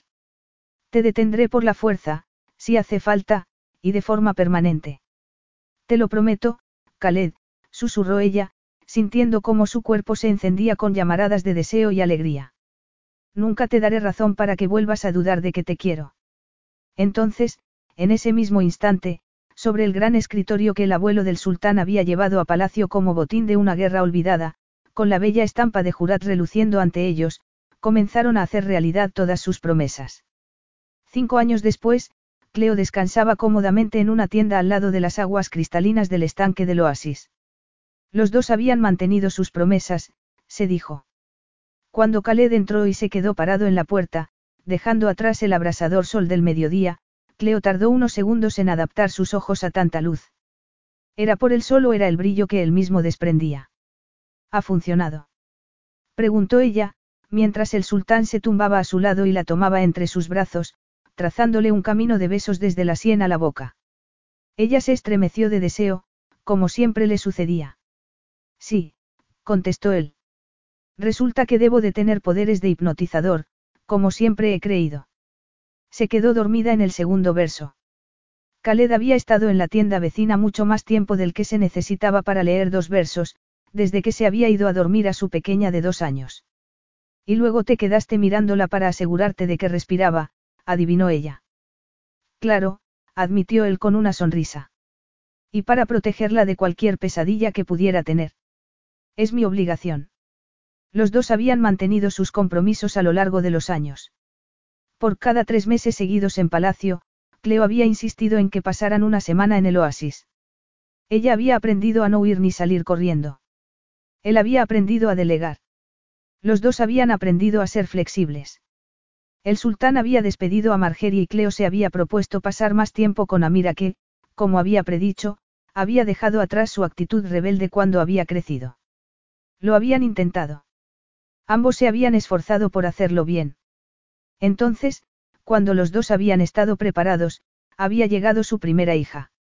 La hermosa Amala Faik tenía ojos oscuros y relucientes como el sultán y tenía a los dos comiendo de su mano. Pero, aún así, Cleo no le perdonaba a Amala la hora de la siesta, pues esos eran los únicos momentos en que podía estar a solas con su marido. ¿Quieres echarte un poco la siesta, mi amor? Preguntó Khaled con falsa sinceridad, deslizando los labios por el cuello de ella. Podemos descansar, como nuestra querida hija. Sonriendo, Cleo se apretó contra él y contuvo la respiración. Puede que yo ya esté dormida, bromeó ella. De aburrimiento, quiero decir. ¿Es eso a lo que te refieres, excelencia? Cierra los ojos, entonces, replicó él, envolviéndola con su sonrisa. En los últimos tiempos, Khaled sonreía mucho más a menudo. Eso lo hacía más hermoso. Ya no parecía un hombre distante e inalcanzable, ni cruel. Intentaré no molestarte con mis tediosas atenciones, continuó él. ¿Y si no me apetece cerrar los ojos? Cleo, ordenó él, su sonrisa tornándose una traviesa provocación. Obedece. Y Cleo obedeció.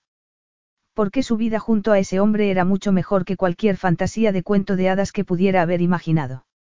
Y porque, de vez en cuando, le resultaba un placer obedecer. Fin.